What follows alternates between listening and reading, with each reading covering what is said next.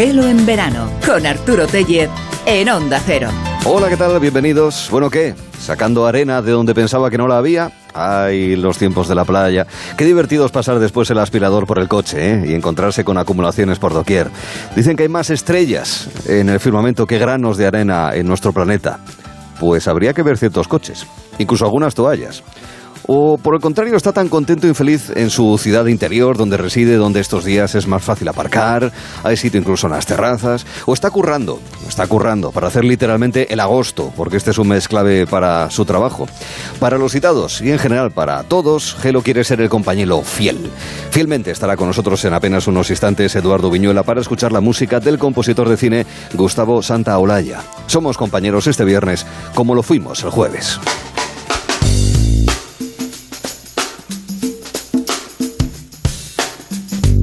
Nos gusta especialmente contar lo que está pasando y lo que va a pasar, al menos lo que se prevé. Es eh, parte del espíritu de la sección con Amador Menéndez, divulgador científico, hablando sobre eh, cómo la ciencia en materia agrícola avanza y además en los términos del desarrollo sostenible. Y, por ejemplo, planteaba el tema de la posibilidad de que haya envases que indique la situación de calidad, de caducidad o de, ya sabemos, el tema de la fecha de consumir preferentemente de algunos alimentos. Entonces, en el futuro tendremos nanosensores, biosensores, ¿Ah?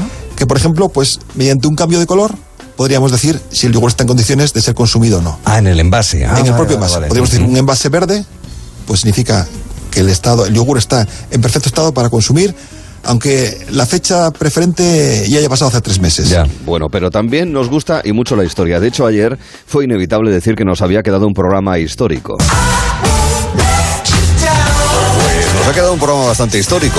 Es un programa ¿Qué pasará la historia? Bueno, es que hay motivos para ello. Había motivos para ello porque hablábamos en Mérida de la última representación, una combinación entre teatro y danza, la tumba de Antígona, Sófocles a través de la interpretación de María Zambrano y también de la compañía extremeña Carrick Danza. La actriz Ana García nos decía cómo es esa reinterpretación. Nuestra obra es La Sí. tumba de Antígona, Sí, en original de María Zambrano, y, y ya ella hace de Antígona otra cosa, ¿no? La, la, la trasciende, eh, coge el personaje, digamos, de Sófocles y, mm, y la hace conciencia, es decir, le quita lo que pudiéramos mm, decir su comportamiento a nivel persona particular y, mm, y- y la trasciende, digamos, como, como alma, ¿no? Como Todo un personaje Antígona, con sus dilemas. Es que interesantísimo, en cualquier caso, la conversación en escena, como también lo que nos contó Elisa Benillador. Nos hizo un repaso por islas que en realidad no existen, empezando por la isla Filipó, que aparecía mencionada en el Tratado de Independencia de los Estados Unidos. El problema es que, en realidad, esa isla es que no existía, solamente aparecía en un tratado. Y demonios, pues la cosa se puso más complicada de lo que parecía. A ver, ¿por qué? Porque no encontraban las islas que aparecían en el tratado. Ah, o sea, Entonces, aparecía en el tratado y ellos in situ no las encontraban, vale. no las encontraban. Entonces, la isla Felipo no estaba por ninguna parte. Eh, y bueno, pues la verdad es que para hacer el tratado se había utilizado el mejor eh, mapa de la época, el mejor ma- mapa que había entonces, que era el llamado mapa de Mitchell. Mm. Entonces, ¿se inventó Mitchell la isla? No. La tomó de un mapa anterior. Ahí está, que se fían de los mapas que había antes y los que elaboran el Tratado de Independencia de Estados Unidos se fían de esos mapas. Las Islas Filipó no existen como tal, salvo en el famoso Tratado de Independencia y en algún mapa que era incorrecto. Recorrido por yacimientos arqueológicos en España. Carís Aurelia, romano pero también íbero en Cádiz, el Castro de Boraña en Galicia y el yacimiento de Cerro de los Almadenes en tiempos de los visigodos. Lo van a contar sus responsables. fue un importante asentamiento, un oppidum eh, turdetano ibérico, pero sin duda la importancia la adquiere en época, en época romana. Es decir, Galicia es un país plagado, inundado, anegado de pequeños núcleos de población y en la Edad del Hierro posiblemente esos pequeños núcleos de población, esos castros agrarios, esos castros costeros, pequeños, una hectárea, una hectárea y media, fortificados, más, menos, del el mineral de, que se extrae en el Cerro de los Almadenes preferentemente es el cobre y este mineral tiene un, un proceso complejo. En primer lugar tiene que pasar por unas fases de lavado, de machaqueo, lavado, luego ya estamos en la fase de tostación. Desde Cádiz, José Beltrán, desde Galicia, Tito Concheiro, desde Segovia, Pilar San Clemente. Y en Hispania Nostra, en las conversaciones que mantenemos con eh, responsables de esta organización que llama la atención sobre problemas que hay en algunos monumentos artísticos de valor histórico en nuestro país, hablábamos sobre el despoblamiento también en zonas rurales y ahí nos indicaba Víctor Antona que un ejemplo de ello es el poblado minero de Corullón, en León. Hay un, hay un poblado minero que se, que se, levanta en los años 50 porque se localiza al lado una, una mina de wolframio, aunque el wolframio se sigue utilizando, pero bueno, eh, la, la, mina se va abandonando, se pierde, pero queda ahí ese poblado que se hace para 40 familias, que se levanta en su momento, en un sitio magnífico y que desde lo alto de la peña donde se encuentra la mina se pueden ver las médulas, está en la zona del... Otro de los eh, efectos, otro de los perjuicios del despoblamiento de la zona rural. Pero ojo porque también los cascos históricos, no todos, en diferente medida y demás, es evidente y lo estamos conociendo semana a semana, las zonas viejas de las ciudades también pueden sufrir un vaciamiento. Y en la jornada de ayer eh, lo comentábamos con responsables de asociaciones vecinales y de comerciantes de Valencia y de León. Y señalaban además el problema que supone la peatonalización, que en principio está bien porque saca los coches, permite el paso de personas, mucho más cómodo, mucho más accesible. Es un proceso iniciado ya hace cerca de 30 años, ¿verdad?, en muchas ciudades en nuestro país. Pero también tiene otras consecuencias, y es que vacía algunas calles y vacía algunas tiendas. Lo contaba Paco Ballester desde Valencia y Juan Dopico desde León. Con un mercado central que era una especie de centro comercial para todas las comarcas de Valencia, que todo el mundo iba a comprar ahí, eh, eh, de 8.000 metros cuadrados, que es uno de los más grandes, por no decir el más grande de Europa, además una joya arquitectónica, eh, eh, se ha peatonalizado de una manera radical, y esto lo sabían, pero y además quitando líneas de autobuses. Como la gente de los pueblos de la montaña, la hostelería que queda en, en, la montaña de aquí, que bajaba a comprar ese mercado, pues al final, ¿qué pasa? Pues que le resulta mucho más cómodo el, el supermercado que está a las afueras de la ciudad que entrar a comprar al centro porque le hemos puesto todas las trabas posibles de acceso con de acceso con el coche. La parte histórica que es el vínculo de muchos vecinos, que es el enfoque que queremos dar en estas entrevistas con el pasado, con el patrimonio legado. En el choque de generaciones jugamos entre pasado y presente y sin embargo, en el pasado hay algunos que presumen de que les gusta el rock clásico y luego no conocen algunos grupos de ese tipo de rock. Bien, es verdad que a no toda la gente joven le gusta, menos mal, el reggaetón. El reggaetón, a ver, a mí claro, me gusta a ver, alguno. lo escuchamos porque suena en todos lados, pero yo creo que solos en Sí. nuestra habitación no Yo nos soy lo más de electrónica, fíjate. Me gusta. ¿Ah, sí? Sí, sí, sí. Yo más rock clásico, la verdad. Pero bueno, alguna cancioncilla, Sí, sí. alguna Pues- cancioncilla de reggaetón Pues sí que en, en el choque no se nota porque nos ponéis todo, todo. No, no Ya, es pero- reggaetón, pero- no sí, es reggaetón. pero porque en el choque os ponemos lo que hay en la Lo que sociedad, hay de- claro. no lo nuestro. Son, son tan fe de lo que hay, efectivamente, son notarios. Historiadores de nuestra época somos. Exacto, exacto. Es que lo hacen a su pesar, lo hacen a su pesar en realidad. O sea, regañadientes. Ay, es, es como lo hacen. Además, en el caso de Manu, si le gusta el rock el clásico, pues si nos pone Pink Floyd o Dire Straits, pues, Pues claro, en- encantados, ¿no? a lo mejor no sabe ni quién es. ¿Qui- No, ¿Quiénes son los.? qui- ¿Tú conoces a Pink Floyd y Dire A Straits, eh, Manu? escucho rock clásico, pero no todo el rock clásico, Rock ¿vale? clásico. bueno, en fin, los historiadores de nuestra época son Alberto Calvo y Manu Garre, que participarán esta tarde en el choque de generaciones, claro. Eh, vamos 19-17, a favor en este caso de los seniors, no está mal, no está mal. Y claro, tuvimos nuestros momentos así como algo más que sensuales. Eso de una pareja que ha decidido no apostar por el término medio en el sexo, ¿no? O sea, no ni hacerlo mucho ni poco. O sea, sí, sí, ha, ha preferido apostar por hacerlo mucho, la verdad, dar un empujón a su relación, planteándose... Dar un empujón a su Sí, relación. porque esta, esta pareja va a hacerlo 30 días consecutivos. Eso es poco para Lola, que es mucho más explícita a la hora de expresarse. A las 5 y 5 de la tarde me olvido de esa persona y tiro para otro baile. Porque estamos aquí para divertirnos, no para sufrir. Y si no me quiere y no le intereso, ¿para qué lo quiero de regreso? Y si no te habla no te empotra, que se lo quede otra. Así, así de claro. Ay, Lola, eso sí, nos enseña muchísimo a poder ligar a través de Internet. También intentamos ilustrar al personal con nuestras magníficas ideas sobre cómo decir de otra manera, tomar la sartén por el mango. Pues yo he pensado ir por la vida con el paraguas guía. Yo he pensado tener el mando de la tele. Tener la aplicación para el código del banco. Bueno, a mí se me ha ocurrido, soy el que llevo el micrófono en la mano. Hoy plantearemos una nueva prueba y daremos eh, propuestas de matar el gusanillo.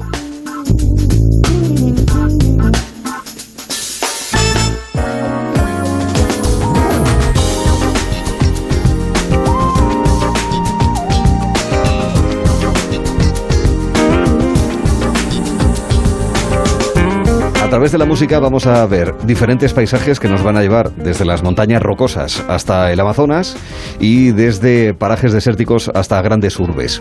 Y todo eso gracias, bueno, a Eduardo Viñuela, sí. Hola Eduardo, buenas tardes. Hola, buenas tardes. Bueno, sí, sí, pero sobre todo Gustavo Santaolalla, que es el compositor que has elegido para hacernos ese recorrido visual y musical, ¿verdad? Justo, y es muy difícil, la verdad, hablar de, de Gustavo Santaolalla eh, porque abarca tantísimas Sí, cosas, eh, músico, productor, mm, de- además con músicas muy diferentes, de folclore, de rock, es decir, él ya tiene una Es un espectro trayectoria... enorme. Mm. Sí, además ya él empezó en el mundo del rock con la banda Arcoiris en los años 70, todo lo que se conoció como el rock, eh, el rock nacional argentino. Y eh, durante la dictadura en los años 70 se va a, va a migrar a Los Ángeles, eh, allí se instala en el año 1978 y desde ahí va a empezar una carrera de producción que va a tener su mayor expresión en los años 90 siendo uno de los grandes productores latinoamericanos, gente como Julita Venegas, Café Tacuba, Mm. Molotov, Juanes, Drexler, La, la Vela Puerca, es decir, hay un montón de, de artistas que conocemos todos y que, y que Sí. pues, Molotov andaba por- por aquí además por España hace unas semanas tocando, sí. y pas- pues pasaron por sus manos en estos años 90 y va a ser a partir de los años 2000 cuando empieza también con la música de cine pues haciendo bandas sonoras muy variadas y además de mucho éxito y mucha proyección. Y de hecho yo creo que, desde el principio ya porque la primera banda sonora y la primera colaboración que tienes con, con Alejandro Iñárritu y es, eh, es Amores Perros en- del año 2000 pero después también hace la banda sonora de 21 gramos, de Babel, de Beautiful, con lo cual durante toda esa década, primera década del, del siglo XXI, va a haber una colaboración muy estrecha que realmente la música de Santa Olaya le pone mucho ambiente, le da mucho lenguaje y mucho, Sí. mucho mensaje a lo que era ese cine de Iñárritu con, con Guillermo Reaga. Que es un cine de por sí, el de Iñárritu, ya eh, muy identificado eh, por las historias, las tramas, los personajes, pero sobre todo las historias y las tramas y cómo se van enlazando unas con las otras. Y la música lo va acompañando muy bien, además situándote muy bien en función del estado emocional del personaje, del lugar en el que se desarrolla la acción y ese tipo de cosas. Que es, por ejemplo, lo que pasa en Babel, que escuchamos ya.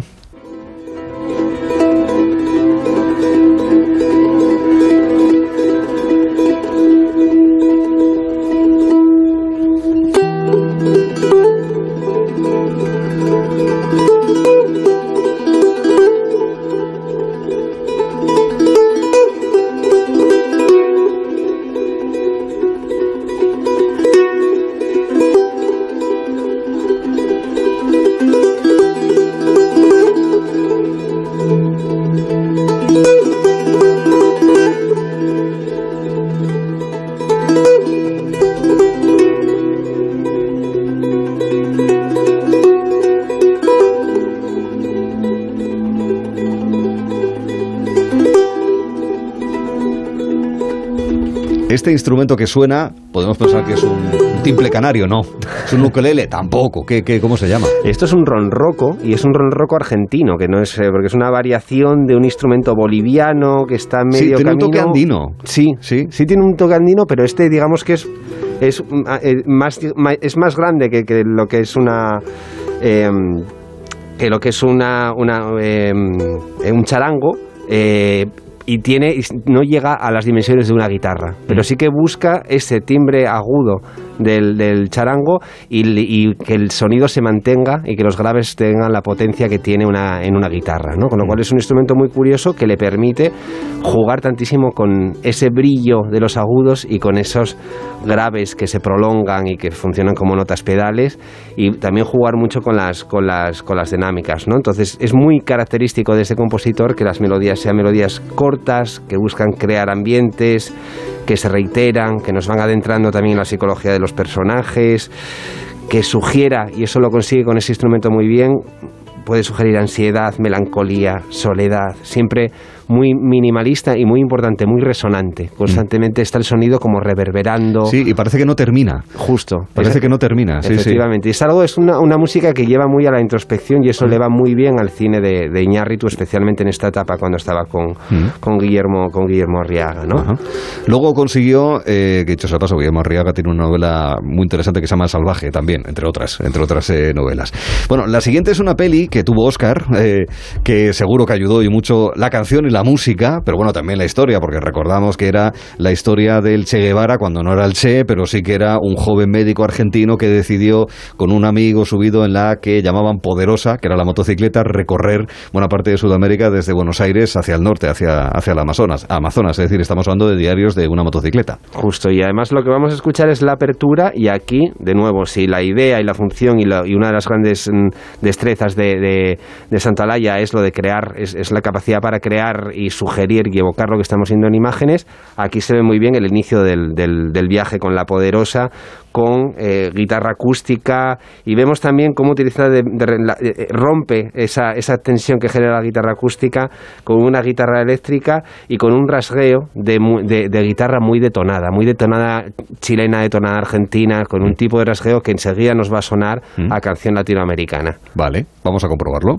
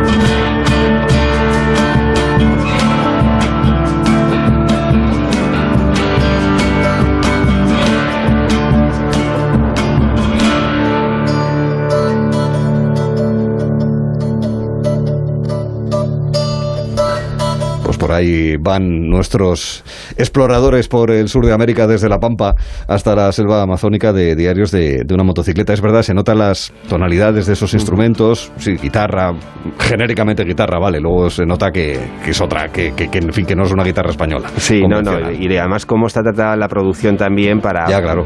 para bueno, pues jugar con diferentes colores también de la propia guitarra, porque bueno, la guitarra es un instrumento que tiene muchas posibilidades y mucho más, y encima la puedes procesar con, con grabaciones y demás. Diarios de una motocicleta eh, tiene grandes paisajes. También tiene grandes paisajes y una tienda de campaña la siguiente eh, película, ¿no, Eduardo? También, y además tiene mucho de viaje también, que es Brokeback. Mountain, de, Sí, de Ang exterior e interior, es verdad, sí, sí, sí. Y tiene, y tiene además, y lo que hace aquí Guillermo Rea, eh, perdón, Gustavo Santaolalla con, con, esta, con esta banda sonora, es de nuevo recor- eh, recurrir a las, a las guitarras, y es una banda sonora que nos sitúa, nos sitúa muy bien en Estados Unidos, con slides, es decir, esa forma de arrastrar en las cuerdas, eh, todo ese tipo de elementos lo refuerza luego con lo poderosa que es la orquesta, eh, y hay, bueno, una serie de elementos que lo vinculan claramente con, pues, con una historia de vaqueros, ¿no? Diferente, pero desde luego, eh, pues que es una historia de vaqueros, no se deja eso, eso aparece No, también no es eso, claro. en la, en la en la, en la banda sonora y también sugiere, y esto lo hace muy bien de nuevo Santolaya, eh, un sentimiento de soledad y de aislamiento, que es eh, también un, un protagonista, es decir, la, la montaña es muy protagonista en esta, en Mm. esta, en esta historia. Sí, sí, es que esto suena a montañas eh, rocosas,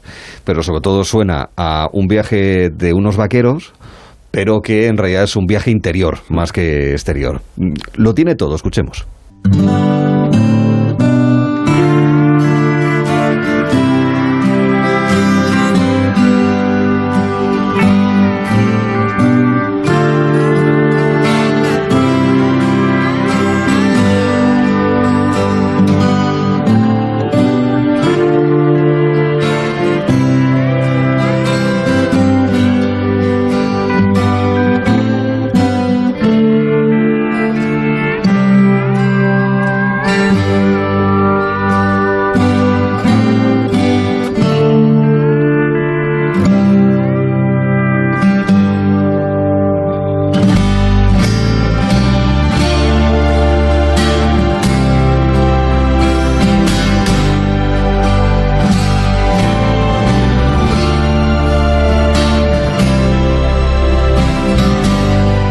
Cosas buenas, Eduardo, de hablar contigo es que ponemos como protagonista a la música y nos damos cuenta de la fuerza que tiene. Porque claro, sí, tú ves la película, pero estás atentos a tantos estímulos de todo tipo, que la música está ahí, la- pero el, el hecho de que seamos conscientes de su presencia, pues eh, hace que gane incluso todavía más la película, en el caso de que la volvamos a ver. Además, es que nos sitúa en la historia, lo que es, en el lugar, en fin, Mm. lo tiene todo. Justo, y además aquí juega muy bien con los tiempos también, ¿no? Empieza Sí, muy lento y ritmo, luego sí. y con las dinámicas y la fuerza que le da con esos acordes que entran de, de guitarra. Y sí es verdad que a mí también me pasa muchas veces cuando estoy viendo una película no, y no estáis escuchando la, la, la- la película. Ah, te y pasa luego- incluso a ti también. Ah, Claro, bueno, claro. Pensé que no eras humano ya. ese, mo- ese momento en el que luego escuchas la, la música desligada de las imágenes Mm. cuando puedes pues ver que hay mucho trabajo muchas veces de, de- de situar, de crear ambientes, de generar muchos de los elementos, muchos de los climas que están en la propia en la propia película, ¿no? Y Mm. que la música está contribuyendo muy muy potente, muy potentemente a, a todo ello. Somos muy de Gustavo Santaolalla también por la última, el último fragmento que nos vas a ofrecer. Sí, eh, él durante los mm, últimos 10 años se ha centrado bastante en, en música de series de televisión. De hecho, hizo la banda sonora de Narcos México. También produjo para Netflix un documental que tuvo pues bastante alcance, que fue el de Rompan Todo, sobre una historia del rock latinoamericano, porque él fue uno de los protagonistas de, Mm, de sí, esta escena. sí. Y también se va a introducir en otros terrenos más allá del cine y de, y de, la, y de la televisión que son el, el- como es el videojuego. Y en el videojuego es donde eh, lanza pues, la banda sonora de The Last of Us, el, el último eh, De eh, nosotros. de nosotros, eh, la que, bueno, pues una historia muy apocalíptica, protagonistas que sobreviven a una pandemia en Estados Unidos y que se convierten, que conviertan a los humanos en, en caníbales, es decir, toda una Vamos, serie contando de- el futuro de Claro, la humanidad. Sí, entonces, bueno, lo que hace aquí es pues una, una música que desde luego fue bastante, bastante bien aceptada, una música que recrea un espacio desolado, pero que también sugiere movimiento, aventura, viaje, es decir, muchos, unos elementos que funcionan y que son fundamentales para un, para un videojuego como el que está planteándose en, ¿No? en este The Last of Us. Así que tiene que ser un reto para un compositor. Totalmente. Porque hay que adaptarse a una dinámica distinta, un lenguaje diferente. Y de hecho, lo último que sabemos de esto, después de haber tenido una segunda versión de este videojuego, es que HBO va a hacer una, una versión en, en serie, con lo cual es probable que incluya también la música de, de Santa Olaya. Somos muy de Gustavo Santaolalla, también lo somos de Eduardo Piñola, con lo cual le esperamos dentro de una semana aquí. Nos quedamos con The Last of Us. Eduardo, hasta, que- hasta la semana que viene, gracias. Hasta luego.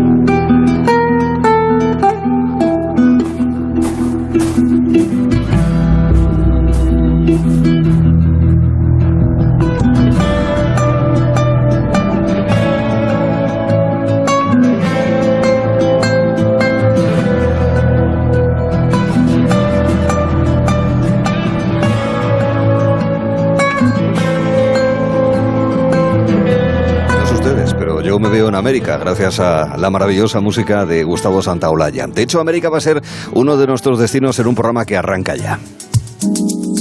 Porque tenemos bastante tarea por delante. Desde darle una vuelta a eso de matar el gusanillo, que es la expresión que en el día de hoy le queremos dar un toque, además es el momento para mucha gente, 3 y 23 de la tarde, 2 y 23 en Canarias, de matar algo más que el gusanillo. Y luego el gran ejercicio, la verdadera prueba. Esto sí que es un acceso a la universidad, el choque de generaciones. A las 5 hemos quedado en un torneo, ¿qué digo torneo? En una justa medieval con danza y escudo, un combate épico, una batalla intergaláctica más allá de Orión. Bueno, esto último tal vez sea demasiado para lo que en definitiva no deja de ser un juego intergeneracional en el que los senior lideran por dos puntos 19-17 a los junior. Cuarto enfrentamiento este verano, hoy para comprobar si las espadas siguen en alto. Conoceremos un documento secreto, crucial en las relaciones de España y Estados Unidos cuando esta última nación estaba naciendo. Lo desvelan los amigos de The Legacy, la asociación que promueve el conocimiento del legado español en el nacimiento de la nación norteamericana. Nos lo contará la presidenta de la entidad, Eva García. Será Mega Viajeros a partir de las 6 donde nos encontraremos con Daniel López Velasco, el hombre de muchos senderos, para contarnos aventuras en Costa Rica y, atención, Sinaloa, México. Está a punto de emprender viaje, por lo cual le pondremos en un tupper cibet de conejo o bœuf bourguignon, dos especialidades de viandas, de carne, típicas de Francia, que nos contará el chef Luis Alberto Martínez. La psicología, disciplina con múltiples vertientes para afrontar el día a día. El diferencial de esta tarde responderá a preguntas tales como ideas para evitar que las comparaciones eh, resulten con que nos vemos peor que los demás, o aquello de crearse expectativas demasiado elevadas, o aquellos que se quedan sin empleo, como está ocurriendo ya este agosto, lo abordaremos con diferentes especialistas. Será a las cuatro y media después de escuchar melodías de Daniel García Diego, músico de jazz que combina eh, con un toque de sones folk en sus composiciones como Vengo de Moler o Alegrías pa Averío. En breve vamos a por el vistazo de hoy. Hello. como en discoteca de pueblo, todo el mundo pegado. Hello. Con la olla del arroz pegado. Hello. Quiero estar todo el día a tu lado, pegado, pegado, pegado de ti. Gelo en verano con Arturo Tellez en Onda Cero. Hello. Buenos días, Almería. Hoy la noticia que marca la actualidad es la detención del empresario cinematográfico Juan Asensio. Lo contó que su padre no era el tipo empresario conocido del cine, no, no, su padre era el jefe de una, de una banda mafiosa. O detienes a, a este o te mato a ti. El territorio era suyo.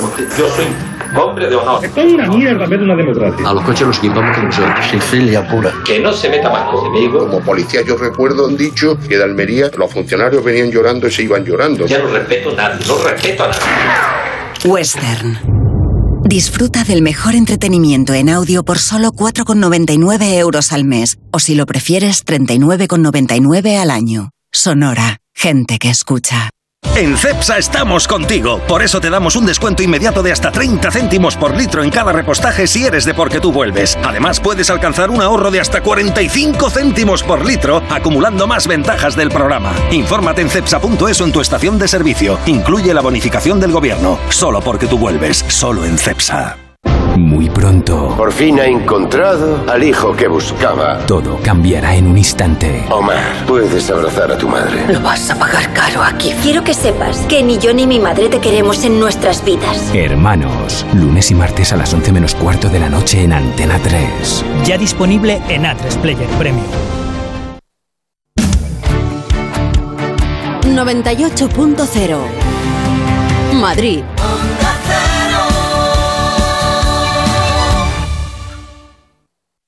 Imagina que tu mejor amigo te dice de pronto que se ha enamorado de tu pareja. ¿Qué harías? Este verano, ven al Teatro a Reír con el Bar Prodigioso de Roberto Santiago. Desde el 25 de agosto en el Teatro Quique San Francisco. Una comedia prodigiosa. Se estrena en Teatro Lara El Secreto, una hilarante comedia dirigida por Ramón Paso donde nada es lo que parece. Dos parejas, dos historias de amor y desamor y todos tienen algo que ocultar. Shh. ¿Y si se te escapa? El Secreto, en el Teatro Lara. Todos tenemos uno. Entradas a la venta en gruposmedia.com y teatrolara.com.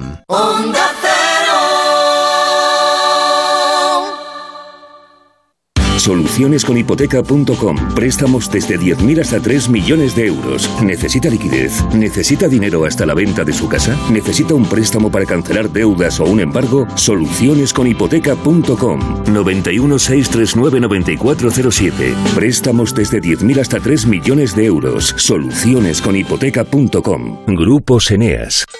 Hostelero, somos Organic, la única ganadería ecológica española de Wagyu y Angus la mejor carne del mundo. Sírvela a tus clientes, alucinarán, volverán y tu caja crecerá.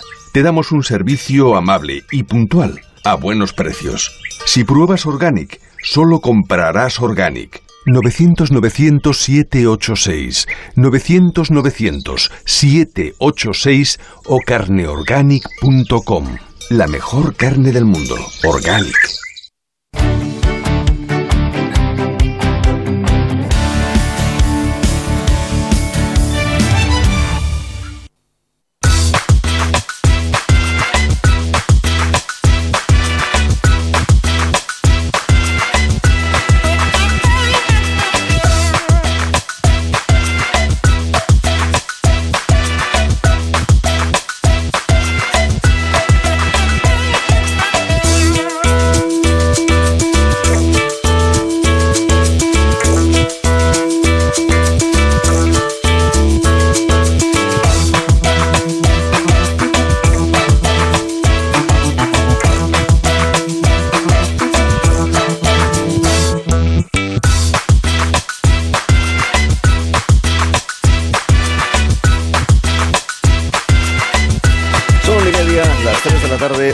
Antes en Canarias, y estamos ya iniciando el vistazo, que es en realidad el prolegómeno del momento álgido, el cenit que tenemos antes de llegar a las 4, una hora antes en Canarias, que nosotros que el reto, donde vamos a matar el gusanillo. Algo que acaba de hacer Cristina Baigorri, me consta que la han visto. ¿Qué tal, Cristina? Buenas tardes. Muy buenas tardes, exacto. Acabo de matar el gusanillo directamente todo. Arrasado. tamaño de 5 metros, Sí, el gusanillo sí, también, sí, porque a estas horas ya me dirás tú, es algo Pero- que más que Pero en plan rápido, ¿eh? O sea, lo he, lo he matado rapidito, rapidito, porque tenía 10 minutos. es lo mismo que hace Manuel Garre. ¿Qué tal, Manuel? Buenas tardes. Hola, ¿qué tal? Pero en mi caso no lo he matado todavía, Arturo. Ah, ¿no lo has matado No, todavía? no, todavía no, todavía no. Todavía no. Toca después. Pues, pues te queda un cachín, amigo. Sí, sí, sí. Espero que. Alberto Calvo sí ya lo haya hecho. Alberto, Yo- muy buenas. Yo tampoco. Estamos aquí Bueno. los dos. Pero bueno, ¿Pero esto no pasa es? nada. Se come después. Bueno, a ti sí que te queda, Alberto. Sí, sí, a mí sí. eh. A mí me queda tralla, pero bueno, no pasa nada. Alberto ya cena eso. directamente. Ya, exacto, pasa directamente a la cena. Para eso tienen la chulería de ser jóvenes que nos Ay. restriegan en cada choque de generaciones. Sí. ¿eh? Pero en todo caso vamos ganando por dos puntitos, amigos. Bueno, bueno, de momento, Hasta hoy, Arturo. hasta hoy. De momento. De momento. Hoy yo creo que nos la han puesto muy difícil, Arturo, ¿eh? Me da a mí la ¿Sí? sensación, sí, me da a mí la sensación. Bueno, Quieren la pero- revancha, pero además eh, mucha. Que cuchichean mucho en la redacción. Sí, cuchichean, no me dicen cosas, me han hecho planteamientos incluso para, eh, oye Cristina, sí, bueno, te digo yo, o sea, sí, sí, sí, sí. Van, van a por todas. Sí, sí. Me, me- me han comentado que incluso le preguntan a cuarentones y cincuentones de Sí. la redacción Sí. eh, para calibrar eh, Vamos el nivel haciendo de las preguntas. sí. Sí que lo hacen, sí que lo hacen. Tienen como una especie de muestreo y Sí. entonces con todo eso pues van decidiendo si la ponen más difícil o más fácil. O sea, ya te digo Sí. más. Están- Hacen un, están- hacen un piloto con, con, con, con, con la, con la gente de redacción. Nada, Eso está bien. Bueno, que en cualquier caso que son las tres y media, en fin, 3.32 en concreto, una hora antes en Canarias, pero queremos le- levantar al país. Esto es sonido de alborada, de gaita asturiana, del gaitero Soaco Amieva. Y cuando, cuando se levanta el día, Cristina, cuando se levanta el día, en esos momentos del amanecer, en esos momentos, en los primeros rayos de, luz, esa luz precisamente ha estado interrumpida eh, gracias a un elemento muy propio de España, pero no tanto de otros países, ¿verdad, Cristina? Pues sí, te voy a hablar de las persianas, porque efectivamente, ¿quién no recibe ese sol de la mañana? Y, sobre todo en verano, ¿no? Con esa media persiana eh, Ujú. que te pega ahí en todos los ojitos y te está diciendo levántate y tú dices, no, todavía me falta tiempo. Bueno, en resumen, es un desastre el tema de las persianas y el verano. Pero es que te vengo con, con más información sobre qué está pasando efectivamente en Reino Unido y lo que se están llegando a plantear y sobre todo con el calor. Déjame que te dé datos. Pues mira, Reino Unido es un país que este verano está sufriendo mucho. Su media normalmente de temperaturas entre 15, entre 15 y 30 grados, pero es que este verano están rondando los 40. De hecho, hay un registro en Heathrow. Eh, que es la primera vez que llegan a 40 grados. Madre o sea, mía. una barbaridad. sí, sí, vaya verano. Es mucho. Mucho. Consecuencia, pues ya te puedes im- im- imaginar todas, desde en el cuerpo humano, en el ambiente, en incluso el estado de ánimo, pero es que incluso está afectando a las vías, porque la compañía pública del ferrocarril llegó a cancelar en julio muchos trenes porque las vías alcanzaban los 62 grados. No están preparadas para temperaturas de ese calibre. Claro, y, los, y las, au- au- las autoridades además pedían a los ciudadanos que redujeran las salidas de casa, pues, pues eso, porque ellos no están acostumbrados y que llevaran agua y todo eso. Con lo cual, ¿Qué está pasando? ¿O qué, qué- qué planteamientos se hacen? Pues mira, por ejemplo, colocar plantas cerca de las ventanas orientadas al sur para aumentar la, la sombra. O pintar los tejados de, de blanco para frenar la energía solar. Porque claro, allí solamente entre el 2 y el 3% de las casas tienen aire acondicionado. Ojo, solo entre 2 y el 3. O sea, en resumen, 4. Ya. 4. Cuatro.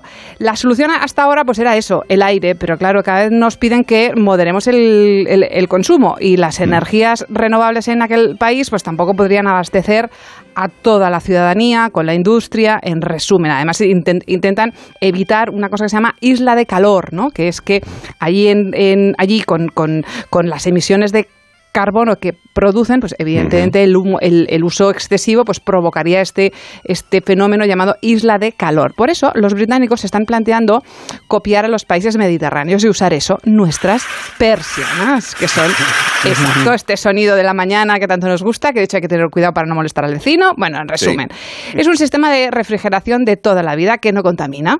Las persianas allí tendrían que ser diferentes. De hecho, ya han hecho un estudio, la Universidad de Edimburgo ya dice que las persianas han de ser evidentemente exteriores, pero mucho más robustas que las nuestras, porque allí hay muchísimo más viento y es mucho más fuerte.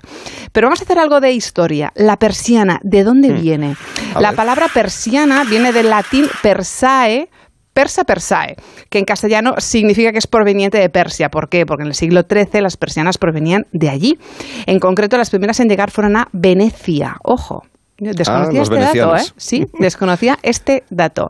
El caso es que, pues eso, eh, las persianas eh, en España se, bueno, se usaban, pero aquí éramos más de postigos o contraventanas, hasta que llegaron las persianas, Sí, efectivamente las enrolladas, efectivamente. Somos un país de persianas enrolladas, excepto en los pueblos, que hay muchas que son de madera de, o de palas, aquellas de color ¿Has dicho persianas verde. o personas? Que has dicho que en Venezuela hay personas enrolladas. en el pueblo, en los pueblos, además de las enrolladas, también tienen las, las de antes, ¿no? Las de madera o las de Sí, sí. palas, que Yo son de tengo. color verde o de color marrón. Sí, Efectivamente, con las contraventanas. también, sí. Efectivamente, efectivamente. El caso es que, bueno, eh, somos un país donde las persianas están muy presentes en nuestros, en nuestros hogares y es muy interesante ver o escuchar a los extranjeros que viven con, con- con nosotros y cómo ellos mm, justifican el que nosotros usemos las persianas porque somos una cultura donde nos gusta eh, que en el interior de las viviendas esté nuestro, pues eso, ¿no? nuestro tesoro, nuestros, nuestras cosas y que no nos vean desde fuera, cosa que por ejemplo en el norte de Europa no es así. Gusta, Allí ¿no? vas por la calle, que- efectivamente, que y no les importa eh, que estés viendo como una familia cena, como una persona ve la, ve la televisión. Sí, sí, Aquí, sí. sin embargo, no. Aquí enseguida, ¿verdad? En cuanto cae la luz un poquito, yo tengo la imagen de, mi, de, de- de mis abuelos, efectivamente, que enseguida bajaban, o por ejemplo, eh, hay, un, hay frases, ¿no? De vamos a, vamos a bajar que si no estamos haciendo cine, que nos están viendo Mm. los de delante con el reflejo. En resumen, que la verdad es que yo no sé vosotros, pero tengo un recuerdo además de a los 12 años cuando me enviaron a, a- a Inglaterra. Allí en Inglaterra, como os comento, no hay persianas. Mm. Y recuerdo que aquella primera mañana, a las 5 de la mañana, en aquella habitacioncita, el se podía leer. No, no, se podía leer sin encender la luz. Sí, sí. Mm, Es una, es un, bueno, un contraste con Tienen nuestra cortinas, cultura. go- cortinas gordas, pero no es lo mismo. No es lo mismo, esas cortinitas fin- finas, por ahí pasa, mm, pues eso, Sí, ¿no? Medio claro. sol. Y me gustaría preguntaros, no sé si sabíais que el uso de las persianas y al nivel en el que tienen que estar suelen ser motivos de conflicto en la pareja. Está desde, claro, Ah, claro. es- hombre, hombre, yo tengo una amiga, bueno, cuya pareja es un extremista de la persiana. o sea, ¿En qué sentido? ¿De para arriba en o el abajo? sentido, no, en el sentido de que en cuanto entra un rayito, él la tiene que tener cerrada, entonces previendo que al día siguiente va a salir el sol, Claro, porque el claro. sol va a salir, Sí. pues claro, Sorpresa, sale. la tiene con la persiana abajo mm, sudando la gotita gorda, eh, pues porque Sí. no quiere despertarse a las 6, 7 de la mañana, porque, o sea, genera muchísimos problemas la Claro. persiana, el sol y el amanecer en verano, Mira, ya os digo. Yo, yo- tengo un amigo que decía que es que, que es que en la pareja que es que eran que era un triángulo, era un triángulo porque había una tercera persiana. Entonces, Eso es otra historia, ¿eh? eso es otra historia. bueno, no sé si llegará a las 7. Eh, no, pero es verdad que sí que puede dar, sí que puede dar así como toques distintos, ¿no? Sí, un poquito de luz y Claro, esas cosas y tal. claro. A ver, eh, Ma- Manuel, por ejemplo, ¿tú cuáles son tus vivencias persianeras? Eh, yo la verdad que soy de los que cuando se levanta la sube a tope porque me encanta la luz natural. O sea, eso de la luz artificial me hace sentir como si estuviera en el médico, ¿sabes? Sí. ¿Ah, Y, sí? y me gusta bastante subir las persianas. Sí. La subes, pero que, que suene, ¿no? Que haga a tope Con ahí, pa, ese ¿no? ruido. Pa, De ese, ese de a mí me, golpe. sí. Exacto, me, exacto. me encanta. Sí, Ese sí, sí. vecino ruidoso, ¿verdad? Eso es. O sea, es Manu el vecino ruidoso. A toda España subiendo la persiana. Ya a las sabemos 10 de la mañana y ra, ra, ra. A las 10 de la mañana. Bueno, bueno. nos levantamos. 10 de la mañana. Bueno, eh, las 10 de la mañana en verano, Arturo, por favor, hay que descansar también. ¿eh? Los sábados y los domingos, no los Eh, lunes. de- bueno, sí. no, de lunes a viernes nada, ¿eh? Y, y Alberto, ¿qué hace con la persiana? Alberto? Pues- ¿Se enrolla con la persiana otra vez? Exacto, no. No, a ver, yo es eso, yo cuando ya llega pues la noche eh, sí que la, la, la bajo porque, claro, eh, cuando enciendes la luz se ve a través de- del store o esto. claro. Y luego también a mí me, me gusta pues eso de cuando te vas de vacaciones o lo que sea, ¿no? Sí que la bajas un poquito para, para bueno... eh, ¿Simular que hay alguien? Sí, eh, ¿O mm, qué? Sí, sí, también se puede hacer eso, ¿sabes? Para simularlo. Y también por, por lo que hemos dicho, en verano pues la bajas un poquito Mm. y, y te da mucha mucha temperatura, o sea, quiero decir, te aclimatiza un poquito Sí, la, la habitación sí. y es bastante Sí. más agradable que Mm, tenerla... sin duda. Sí, sí, sí. Sin Yo, duda. por sí. ejemplo, ahora estoy durmiendo con la ventana abierta porque uf, fuera hace un calor, hay 20 grados y... Qué envidia nos Qué malo das. soy. Qué Qué envidia nos das. Soy malvado, pero de verdad. No, eh, que iba a decir una cosa yo sobre este, sobre este tema, que lo de las persianas eh, tiene un problema, que es limpiarlas, porque Claro. además, mm, salvo que te fijes de verdad, persiana, eh, hay mucha gente que no se fija que tiene las persianas sucias. Muy sucias. Y limpiar una persiana tienes que llamar a una empresa. Sí. Porque es que Sí. es complicado. Sí, ¿eh? porque además, por un Y lado- montar, montar y desmontar una persiana, por Dios, eso es física cuántica. Sí. Es, es de locos. Es muy difícil porque además en cuanto a la limpieza, efectivamente, por un lado estarán limpias, bueno, sí, las limpias, claro, pero por el lado exterior es, es como dices, necesitas ser Spider-Man que se Sí. cuelga en la fachada para limpiar la, la persiana por fuera. No, no, Sí, no, sí. no es, de- no es nada fácil, ¿eh? por, Eso, por eso mejor llamar a, llamar a una empresa. Historias de persianas en el vistazo, sí.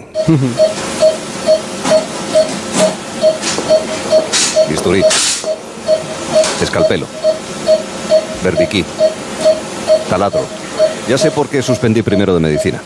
El caso es que hay noticias importantes en el quirófano, ¿no es así, Alberto? Eso es, Arturo. Hoy os traigo al vistazo un proyecto médico español liderado por el Hospital de Salamanca que consiste en conectar el corazón al móvil a través de Bluetooth para identificar, claro, Pobre, los, por fin. los posibles antecedentes a un infarto y prevenir el riesgo de muerte súbita. El proyecto, tal y como explica el diario La Gaceta de Salamanca, está liderado por el Hospital de, de Salamanca y cuenta con la financiación del Carlos III. El objetivo principal es identificar qué tipo de pacientes necesitarían realmente un implante de un desfibrilador de los que no es necesario que se les implante, porque los eh, desfibriladores que se colocan son instrumentos muy caros que bueno rondan el precio de los 20.000 euros y son ciertamente invasivos al cuerpo. ¿Cómo identificar esto? Pues previamente se les insistirá a los eh, participantes de este proyecto, que bueno, que son personas que han sufrido recientemente un infarto y presentan daños cardíacos, un chip de apenas 2 centímetros de largo y medio centímetro de ancho para conectar el corazón al teléfono del paciente a través de Bluetooth y monitorizar así la actividad del corazón, del que se puede obtener gran cantidad de información muy valiosa para este estudio, ayudados también de la inteligencia artificial, que es fundamental para la obtención, recopilación e interpretación de los datos reportados. Así es. Eso es. El proyecto tiene como investigador principal a Javier Jiménez Candil, jefe de la unidad de arritmia del Servicio de Cardiología del Hospital de Salamanca, y el estudio que lidera pretende reclutar a 220 pacientes que, como hemos dicho, hayan sufrido un infarto y tengan daños cardíacos. En los dos primeros años de proyecto llevan reunidas a 150 personas entre varios hospitales que participan y el de Salamanca es el que más pacientes aporta, con 60 personas. Javier Jiménez nos resume así el proyecto. Nosotros realmente eh, lo que ocurre es que durante los primeros meses después de un infarto, eh, lo que sabemos es que no merece la pena poner un desfibrilador porque las causas de muerte son distintas a la súbita. A partir de los seis meses es cuando se discrimina bastante. Entonces, estos seis meses son cruciales en nuestro estudio, porque a partir de los seis meses, si el paciente tiene criterios en base a la evidencia científica de implante de un desfibrilador, le implantamos un desfibrilador y si no los tiene, sigue monitorizado con el registrador de eventos. Toda la información de estos seis primeros meses esperamos que sea crucial para cuando tengamos que tomar la decisión a los seis meses del infarto, podamos decidir si realmente va a merecer la pena implantarlo o no. Pero eso será cuando tengamos todos los datos, todos los datos juntos y analizados. Y esperamos que podamos aportar algún dato a lo que ya sabemos que permita discriminar. Mira, pues este tipo de pacientes vemos que no, que no, tiene, no merece la pena hacerlo, o este que parecía que no, pues probablemente merezca la pena porque por sus características arrítmicas va a tener un evento no esperado, no sospechado en el futuro.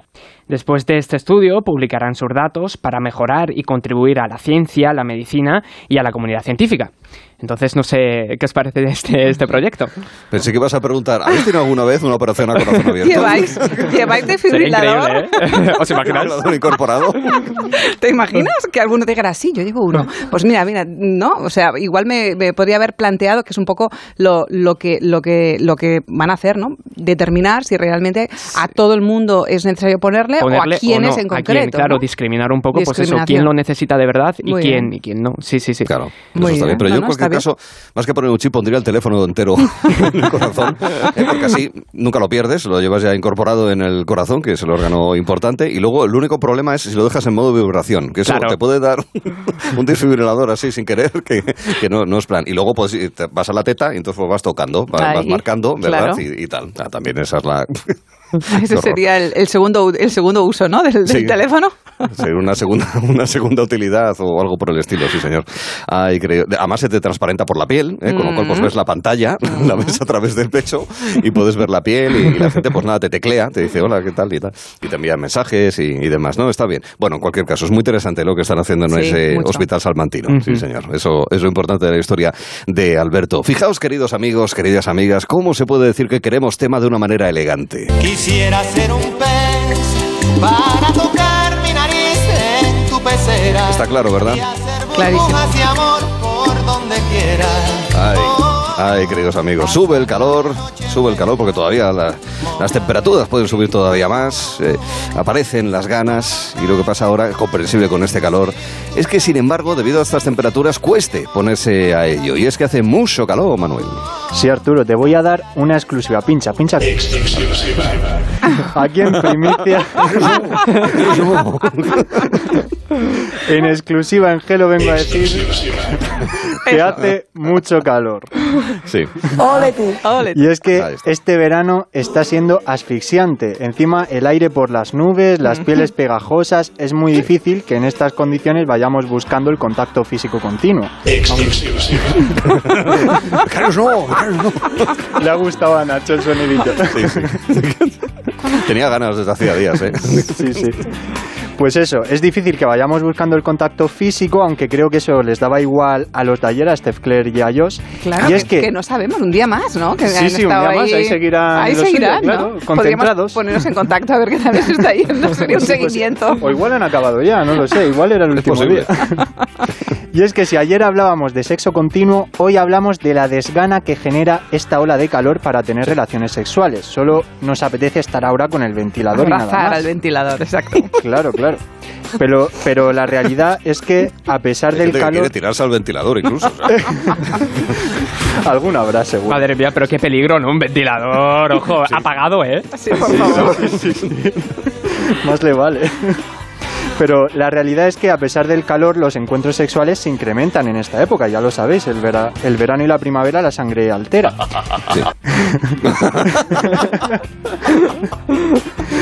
El hecho de ir con nuestra pareja al lado con menos ropa, pues genera más líbido y que te excites más a menudo. Y encima, con tanto tiempo libre en vacaciones, pues claro, ya... Oh, yeah. Pues es lo que hay. Hay miedo al calor, a deshidratarse, pero como consejos los expertos recomiendan lo típico de beber mucha agua y también evitar pasarse con el alcohol antes de las relaciones. Antes. Antes. Sí, exacto. Ah. Que yo sé que ahora mucha gente, sobre todo los chicos, se pueden venir arriba porque no sé si habéis leído estos días que la cerveza puede actuar de Viagra natural. No. ¿Qué me cuentas? Que me- Sí, cada sí, verano sí, hay una sí. noticia de la cerveza. Hay ¿eh? noticias muy interesantes por La internet. cerveza es así. Venga, vamos, Sí. venga, ritmo. Vamos allá. A ver, La- Latre. Eh, Josep, es Latre el que... La sexóloga Kat Van Kirk argumenta que el consumo de cerveza de forma moderada, ojo, ayuda a potenciar el deseo sexual del hombre y además mejorar el rendimiento mientras mantiene relaciones sexuales. Pero esto es de forma afino. Claro, esto es de forma moderada. Dice que en exceso puede dar el efecto contrario. Así que, bueno, ahora con el calor hay que disfrutar de la cervecita fresquita, pero con moderación. Y también se recomienda mucho el sexo en la ducha o en sitios donde salpicarse agua. Ya la imaginación, pues que vaya Ay. por, por su lado. Los expertos también recomiendan jugar con cubitos de hielo y emplear los azulejos de la cocina para refrescar. A ver, a ver, a ver, a ver, a ver. ¿Cómo Vamos, perdona. O sea, en definitiva, lo que quiere decir con esto es que no lo hagáis en la cama porque las sábanas dan, Dan calor, sino que vale. utilicéis los de la cocina, los del aseo que están fresquitos. Pero claro, pegados a los azulejos. Claro, claro, pero con todos los azulejos, qué no que heavy, los qué quites fuerte. y los tengas en la mano, claro, Claro, claro. es que, claro, hay que aprovechar los azulejos digo, hay que desmontar la cocina. Las vacas Claro, de no, mi no. pueblo se restregaban contra las tapias. Exacto. Exacto. Ahora contra los azulejos. Eso, que salgamos de la habitación, que Eso nos venga la inspiración. Exacto. Que, que seamos un poquito creativos, ¿no? Que salgamos Venga, de las sábanas. Exacto. Sí, Venga. Y hablando de sábanas, Venga. pues algo que también se hace muy difícil es dormir con alguien, ¿verdad? Con las noches Sí. calurosas que Estos hay. días un verdad. aquello de quitabichos, sí. Sí, Me sí, sobras. pegados piel con piel. Y es que estamos cansados de repetirlo, pero es que el aire no está como para dejarlo toda la noche No. puesto. No. No.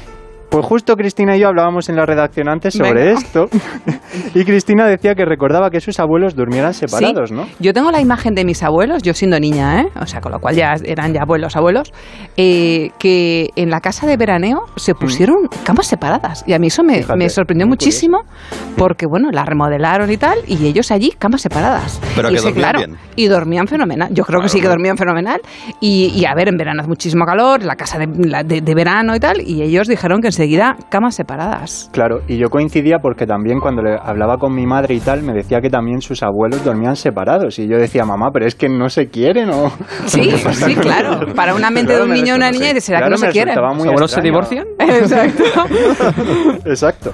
Pero no es tanta locura esto de lo que hablamos, porque María Hurtado, que es psicóloga clínica en AGS Psicólogos de Madrid, reconoce que esto es un tema recurrente en terapias de pareja y lo encuentra, dice, en un 30% o 40% de los casos en consulta. Caray, O sea que mucha gente, ¿eh? Sí, sí. Ah. Dice que hay que acabar con el mito de que cuando estemos en pareja hay que hacerlo todo juntos, y es verdad. Sí. Porque Está bien cuando una, rela- cuando una relación está empezando, ahí pues todo es bonito, no molesta nada, no hay ronquidos, Oh, ¿verdad? Los ronquidos incluso empezando, ¿eh? Claro, incluso claro. empezando. Pero menos, to- todo es agradable en ese momento. Mm, bueno. Ahí estamos pues cargados de dopamina, que es la sustancia que genera el placer. Claro. Pero con el Sí. paso del tiempo, Oh, eso es terrible. Eso es terrible. Yo recuerdo un viaje que, bueno, ya, ya te contaré luego. muchos se terrible. sienten identificados. Eh, con el paso del tiempo esta sustancia disminuye y deja paso a la oxitocina, que es la denominada hormona del amor calmado. Ah. Mm. Aquí ya los lazos afectivos son más fuertes que la pasión, las cosas como son, o sea, la prioridad ya es el descanso y la comodidad, lo otro, lo otro queda en un segundo plano. Y los matrimonios entre 55 y 60 años sobre todo son los que ya suelen plantearse estas cosas de... ¿Qué me dices? A partir de los separados. 55. Sí, sí. Vaya. ¿Te parece tarde? Me parece pronto. Ah. Sinceramente, yo pensé, claro, yo tengo la imagen de mis abuelos que debían tener 70 y de repente 55, ay, yo estoy muy ahí. Entonces, es que me estás contando? Esto es muy pronto, ¿no? Contrastes. Claro, bueno, es lo de siempre, la percepción. Sí, sí, sí. Pues sí. Sí. Pues en 2016 la Universidad Médica Paracelsus de Nuremberg, Alemania, publicó un estudio que mostraba que los problemas de sueño hacían aparecer rápidamente problemas en la relación. Así que cuidado que nuestros antepasados eran muy sabios. Sí, ¿eh, muchísimo, muchísimo. De hecho, esto ya lo hacían rostros tan conocidos como Melania Trump, que decidió dormir en una habitación distinta a la de su marido en la Casa Por el Blanca. calor. Pero Sí, no, no- no sé si era por el Porque no calor la o- aguantaba, yo Eso creo. ¿eh? no lo Claro, sé, habría que hacerle una entrevista a A ver Melania. quién, quién aguanta ese Claro, hombre. claro. Y también lo hacía la reina Isabel, que no compartía aposento con el duque de Edimburgo. Eso lo vimos en la serie, ¿no? En, en la Eh, serie famosa puede- de puede The Crown de- vimos que sí, sí. te- estaban en alas separadas. Sí, sí, sí. y sí, cuando sí. querían cualquier cosa se veían en el pasillo, ¿os acordáis? Hay una escena muy, muy, bueno, muy Querían su espacio, sí. Sí, sí, sí, tenían su espacio. Y claro, las olas de calor que persisten este verano pues están haciendo también que se lo planteen parejas más jóvenes, no solo las parejas adultas, porque cualquier roce ya molesta y hace mucho calor. Las cosas Así es. como Bueno, son. pero a ver, vosotros con lo jóvenes que sois, si tuvierais ¿Alguna pareja... vez contra los Exacto. azulejos? Becarios no. Eh, eso, Os lo buscaba yo la, la opinión de La Josep. pregunta, ¿no? La pregunta. yo, yo no me quejaría, la ¿No verdad. te quejarías? No, no, no me Aun- quejaría. aunque hiciera mucho calor, ¿eh?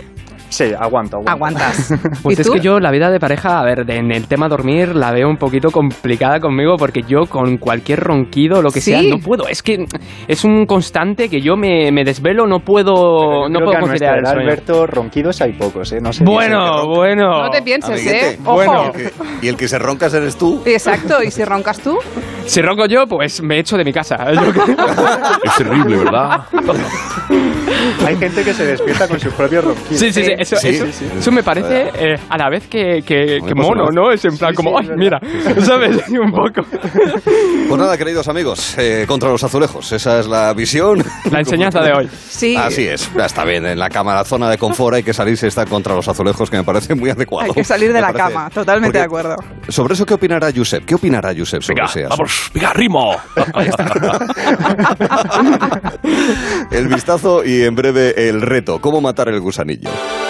Te acompañamos esta tarde con Gelo en verano.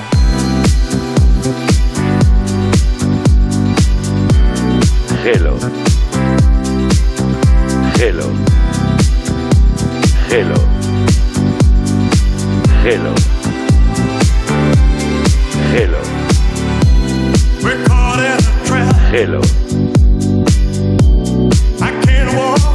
Hello, de 3 a 7 en Onda Cero.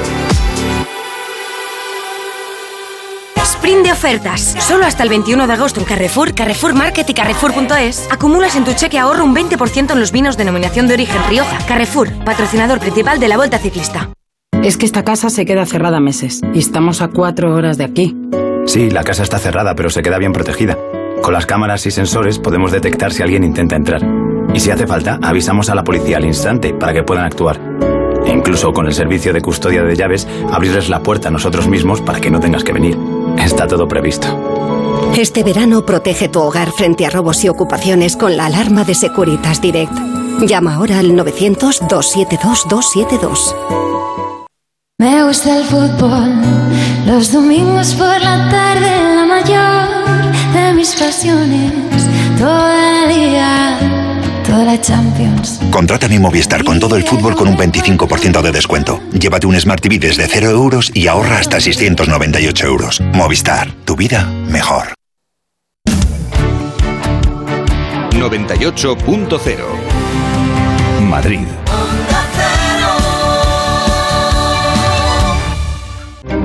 ¿Sabes qué es lo maravilloso? Que hay un coche tan versátil que se adapta a lo que necesitas y que lo encuentras en versión híbrida, híbrida enchufable o 100% eléctrica. Así es el nuevo Kia Niro. Y lo mejor es que lo maravilloso está a tu alcance. Kia, descubre lo que te inspira. Ven a Takay Motor, concesionario oficial Kia en Fuenlabrada, Móstoles y Alcorcón o visítanos en takaymotor.com. Ana, qué mala casualidad encontrarnos precisamente en un hospital. Hola Juan, pues sí, sí es mala coincidencia. Es por mi marido que se resbaló en la bañera y se ha dado un golpe muy fuerte en la rodilla. Vaya por Dios, nosotros ese problema ya no lo tenemos. Hace tiempo llamamos a Duchamanía y cambiamos la bañera por un plato de ducha. Hazme caso, llama a Duchamanía y evitarás este tipo de accidentes. En Madrid, Paseo del Molino 6, 91 468 4907 y duchamanía.es. Onda Cero. Lo mejor para el calor, una buena sidra del restaurante Couzapin. Exquisitos platos en su carta de verano con la calidad de siempre y esmerado servicio. Este verano, restaurante Couzapin. Hostelero, somos Organic, la única ganadería ecológica española de Wagyu y Angus, la mejor carne del mundo. Sírvela a tus clientes, alucinarán, volverán y tu caja crecerá. Te damos un servicio amable y puntual, a buenos precios. Si pruebas Organic, solo comprarás Organic. 900-900-786, 900-900-786 o carneorganic.com. La mejor carne del mundo. Organic.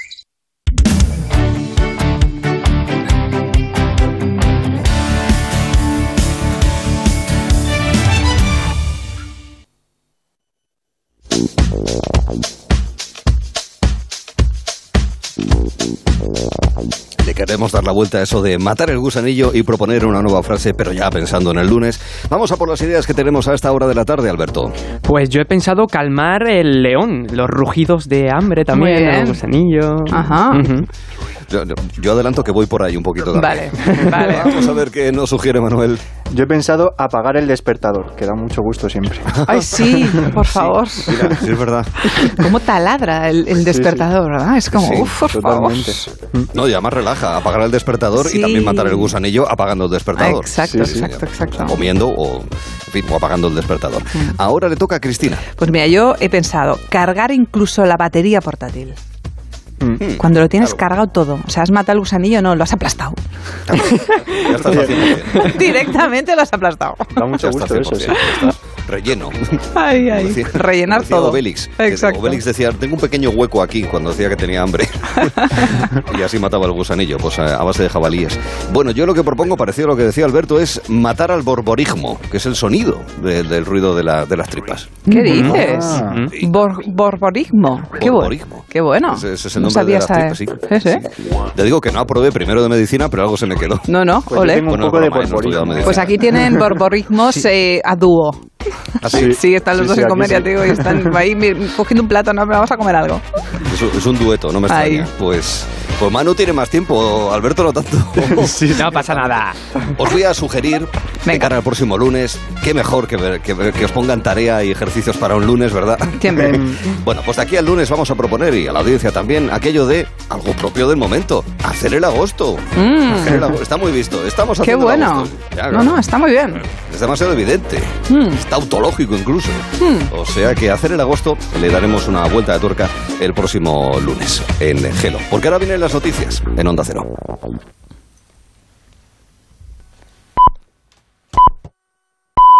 Son las 4, las 3 en Canarias.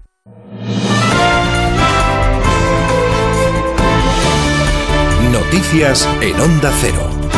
Muy buenas tardes. Los 40 medios aéreos y los 300 terrestres que trabajan para extinguir el incendio de Vejís han conseguido frenar su avance hacia la Sierra Calderona. Se ha levantado parcialmente el confinamiento de Alcublas, cuyos vecinos no podrán salir del pueblo, pero sí de casa, y el resto de municipios seguirán evacuados por lo menos hasta mañana. Este fuego ha arrasado 19.000 hectáreas y se pide prudencia porque sigue muy activo Valencia, Amparo Sánchez. El fuego sigue sin dar tregua a pesar de que en la pasada noche los altos niveles de humedad han ayudado a contenerlo ya que tenga una evolución lenta en algunos puntos de su perímetro, excepto en la zona de la Cueva Santa entre Altura y Alcublas. Gabriela Bravos, la consellera de Interior. La acción del fuego ha sido muy virulenta y por tanto ahí se han tenido que concentrar tanto medios terrestres como medios aéreos.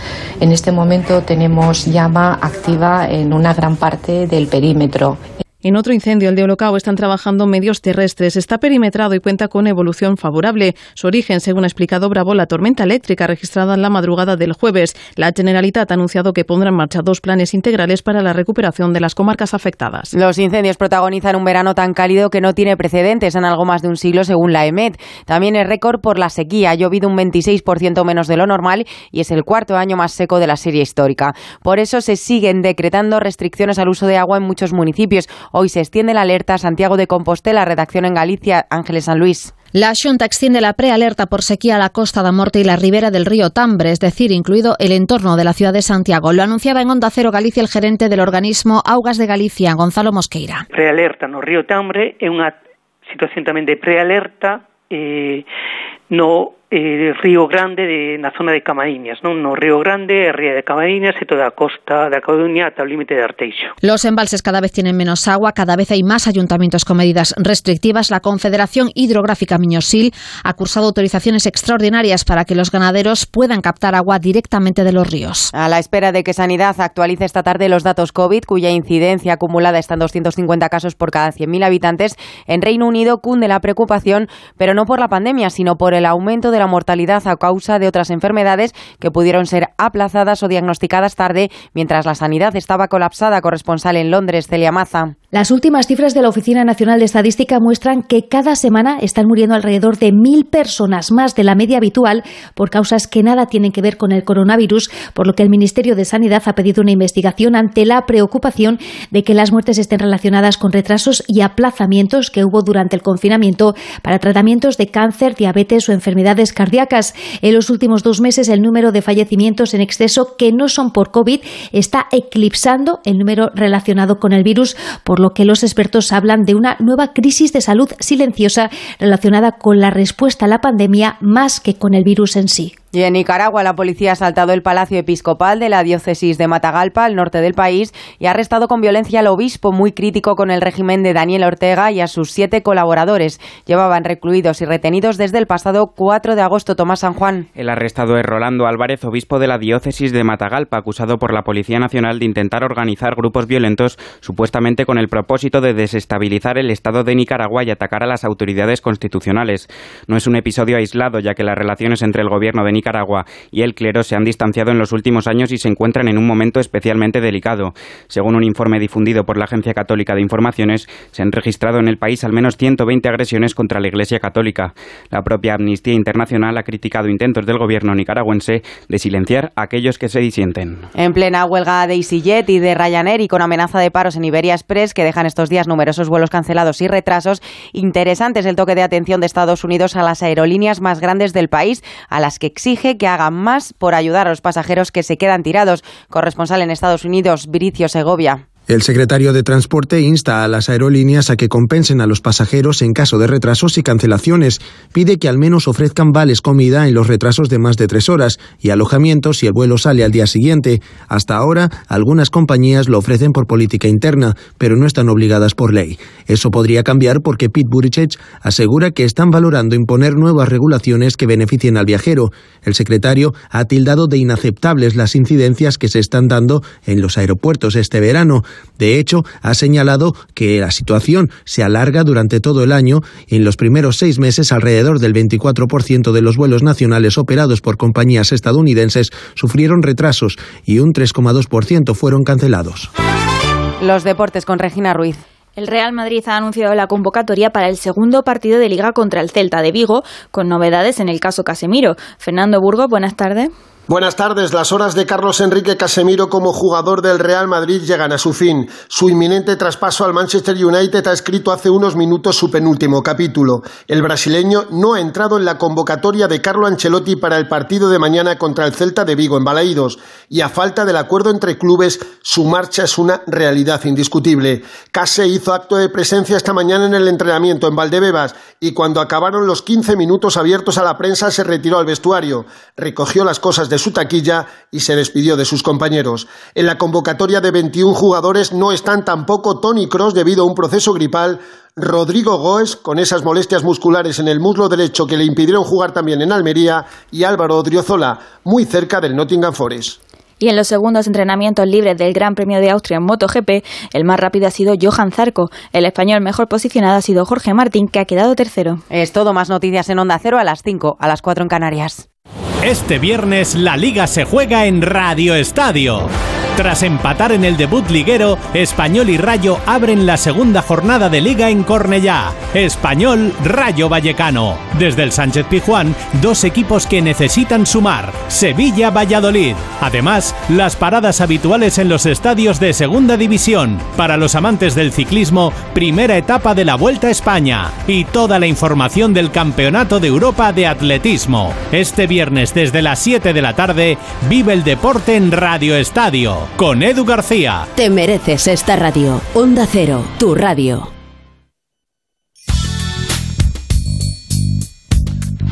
Gelo en verano con Arturo Tellez en Onda Cero. Distintos enfoques sobre cómo la psicología nos ayuda, nos ayuda de manera cotidiana. Eso es lo que hemos preparado para el diferencial a las cuatro y media.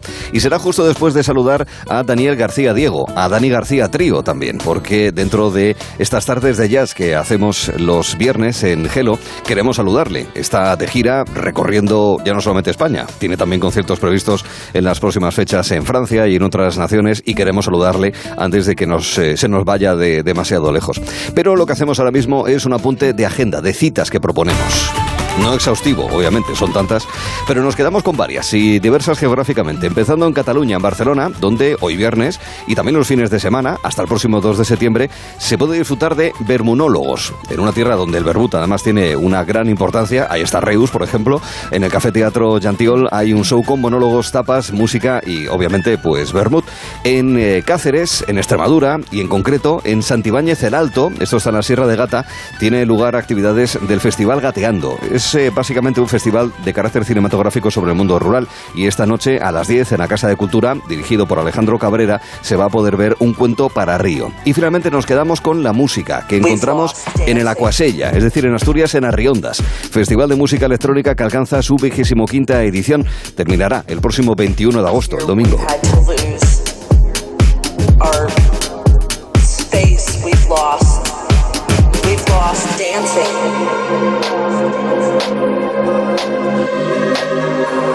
Se nos hace raro, ¿verdad, Manuel, estar escuchando esta música y no tener una copichuela en la mano, ¿verdad? sí, sí, esto es así. Ahora lo que hacemos es echar un vistazo a las webs de A3 Media y La Razón para ver qué es lo que llama más atención de la audiencia. Empezando en Onda Cero.es, Manuel. Pues sí, en Onda Cero lo segundo más leído tiene que ver con el incendio de Bellis, que avanza de forma imparable y calcina en torno a 10.000 hectáreas. Y lo más leído también va de Bellis, con una pieza que nos muestra las contradicciones y versiones de lo sucedido en el incidente del tren que pasó durante el incendio. Ahora en Antena 3. En Antena 3 lo más destacado es la última hora de los incendios en España hoy, Pellís, Castellón, Olocau y el resto de la comunidad valenciana, y también la nueva ola de calor que llega a España según la EMET la próxima semana. A los usuarios de la web de la Sexta, ¿qué les llama más la atención? En la sexta, lo segundo más leído es que el youtuber Borja Escalona amenaza a la camarera de un bar de Vigo con facturarle 2.500 euros si le cobra la consumición. Rechazó pagarla cuando estaba haciendo un vídeo en directo en el bar y decía que hacía promoción del mismo por lo que no debía pagar. y lo más sí. sí, sí. Y lo más leído, el mensaje de Antonio Maestre sobre la importancia de defender la sanidad pública. Te va la vida en ello, decía. Y concluimos con la razón. Y en la razón destaca el pueblo a hora y media de Barcelona que ha sido escogido como el más bonito de Europa. La CNN elaboró una lista de 15 pueblos y entre ellos está Regencós, en la provincia de Girona. Y también un informe del CSBA, el Centro de Evaluaciones Estratégicas y Presupuestarias, que revela que Pekín seguirá reforzando su armada con más fragatas y destructores en los próximos años, cinco portaaviones y 10 submarinos con misiles nucleares para 2030 noticias que llaman la atención. Y especialmente llama la atención el conocer la previsión de tiempo para mañana en la costa española. Recorrido que empezamos, Cristina, como es habitual en Galicia. Pues venga, te llevo a la playa Cobas, en el municipio de Viveiro. Allí van a tener un fin de semana de más nubes que de sol, van a tener viento y oleaje flojo, temperatura máxima de unos 25 grados y en el agua 21. ¿Qué tal por Asturias? Playa Chivares, en el municipio de Carreño. Mañana sábado nubes y sol, pero el domingo solo nubes. Viento flojo y oleaje entre fuerte y moderado y temperatura máxima 24 y en el agua 22. ¿Qué habrá en Cantabria? Playa La Arena, en el municipio de Arnuero. Van a tener sol el fin de semana, excepto el domingo por la mañana, que estará nublado. Viento y oleaje moderado, temperatura máxima de 24 grados y en el agua 22. ¿Qué nos espera en el País Vasco? Playa Undarreta, en Donostia, en Guipúzcoa. Van a tener nubes y claros todo el fin de semana. Viento y oleaje débil, temperatura máxima de 25 grados y en el agua 24. Pronóstico en Cataluña. Pues mira, te llevo a la playa Caproch, en el municipio de La Ampolla, en la provincia de Tarragona. Van a tener sol hasta el domingo por la tarde, que se nublará. Algo de viento y, oleaje muy suave, temperatura máxima de 32 grados y en el agua 27. Le echamos un vistazo a la comunidad valenciana. Pues mira, nos vamos a Elche, Alicante, te llevo a la playa Arenales del Sol. Van a tener un fin de semana de sol sin apenas viento ni oleaje, temperatura máxima de 30 grados y en el agua 29. ¿Qué tal por Baleares? Pues mira, te va a la isla de Ibiza, una, playa una isla preciosa, a la playa de Portinax, en el municipio de San Juan de la Brilla. Allí van a tener sol, sin apenas viento ni oleaje, 32 grados en el aire y en el agua 27. La provisión de Murcia. Playa del Lastre, el municipio de La Unión. Sol con viento moderado el sábado y oleaje débil todo el fin de semana. Temperaturas agradables, 29 grados y en el agua 27. Andalucía Mediterránea. Pues mira, te va a Málaga, la playa del municipio de Estepona. También van a tener mucho sol, con viento moderado el sábado por la mañana y flojo por la tarde y el oleaje muy débil todo el fin de semana. 30 grados de temperatura máxima en el aire y en el agua 22. Ahora la vertiente occidental. Playa Antilla, en el municipio de Lepe, en Huelva, sol todo el fin de semana, viento y oleaje entre moderado y débil, temperatura 34 grados el domingo, ojo, y en el agua 23 una isla de Canarias. Pues mira, te llevo a Gran Canaria, al municipio de Galdar, a la playa Sardina. Allí van a tener nubes y claros todo el fin de semana, viento moderado y oleaje débil. 29 grados de temperatura máxima y en el agua 21. Nos bañamos en Ceuta. Playa El Chorrillo van a tener sol hasta el domingo por la tarde que se va a nublar. Mañana van a, van a, tener un viento y un oleaje moderado y el domingo absolutamente débil, un día muy agradable. 29 grados de temperatura máxima en el aire y en el agua 24 y Melilla mañana. Playa del Hipódromo. Van a tener sol, excepto mañana por la tarde que se va a nublar. Viento y oleaje entre moderado y débil, 28 grados de temperatura en el aire y en el agua 26. Sí, van a la playa, ya tienen ahí la información del tiempo de buena parte de las playas de nuestro país, o por lo menos una selección de las mismas, para que tengan esa referencia. Ahora lo que buscamos, querido Alberto, es eh, la novedad musical de la jornada de un grupo que además hace un juego de palabras con su nuevo álbum. Eso es, hoy es viernes de estrenos y de lanzamientos musicales y destacamos en en Verano el nuevo álbum del grupo estadounidense Panic at the Disco, que ha visto la luz en el día de hoy y lleva por nombre Viva la Vengeance. Y escuchamos Say It eh, Louder, perdón, uno de los eh, temas que integran el disco.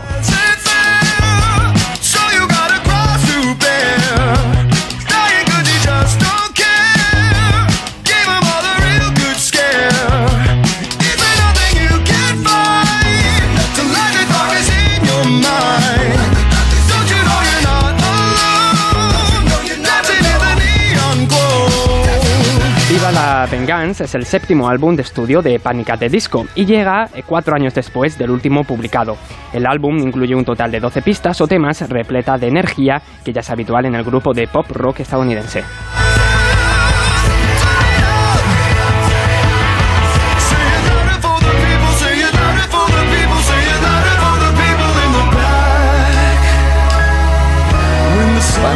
At the Disco, que acaba de sacar álbum y nosotros empezamos a poner algunas de sus canciones. Equipo Gelo, dentro, bueno, dentro de un cuartín de hora quedamos con Alberto para ese diferencial sobre distintos enfoques de psicología y a partir de las 5 de la tarde, una hora antes en Canarias, el choque de generaciones. Hasta entonces, amigos. Hasta, entonces. Gracias.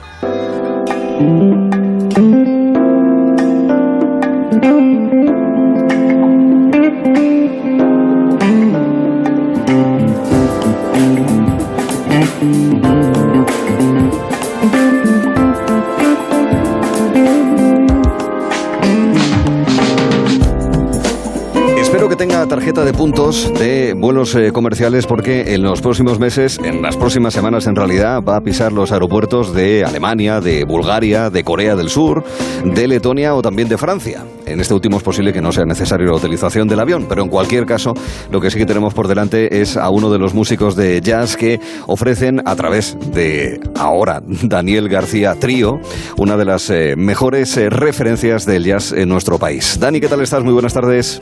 Hola Arturo, ¿cómo estás? Encantado de saludarte. Claro Más sí. yo de poder eh, hablar contigo, de haber escuchado ya tu música, de compartir esa música en antena en los próximos minutos en este tramo que denominamos eh, Tardes de Jazz, donde podemos hacer eh, recuerdo, ¿verdad?, de éxitos y de canciones y de melodías recientes o también de las de discos como Alba, de Samara, de Travesuras, pero también de Vía de la Plata. Eh, bueno, hay que decir, Dani García Trío, porque ahí, en fin, obviamente eh, se trata de un trabajo hispano-cubano, de alguna manera, lo que venís haciendo ahora, ¿no, Dani? Sí, bueno, eh, el, el trío desde el principio, eh, aparte de, de, de mí mismo, que soy el que compone la música, pues los otros dos componentes del trío son, son cubanos y, y desde luego, claro, hay una impronta cubana en, en la música que hacemos. No puede ser de otra manera. Claro, Salmantino del año 83 y ya en casa, en casa ya había música, ¿no, Dani? Sí, te- tengo familia musical, mi padre es músico profesional, varios de mis tíos son músicos profesionales también, entonces he nacido en un, en un ambiente muy musical y en ese sentido pues no puedo estar más agradecido porque, porque digamos que lo he tenido fácil. Mm. Has tenido allanado de alguna manera el camino donde... Sí, por lo menos el acceso a la música eh, ha, sido, ha sido una cosa que he nacido con ella, eso está claro. Porque, en fin, luego además es formación académica, Conservatorio Superior de Música de Castilla y León y posteriormente en Boston, ¿verdad? Eso es. eh, estuve un par de años en, en Berklee College of Music, que es mm, bueno una escuela de música moderna, pues mundialmente conocida y donde desde luego aprendí muchísimo. Estamos escuchando a Dani García Trío.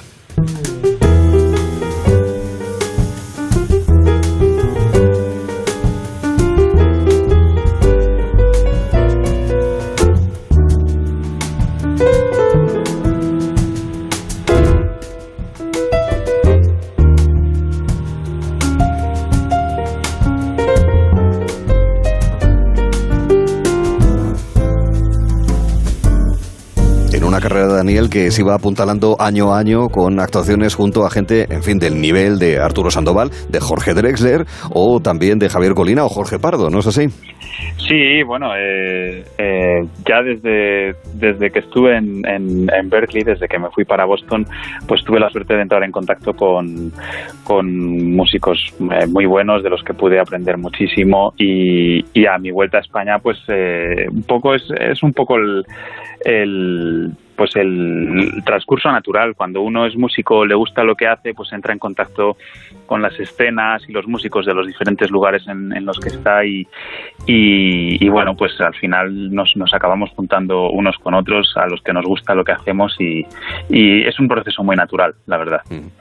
También lo es a la hora de componer cuando estás junto a los otros dos componentes de- del trío, como son Reinier Elizalde, El Negrón y Michael Oliveira, eh, batería. eh, y, cómo se produce ese momento de, creación? ¿Eres tú el que mandas o no necesariamente, Daniel?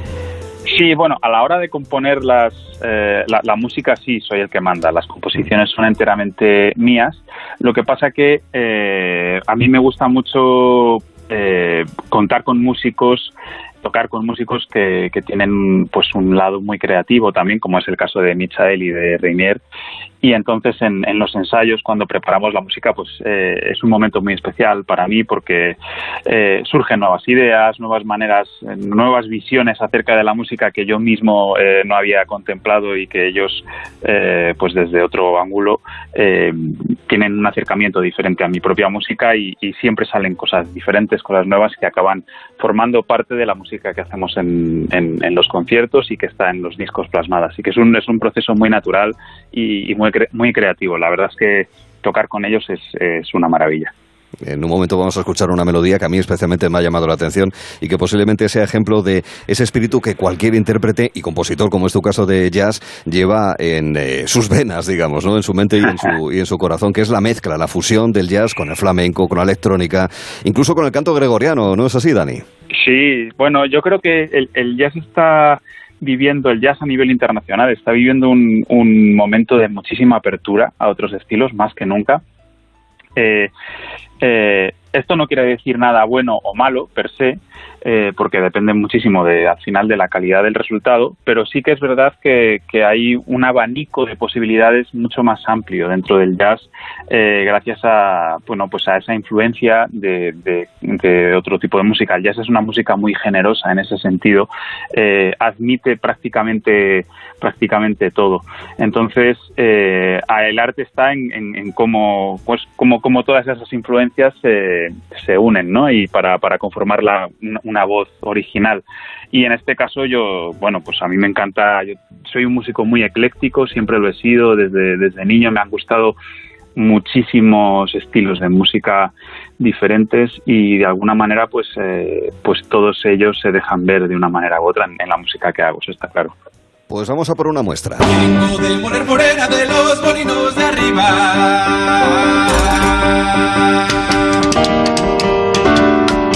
Vengo de Moler Morena de los molinos de arriba.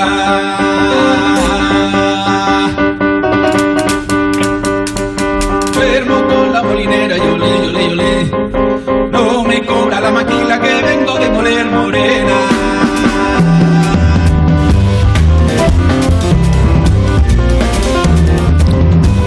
Explícanos. Venir de moler, porque esto seguro que tiene un sentido, Dani. bueno, pues esto es esto es vengo de moler vengo de moler es una canción tradicional castellana de mi tierra eh, pues una canción de trabajo de, hace muchísimos años y, bueno pues eh, hace hace varios años ya que de repente me fijé en, en el acervo eh, cultural del, del folclore castellano, que es una cosa que, a la que no le había prestado mucha atención, aunque siempre había oído canciones desde niño, canciones folclóricas en las reuniones familiares, eh, pues lo típico, ¿no? Lo que, lo que todo el mundo eh, en las reuniones familiares, pues que hay muchas canciones de todo tipo y entre ellas alguna canción folclórica, pero sí que hace eh, cuestión de pues esos seis o siete años, de repente me di cuenta de que, de que había un mundo por explorar ahí a la hora de, de bueno, pues de acercar este folclore a, a, al jazz, ¿no? Y a una música, digamos, más creativa o más libre, porque siempre que se, se habla de folclore en España se tiende a pensar que aquí solo hay flamenco y como mucho jotas, eh, pero es que el, el folclore el folclore peninsular es, es una es, bueno riquísimo, es súper variado y es diverso, una riqueza que tenemos que valorar todos y cada uno, ¿eh? Totalmente, totalmente. Entonces, eh, bueno, pues en mi caso me fijé en el, en el que tenía más cerca y, y descubrí un, un, un universo de, melodías y de ritmos eh, que, que, bueno pues que me inspiraron muchísimo para tanto para componer música original como para en este caso pues hacer versiones libres de, de canciones como este vengo de moler Así es. Bueno, es que además, además en Castilla está el cancionero de Agapito Marrazuela, que estamos hablando por de, ejemplo, de canciones, ejemplo. ¿verdad, Dani? Claro. Totalmente. No, y es verdad que desde hace bastantes años el movimiento folk eh, español está, está trabajando muy, muy bien, con propuestas renovadoras, con gente joven y, la verdad es que es, una maravilla porque ellos han recogido pues el legado de, maestros como Agapito Marazuela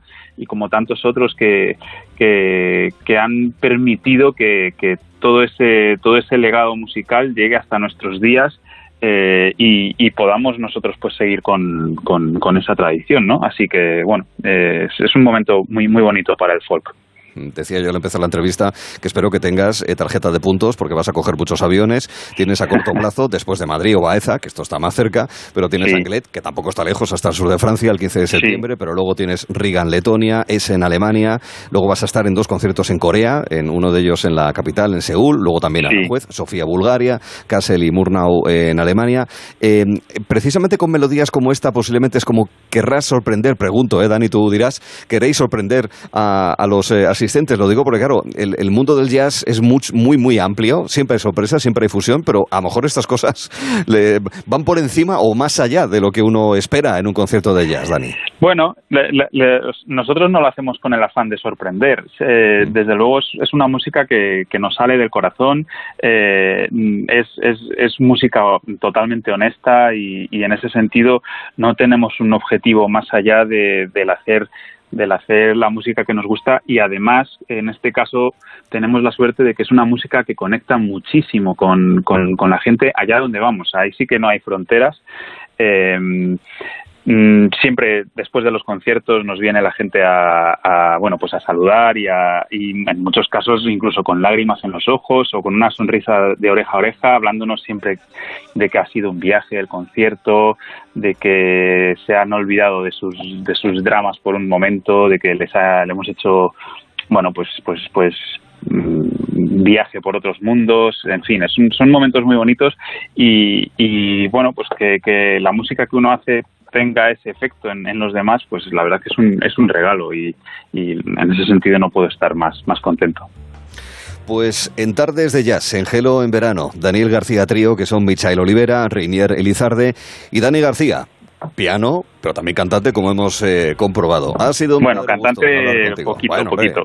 no, pero, pero bueno, vocalista, vamos a dejarlo ahí. Vocalista. Vocalista, vamos a dejarlo ahí. Que vaya todo muy bien, Dani, encantado de conocerte. Muchísimas gracias, Arturo, gracias por todo, de verdad. Hasta la próxima, más encantados de escucharle.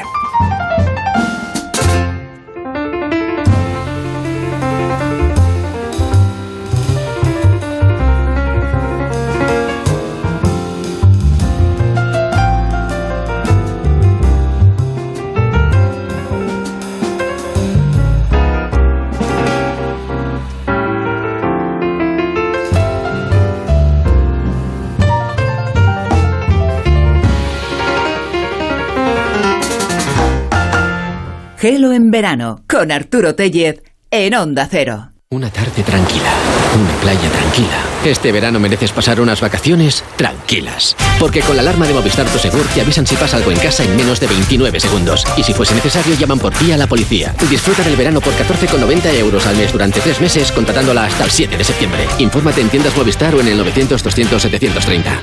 En CEPSA estamos contigo. Por eso te damos un descuento inmediato de hasta 30 céntimos por litro en cada repostaje si eres de porque tú vuelves. Además, puedes alcanzar un ahorro de hasta 45 céntimos por litro, acumulando más ventajas del programa. Infórmate en cepsa.es o en tu estación de servicio. Incluye la bonificación del gobierno. Solo porque tú vuelves. Solo en CEPSA. Para disfrutar de tu día necesitas el mejor descanso. Ahora en el corte inglés tienes un 50% de descuento en las mejores marcas de colchones, el mejor asesoramiento y financiación de hasta 12 meses sin intereses. En Hipercor y el corte inglés en tienda web y app. Solo del 16 de agosto al 5 de septiembre. Financiación ofrecida por Financiera el corte inglés y sujeta a su aprobación. Consulta condiciones en elcorteinglés.es. Soy Paula de Carglass. El aire acondicionado y las altas temperaturas pueden convertir un pequeño impacto en una grieta. No esperes a que se rompa. Pide cita en carglass.es y te lo reparamos en 30 minutos. Recuerda, pon siempre carglass.es. Carglass cambia, Carglass repara. 98.0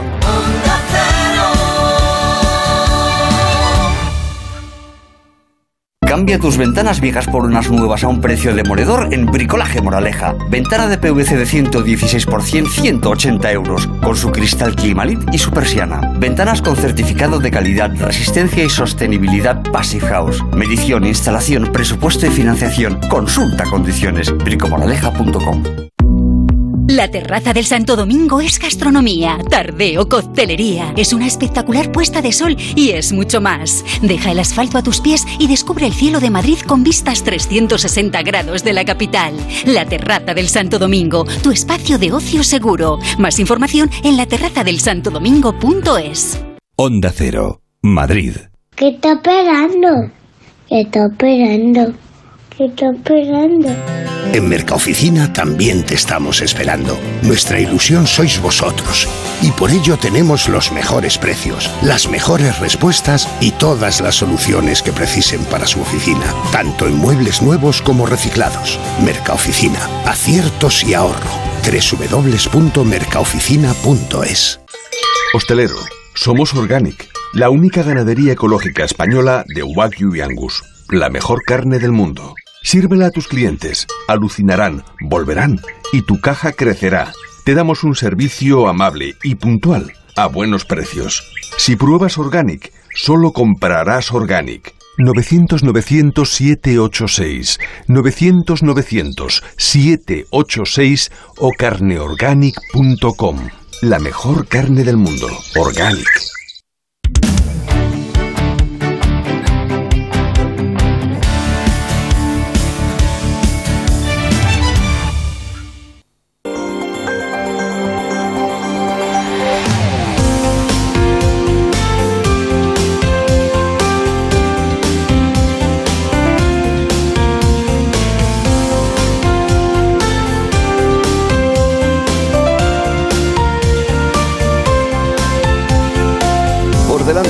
Diferencial en el que la psicología va a ser protagonista, disciplina científica donde se abordan desde las cuestiones eh, estrictamente patológicas hasta las situaciones más de actitud, de cómo aproximarse a la vida, de cómo verla. Y lo vamos a hacer desde diferentes enfoques. Obviamente no puede ser exhaustivo, el tiempo es el que es y es un mundo amplísimo, pero sí que hemos eh, citado a tres especialistas para que desde tres ópticas distintas nos vayan ilustrando. Empezando por, ¿verdad, Alberto Calvo? De nuevo, buenas tardes, un cuarto hora después, ¿qué tal? Hola, buenas tardes Arturo, ¿qué tal?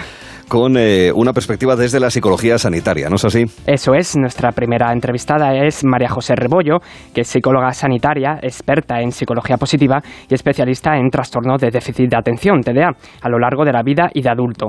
María José cuenta con más de 20 años de experiencia profesional como psicóloga, una profesión que transmite que la ejerce con total cariño y dedicación.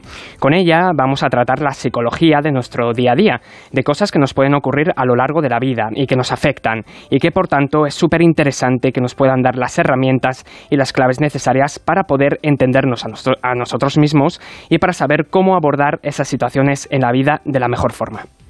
María José, bienvenida, buenas tardes. Hola, buenas tardes, muchas gracias. A ver, todos entendemos que tenemos que tener una actitud positiva ante la vida, pero casi a diario se produce con mayor o menor intensidad todo tipo de reveses. ¿Cuáles son las claves para mantener esa actitud positiva a modo de escudo frente a eso que trata de tumbarnos, echarnos abajo, María José? Bueno, pues mira, yo empezaría diciendo que una de las primeras cosas es que nos fijemos en lo que estamos haciendo en el momento, porque casi todos tendemos a anticipar, ¿no? Me gustaría esto, me gustaría aquello, qué tal me va a salir esto, dónde voy a ir a hacer aquello, y no nos damos cuenta de que a lo mejor en ese momento estamos haciendo ya parte de eso que nos apetece hacer y que realmente nos interesa y que nos hace felices, ¿verdad? Entonces, yo empezaría por ahí, en fijarnos más en lo que hacemos en cada momento y no tanto en lo que nos gustaría como más hacia adelante, ¿no? Los problemas de inseguridad, autoestima, complejos de inferioridad, de compararnos con, otros, tanto a nivel físico como a nivel de, de habilidades, ¿cómo debemos creer más en nosotros mismos, María José? Pues mira, a mí me parece que hay eh, tres pilares fundamentales. El primero sería fomentando un poco más nuestra inteligencia emocional, es decir, en que creyéramos más en nosotros mismos en el sentido de compararnos con nosotros y no con los demás. Siempre tendemos, ¿no?, a compararnos con otros. Eh, este está más delgado, este tiene un mejor sueldo, este tiene un mejor trabajo, y sin embargo no nos damos cuenta de que a lo mejor nuestro trabajo actual es mucho más eh, interesante para nosotros y mucho más eh, bueno que el que teníamos hace un par de años, ¿no? Entonces yo empezaría un poco por ahí, fijándonos en qué tenemos ahora y comparándonos en eh, otros momentos de nuestra vida y cómo estábamos eh, de peor o de mejor y cómo podemos hacer por intentar estar eh, más acorde con lo que queremos realmente hacer. Por otro lado, también tenemos que tener en cuenta que somos seres sociales y en este sentido es muy importante que fomentemos nuestra asertividad, es decir, que seamos capaces de decir aquellas cosas con educación, con límites, eh, que nos molestan a los demás.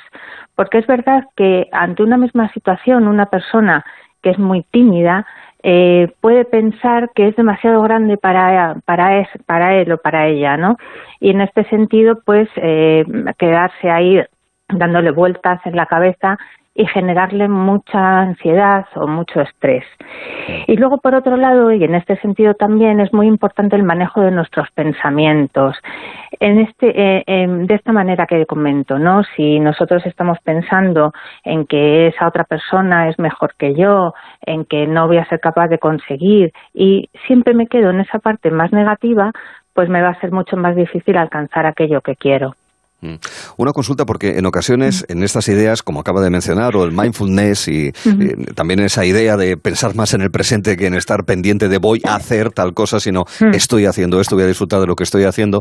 Eh, en muchas ocasiones, pregunto, no sé si colisiona demasiado con la necesidad de convivir con los demás y entender a los demás, en el sentido de poner posiblemente por encima de otras cosas mis prioridades sobre las de los demás dentro de esa idea de, vivir el presente. Eh, o no necesariamente tiene por qué ser así. María José. No, no, sí, sí. Precisamente es muy importante esta pregunta que me haces porque generalmente eh, se, se confunde este término y uno piensa efectivamente que lo que tenemos que hacer es quedar por encima de los demás. Y no es exactamente eso. Es generar en, hacia nosotros mismos más respeto y más cariño sin tener que necesariamente pisar a los demás. Este es el sentido de la asertividad a la que me refería, ¿no? Es decir, que nosotros podamos eh, pensar cómo le podemos poner límite al otro sin que realmente avasallemos a esa otra persona, ¿no? Y quedemos por encima. Mm. El lenguaje del tengo que al quiero que. Ah, también le pregunto por una, por una frase que, bueno, no deja de ser una frase de una película. De acuerdo, hay que poner las cosas en justos términos, pero bueno, me dio que pensar y se la voy a trasladar. A ver, en una película sobre el biopic este que hicieron hace poco de Rocketman sobre Elton John y cuando él estaba empezando en el mundo de la música y donde en la Inglaterra de aquellos años, años 60, años 70, él era homosexual y eso en aquel momento, pues obviamente era igual que en España, era una cuestión eh, compleja, ¿verdad? En, en ese contexto histórico, habla con otro músico y este le dice, un músico americano, le dice, tienes que dejar de pensar en la persona que ibas a ser para pensar en la persona que quieres ser. Yo se lo traslado porque ya digo, es una frase de una peli, punto. No hay que darle más. Pero bueno, no deja de ser una pequeña invitación a la reflexión, María José. Sí, totalmente. Y de hecho es muy importante eh, tener una expectativa y una motivación hacia ese hecho. Pero ojo con quedarnos en el camino. Es decir, nosotros tenemos que tener eh, una serie de objetivos propuestos, pero sin que eso nos cueste eh, nuestro desempeño diario. Es decir, eh, todos queremos, eh, pues por ejemplo en el caso del John, ¿no? llegar a ser famosos, pero no nos podemos dejar la piel en el intento porque la frustración y la anticipación nos generaría demasiada ansiedad. Mm. Y una última pregunta, rupturas amorosas. ¿Hay que abrirse una cuenta en Tinder inmediatamente después o qué opina? Bueno, siempre se dice que un clavo saca, saca otro clavo, ¿no?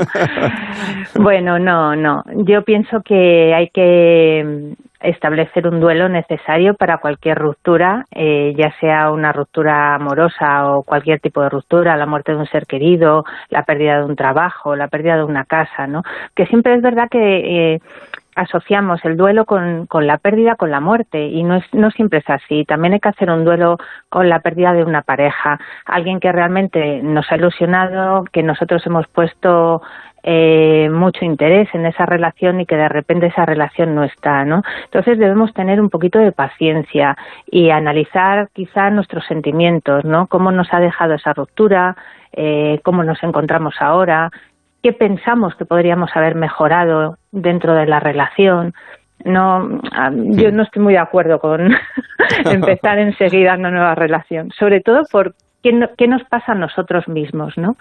¿Cómo nos ha dejado esa relación? Vernos de alguna manera en ese momento de nuestra vida. María José Rebollo, hemos hablado un 1% del 100% que podríamos hablar, pero ha sido intenso en cualquier caso y muy interesante. Se lo agradezco de verdad. Eh, María José, un beso y gracias. ¿eh? Muchísimas gracias, otro para ti.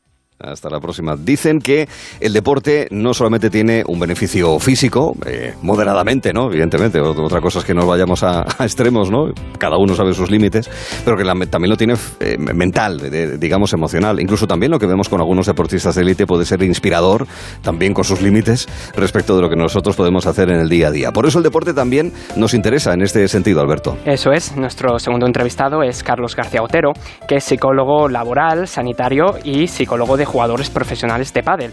Comenzó en la profesión como psicólogo laboral, posteriormente desarrolló su actividad como psicólogo sanitario, compaginándolo bueno, mm, también con, la psicología laboral y cuenta con más de 25 años de experiencia en, en estos ámbitos.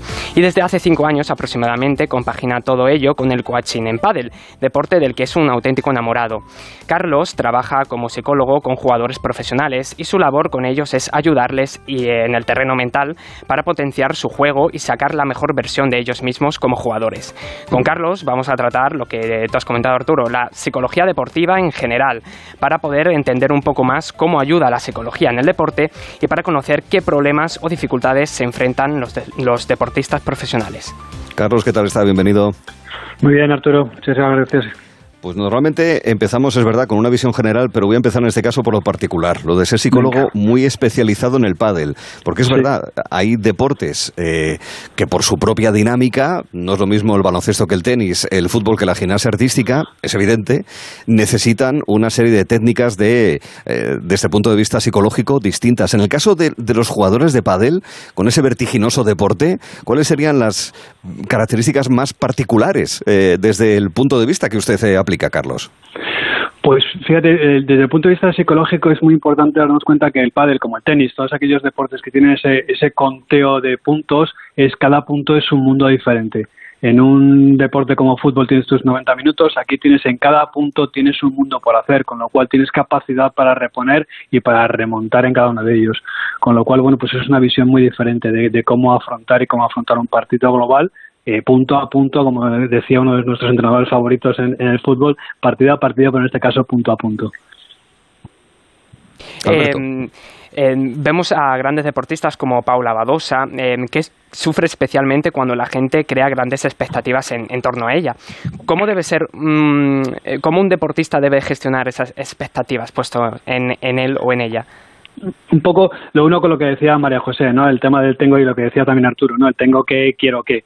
Eh, ahí es donde, donde entra en esa exigencia, donde te puedes sentir presionado por todo lo que hay a tu alrededor y entrar en esa, en esa necesidad, en ese eh, tengo que quedar delante de toda esta gente con un nivel eh, exigente y con un nivel muy elevado. Y entonces entran en juego una serie de, de, conceptos ya no solo mentales sino musculares donde estoy tensando músculos inadecuados y empiezo a fallar. Y entonces desde ahí lo que nosotros trabajamos con ellos es la excelencia cambiar ese tengo que que hablabais antes a qué quiero ¿Qué quiero? Dar lo mejor de mí mismo, porque eso, unido con un entrenamiento físico potente, porque tened en cuenta que nosotros trabajamos con profesionales y un profesional trabaja toda su parte física al 100%. Es un entrenamiento constante de, toda su musculatura, con su entrenador, eh, toda la estrategia, toda la parte táctica, nosotros toda su, área mental. Entonces es un conjunto de trabajo y desde ahí lo que queremos es dar lo mejor de nosotros mismos, independientemente de lo que está, de lo que está demandando el exterior. Entonces tengo que cambiar el tengo que al quiero y desde ahí quiero dar lo mejor y funcionamos en ese, en ese nivel. Es un cambio complicado, pero es necesario para poder salir de, ese, de esa exigencia. ¿Mm? El deportista de élite, si lo es para los aficionados, no está exento de lesionarse. Viene el proceso de recuperación, el más fisiológico, digamos, pero también viene el de ponerse en el césped, en la pista, en eh, el tantam, en fin, donde corresponda para poder practicar su deporte. Con las dudas si sobre estará, si, está, si, podré forzar o no, fuerzo o no. ¿Eso cómo, cómo se aborda desde el punto de vista psicológico, psicológico Carlos? Primero, desde, la confianza absoluta en tu, en tu preparador. es decir, en tu fisio. Es decir, es quien lleva tu parte física y con, con quien tienes que tener esa, esa, esa comunión perfecta. ¿no? A partir de ahí, cuando él te dice vamos adelante, sigue sus instrucciones y tú confías plenamente y empiezas a confiar en ti mismo. Nosotros lo que trabajamos es toda esa eh, focalización en esa musculatura, en eso, en esa parte lesionada, darle la importancia y no tratar de compensar, porque al final lo que hace nuestro cuerpo muchas veces es que compensa. Cuando tengo una lesión en un lado, compensa al otro lado, para que esa parte más débil no sufra y el otro se potencia mucho más. Nosotros lo que buscamos es que al revés esté equilibrando todo eso desde un punto de vista mental y entonces que juguemos al 100% con cada una de ellas. ¿Por qué? Porque la confianza, repito, es plena en, el, en la parte de quien está llevando toda esa, esa rotura o toda esa lesión. Y entonces nosotros trabajamos ahí, vamos a dar confianza, vamos a funcionar y vamos a darnos cuenta cómo esto está recuperando todo lo que anteriormente tenía. Y ese es el trabajo. Punto decisivo en un partido de pádel. En baloncesto vamos 89-90 y tengo dos tiros libres y quedan cinco centésimas para terminar el partido. Décimo lanzamiento de una tanda de penaltis en fútbol y vamos 5-4. Tengo la posibilidad al menos de empatar. El profesional del deporte, ¿cómo debe afrontar esas, esos segundos, esos instantes de donde se lo juega todo? Fíjate, tú lo has dicho, tú lo has dicho, Arturo, tengo, tengo, tengo. Entonces ahí me paro, espera, ¿qué quiero? Quiero Vale, que esta vale, vale, pelota, Muy bien, muy bien. exacto, quiero que esta pelota vaya a ese sitio. Y lo decía Miguel Lamperti, que es uno de los jugadores excelentes en este deporte, decía, yo en ese momento de tensión me voy a lo que tengo muy seguro, a lo que sé hacer muy bien, a lo que no me falla. ¿Por qué? Porque lo he hecho mil veces. No arriesgo. Lo que hago es hacer mis deberes, como él dice. Juego a esa seguridad. Voy a lo que quiero hacer conju- con- jugando con todo esto. Y entonces desde ahí aseguro mi tiro, pensando en ello.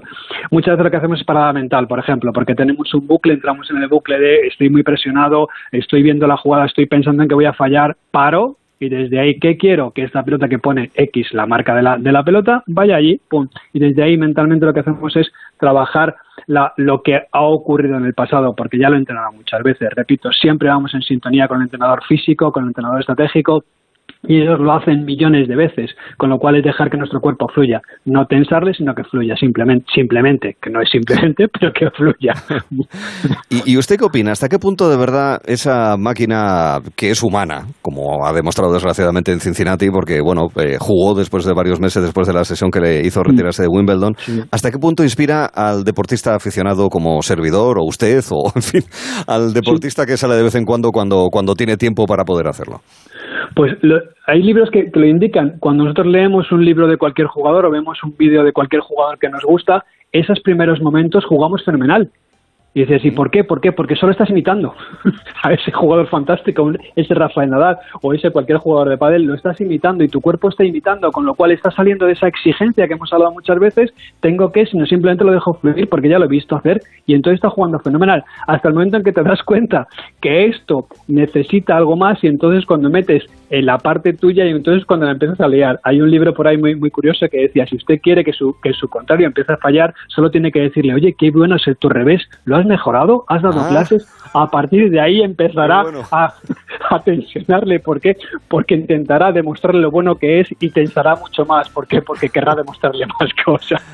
Qué truquillo tan bueno para el partido que tengo mañana de pádel, lo aplicaré y además diré de quién viene. Pues espero que me cuentes después de lo que ocurra, Arturo. Muy bien. Carlos García Otero, psicólogo y especializado en el ámbito deportivo, en concreto en el pádel. Ha sido muy, muy interesante, de verdad. Carlos, muy amable, muchas gracias. ¿eh? Igualmente, muy buena tarde a todos. Gracias. y hasta la próxima. Pero claro, el deporte y como otras actividades que desarrollamos, algo que uno sea profesional de ello, normalmente es algo que se hace entre medias de una cosa que es importante para todos y que todos ansiamos, que es tener trabajo.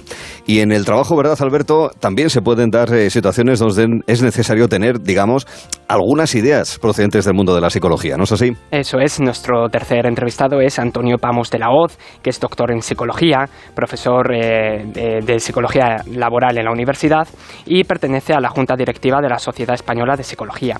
Antonio cuenta con 30 años de experiencia y es autor de varios libros, su último se titula Actitud Digital. Con Antonio vamos a tratar la psicología laboral y nos ayudará con algunas claves que nos servirán para abordar algunas de nuestras preocupaciones referentes a la psicología laboral. es uno de los ámbitos, ya digo, más importante para cualquier ser humano, no solamente por los temas de los ingresos, sino también por la socialización que supone, el estar en contacto con otras personas. ¿Qué tal está? Muy buenas tardes, Antonio. ¿Qué tal? Buenas tardes. Encantado de estar con vosotros.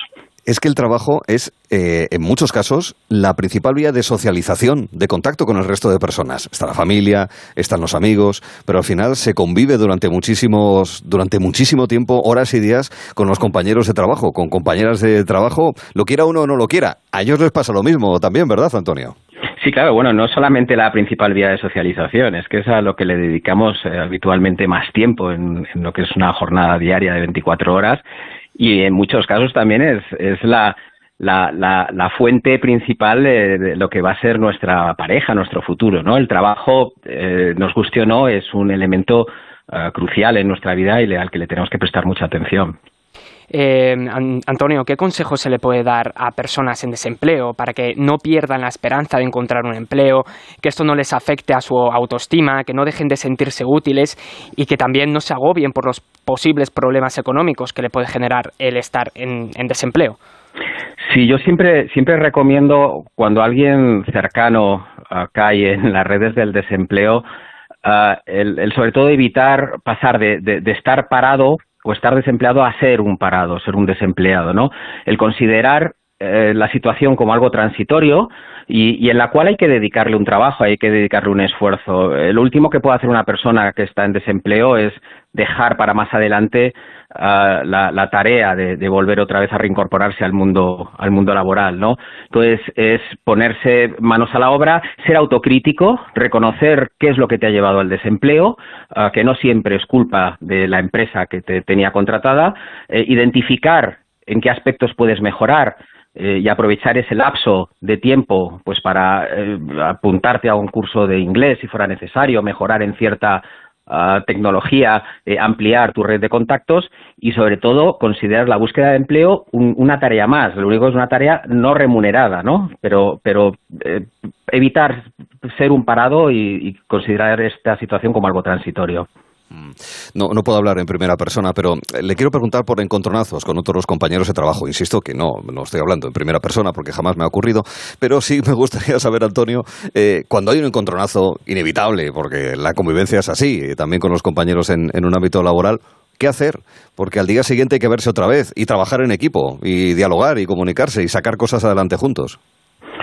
Claro, los, los encontronazos eh, son habituales y yo creo que es la naturaleza propia del, ser humano, ¿no? Eh, por muy buenas intenciones que, que, que, lleves en la relación con los otros, el, contacto estrecho y el contacto que se alarga en el tiempo, al final pues acaba generando eh, a veces eh, situaciones eh, tensas o situaciones conflictivas que, que hay que afrontar. ¿Qué, ¿Qué, puedes hacer ahí? pues básicamente sacar todas tus habilidades eh, sociales o de la inteligencia, la inteligencia emocional para gestionarlo de la mejor forma posible y sobre todo no intentar o, no hacer nada que pueda a, acrecentar, ¿no? Que pueda hacer que la situación se convierta en, en algo en algo insostenible, ¿no? Eh, hay que contar que, que esas situaciones eh, se van a dar, si no es con un compañero, puede ser con un cliente, puede ser con el mismo jefe, y, y bueno, pues eh, saber gestionarlo con la, con la mayor habilidad posible y evitar, como digo, que, pueda convertirse en una situación más seria o más dramática. Bueno, en estos días nosotros estamos trabajando y en más de una ocasión llamamos y yo al menos cuando llamo pregunto, ¿estás currando? Pero claro, hay que entender que la gente está de vacaciones. Eh, ¿Cómo se puede lidiar con momentos de vacaciones en los que va a ser inevitable que tengas que estar pendiente de lo que pasa en el lugar de trabajo, que te vayan a llamar, que tienes cosas pendientes? ¿Cómo hay alguna manera de, no sé, disociar el cerebro para estar de vacaciones al mismo tiempo, inevitablemente estar pendiente del trabajo? Claro, eh, realmente estas situaciones que se generan desde hace unos años, en las cuales es muy difícil separar el tiempo de descanso del trabajo, viene uh, marcado por la aparición de las nuevas tecnologías. Hace 20 años era muy difícil que alguien te molestara, o 30 años que alguien te molestara a mitad de tus vacaciones. Básicamente ahora, no encontrábamos a nadie eh, disponible. Por ejemplo, claro, efectivamente. eh, ahora uno se va con, con, con el modo de, de acceso o de, o de, localización debajo del, del, brazo o en el bolsillo y, y, es inevitable que cuando surge una necesidad, pues eh, eh, se intente se intente tirar de él eh, o de ella. Eh, ¿qué, ¿qué, puedes hacer ahí? Pues eh, hay, hay compañías eh, que lo, dentro de lo que es la propia deontología o lo que son las normas de convivencia tienen claramente establecido que el trabajador que está de vacaciones ah, no se le no se le molesta. Eh, uno siempre también puede reivindicarlo, ¿no? Y decir que, oye, pues mira, yo es que en vacaciones eh, apago mi teléfono o simplemente tengo una línea telefónica para mis asuntos profesionales frente a la personal y en mi mes de vacaciones o las tres semanas de vacaciones o dos que tengas apago eh, esa, esa línea esa línea profesional. Eh, pero claro, hay que entender también que eso puede tener unas consecuencias. Eh, no, todas las empresas eh, son, son igual de, de, comprensivas con estas decisiones de, de, los trabajadores, decisiones lícitas, naturalmente, ¿no? pero que, bueno, pues que pueden tener también unas consecuencias en cuanto al, a la percepción que se tiene internamente del trabajador, ¿no? pero yo creo que la tendencia es que las compañías cada vez más incluyen en sus, en, en sus reconocimiento de los derechos de los trabajadores esa, esa desconexión y ese periodo de no molestar. En este minuto y medio que me queda, también querría preguntarle a Antonio sobre otro asunto. Bendito trabajo y que dure para siempre, por lo menos hasta que me jubile. Pero, ¿qué ocurre con eh, el empleado, la empleada, que, bueno, pues hay rutina, hay monotonía, es todos los días lo mismo, hay algunos trabajos, en fin, que son más salerosos y otros que son más de repetición. ¿Qué le dice?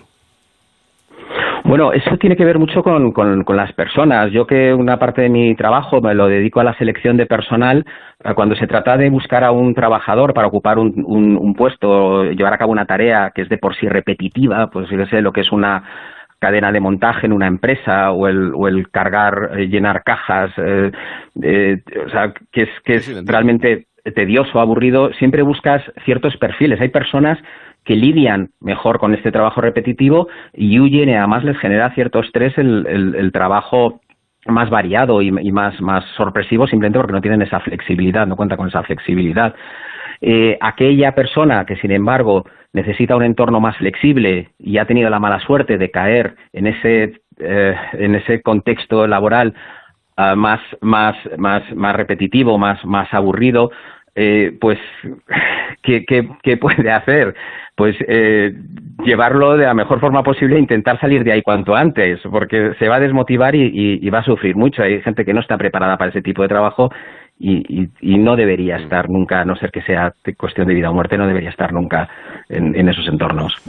Por lo que son eh, ideas de peso que seguro que nos pueden resultar muy útiles, las que le hemos preguntado y podríamos hacer unas cuantas más. Nos quedamos con esas en cualquier caso a Antonio Pamos, psicólogo especializado en el ámbito laboral y le agradecemos además que nos lo haya explicado de manera tan clara y concisa en este diferencial de Gelo esta tarde en Onda Cero. Antonio, muchas gracias, muy amable. Nada, gracias a vosotros. Un saludo. Gracias y hasta la próxima. Y tenemos un trabajo, Anto, este Alberto, por delante, ¿sabes? También, ¿no? Sí, sí, sí, sí. Después de este interesantísimo diferencial sobre cómo la psicología puede abordar diferentes facetas de nuestra vida. Eh, tú ya psicológicamente, se lo podíamos preguntado, preguntado a Carlos, ¿ya te has preparado psicológicamente? ¿Ya te has inspirado en Rafa Nadal para el choque de generaciones, pues verdad? Voy, voy a tope, voy a tope sí. y vais a morder el polvo, ¿eh? Solamente digo eso. O sea, tú fíjate eh, cómo voy. Espérate, ¿eh? espérate. Bueno, espérate. bueno, bueno. ¿Tú has, visto la, ¿Tú has visto la raqueta que traigo yo aquí? Fíjate bueno. qué pedazo de raqueta. Fíjate qué pedazo raqueta. Y además, y además, incluso tengo el pie dormido. O sea que bueno, incluso con el pie dormido soy capaz ¿eh? de ganar. ¿Ese? Lo aprovecharemos. Choque de generaciones en unos minutos. Hasta luego, Alberto, con el equipo Gelo, Senior y Junior. 19-17, apenas dos puntos. ¿Remontarán los más jóvenes? En breve lo conocerán. Gelo en verano, con Arturo Tellez, en Onda Cero. Muy pronto. Por fin ha encontrado al hijo que buscaba. Todo cambiará en un instante. Omar, puedes abrazar a tu madre. Lo vas a pagar caro aquí. Quiero que sepas que ni yo ni mi madre te queremos en nuestras vidas. Hermanos, lunes y martes a las 11 menos cuarto de la noche en Antena 3. Ya disponible en A3 Player Premium. ¡Ven! ¡Métete debajo de mi paraguas! Siempre hay alguien que cuida de ti. En Autocontrol, anunciantes, agencias y medios, llevamos 25 años trabajando por una publicidad responsable. Campaña financiada por el Programa de Consumidores 2014-2020 de la Unión Europea. Es que esta casa se queda cerrada meses y estamos a cuatro horas de aquí. Sí, la casa está cerrada, pero se queda bien protegida. Con las cámaras y sensores podemos detectar si alguien intenta entrar. Y si hace falta, avisamos a la policía al instante para que puedan actuar. Incluso con el servicio de custodia de llaves, abrirles la puerta a nosotros mismos para que no tengas que venir. Está todo previsto. Este verano protege tu hogar frente a robos y ocupaciones con la alarma de Securitas Direct. Llama ahora al 900-272-272. Onda Cero Madrid, 98.0 FM. Cuida tu espalda y tu salud descansando en un nuevo colchón. Somnium ha abierto una nueva tienda en San Sebastián de los Reyes, en la avenida de Pirineos número 3. Flex Tempur Vultex Picolín, hasta el 50% de descuento. Los mejores colchones a los mejores precios. 15 tiendas Somnium en Madrid. Encuentra la tuya en la tienda somnium.es. Bricolaje Moraleja, la mayor exposición de puertas en Madrid que puedas imaginar. En Bricolaje Moraleja no cerramos en agosto. Calle Galileo Galilei 14 de Getafe, bricomoraleja.com. Evasión instantánea con Click and Boat. Aléjate de las multitudes y relájate a bordo de uno de los 40.000 barcos disponibles para alquilar en clickandboat.com. Lanchas, veleros, catamaranes. Descubre nuestras ofertas y alquila un barco en España o cualquier parte del mundo en unos clics en clickandboat.com. Onda Cero, Madrid. ¿Conoces el nuevo café de fanático by Cafés La Mexicana? Tanzania AA Plus Jane Goodall Project, un café de edición limitada cultivado directamente en el santuario de chimpancés de Jane Goodall, en Gombe. Equilibrado y afrutado, perfecto para tomar con hielo este verano. Un café de fanático, la marca de cafés de origen de La Mexicana. Descúbrelo en sus tiendas o en lamexicana.es y recíbelo en casa en 24 horas. ¿Quieres vender tu coche? Busca, compara y si alguien te paga más, ven a Ocasión Plus. Mejoramos cualquier tasación. Mejor pago garantizado. Pago en 30 minutos. Ocasión Plus. Ocasión Plus. 13 centros en Madrid. Nuevas aperturas en Arganda y Villalba. Localiza tu centro más cercano en ocasiónplus.com. Abiertos sábados y domingos. Colaboran con Decorman, Closman Cierres Metálicos, Insonoplac, PVC3 Comerlin, Claudio Pintores y Contenedores Parque 91 609 3370 o decorman.es.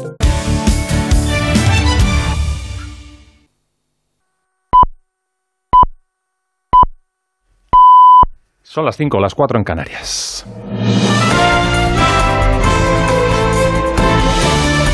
Noticias en Onda Cero. Muy buenas tardes. Rusia accede a que una misión del Organismo Internacional de la Energía Atómica inspeccione la central nuclear de Zaporilla. Así se lo ha hecho saber Putin a Macron en una conversación telefónica esta tarde. Corresponsal en París, Jorge Morón. Mientras Moscú y Kiev se acusan mutuamente de haber golpeado la central nuclear de Zaporilla, el presidente ruso Vladimir Putin ha declarado hoy que el bombardeo sistemático de este lugar bajo control ruso crea el peligro de una catástrofe a gran escala que podría provocar la contaminación radioactiva de varios territorios. Durante una conversación telefónica con Emmanuel Macron, los dos jefes de Estado pidieron que se organice lo antes posible una visita del Organismo Internacional de Energía Atómica a la central. Vladimir Putin comunicó al presidente francés su acuerdo con el despliegue de esta misión y las modalidades discutidas. Los dos presidentes volverán a hablar en los próximos días sobre este tema tras los intercambios de equipos técnicos y antes del despliegue de la misión, según lo indicó el Elíseo en un comunicado. Al déficit de transportistas en Reino Unido se suman ahora los cuidadores, sobre todo de personas mayores. Faltarían en torno a 160.000 empleados. El Brexit ha dejado al descubierto todas estas vacantes, obligando ahora a contratar extranjeros. Este invierno, Londres, Celia Maza. Controlar la inmigración fue una de las claves de la campaña del Brexit. Sin embargo, la falta de mano de obra está haciendo ahora estragos en la economía y uno de los sectores más afectados es el de cuidadores de residencias de mayores. A medida que se acerca el invierno, aumenta la preocupación del Gobierno sobre el estado del Sistema Nacional de Salud y la atención social. De ahí que quiera llevar a cabo ahora una ola de contratación en el extranjero focalizada sobre todo en países como India y Filipinas para reclutar a enfermeros. También quiere que sea más fácil para los reguladores verificar las calificaciones de los inmigrantes para que el personal pueda comenzar a trabajar más rápido. Aunque hay 1,6 millones de empleados, existen más de 160.000 vacantes en un sector que está luchando por la caída de la financiación de las autoridades locales cuando la inflación ha superado el 10%. En el Mediterráneo central, más de 40 inmigrantes se encuentran a la deriva en una embarcación cerca del litoral de Malta. Habrían salido de Libia y varios de ellos se encuentran enfermos, según el aviso comunicado por el servicio de alerta Alarmfom que responde a las llamadas de auxilio de quienes consiguen llamar a bordo en algunas de esas travesías a la desesperada. Llamadas como la que permitió al nuevo barco de la ONG española Open Arms rescatar el 17 de agosto a 101 migrantes que se encontraban en una lancha neumática. Y contamos ahora cómo la EMA, la Agencia Europea del Medicamento, aconseja sobre el uso intradérmico de Invanex eh, contra la viruela del mono, esta vacuna, tal y como había pedido España. La vacuna podría eh, ser dividida en pequeñas eh, dosis, en mini dosis. Nuestro país, eh, recordemos, ya pidió que fueran cinco y ahora es la Agencia Europea del Medicamento la que lo baraja como una solución temporal ante la escasez eh, de vacunas. Trataremos de ampliarle esta información en el próximo boletín informativo. De momento vamos con un estudio que revela cómo en España la tasa de abandono animal lidera nuestro entorno europeo. Diana Rodríguez. Sí, la Asociación Nacional para la Defensa de los Animales califica de vergonzoso que España se haya convertido en uno de los países europeos con mayor tasa de abandono animal. Las protectoras recogen cada año unos 285.000 perros y gatos, según un informe de la Fundación Affinity, de los que solo la mitad acaban siendo adoptados. El principal motivo, según Encarna Carretero, jefa de comunicación de esta asociación, es la irresponsabilidad de quienes regalan animales suelen ser eh, la mayoría de las veces regalo de Navidad, que a lo mejor bueno pues se regala a un niño mal hecho porque luego cuando son cachorritos está muy bien y el cachorrito pues es muy mono y pero luego el problema viene cuando ese animal crece en vísperas del Día Internacional del Animal sin Hogar, el estudio pone sobre la mesa las principales causas de abandono, el cambio de trabajo de domicilio, motivos económicos o la compra compulsiva. Y no es habitual a esta hora eh, hablar de información deportiva, pero mucho me temo, Fernando Burgos, que hay última hora y que afecta al Real Madrid y seguramente por ese fichaje de Casimiro. Buenas tardes, Fernando. ¿Qué, tal, Carlos? Muy buenas tardes. No es oficial todavía, pero el acuerdo entre el Manchester United y el Real Madrid para el traspaso de Carlos Enrique Casemiro está cerrado, se ha sellado y es absolutamente total. El mismo se ha cifrado en 60 millones de euros más 10 millones de euros en variables, una cantidad satisfactoria para el Real Madrid. Será el último paso necesario para oficializar, será en las próximas horas, la marcha de Casemiro al Manchester United. El acuerdo ya sabe todo el mundo entre el jugador, porque se lo hemos contado aquí en Onda Cero, y los ingleses ya era un hecho. Ayer una oferta irrechazable de cuatro años más uno opcional hasta 2027, doblándole el sueldo que cobraba aquí en el Real Madrid. En total, el brasileño va a ganar 100 millones de euros brutos en los próximos cinco años. Esta mañana en rueda de prensa, Carlo Ancelotti explicó y confirmó sin tapujos que Casemiro quería un nuevo desafío en el Manchester United y dos horas después le dejó fuera de la convocatoria para el partido de mañana contra el Real Club Celta de Vigo. Las últimas horas de Casemiro en Valdebebas han sido muy emotivas. Apenas entrenó 15 minutos, recogió las cosas de su taquilla, se despidió de sus compañeros y del cuerpo técnico con el que tenía tenía una sintonía muy especial con la familia Ancelotti y ahora evidentemente toca que el Real Madrid le despida como lo que es una leyenda después de ocho temporadas y 18 títulos ganados e integrante de un centro del campo que ya es historia y que denominó Ancelotti el Triángulo de las Bermudas. Casemiro, Luka Modric y Tony Kroos. Gracias, Fernando. Está hecho lo de Casimiro. Ampliaremos esta información en adelante. Volvemos a las seis, las cinco en Canarias. Quien sigue ahora es Arturo Tellez, Gelo en verano el programa preferido de nuestros mejores amigos, como el perro y el gato. Para cobayas, hámsters y conejos, porque estas mascotas no sintetizan la vitamina debido a una deficiencia natural de una. Si los centros que tienen que encargarse del tema no tienen capacidad, pues quien proceda tendrá que abrir más centros para que se pueda acudir a ellos con estos animales. Como el perro y el gato, con Carlos Rodríguez. Sábados a las 3 de la tarde, domingos a las 2 y media y siempre que quieras en la app y en la web de Onda Cero. Patrocinado por Menforsan, los especialistas en cuidados, higiene y cosmética natural para las mascotas. Te mereces esta radio. Onda Cero, tu radio.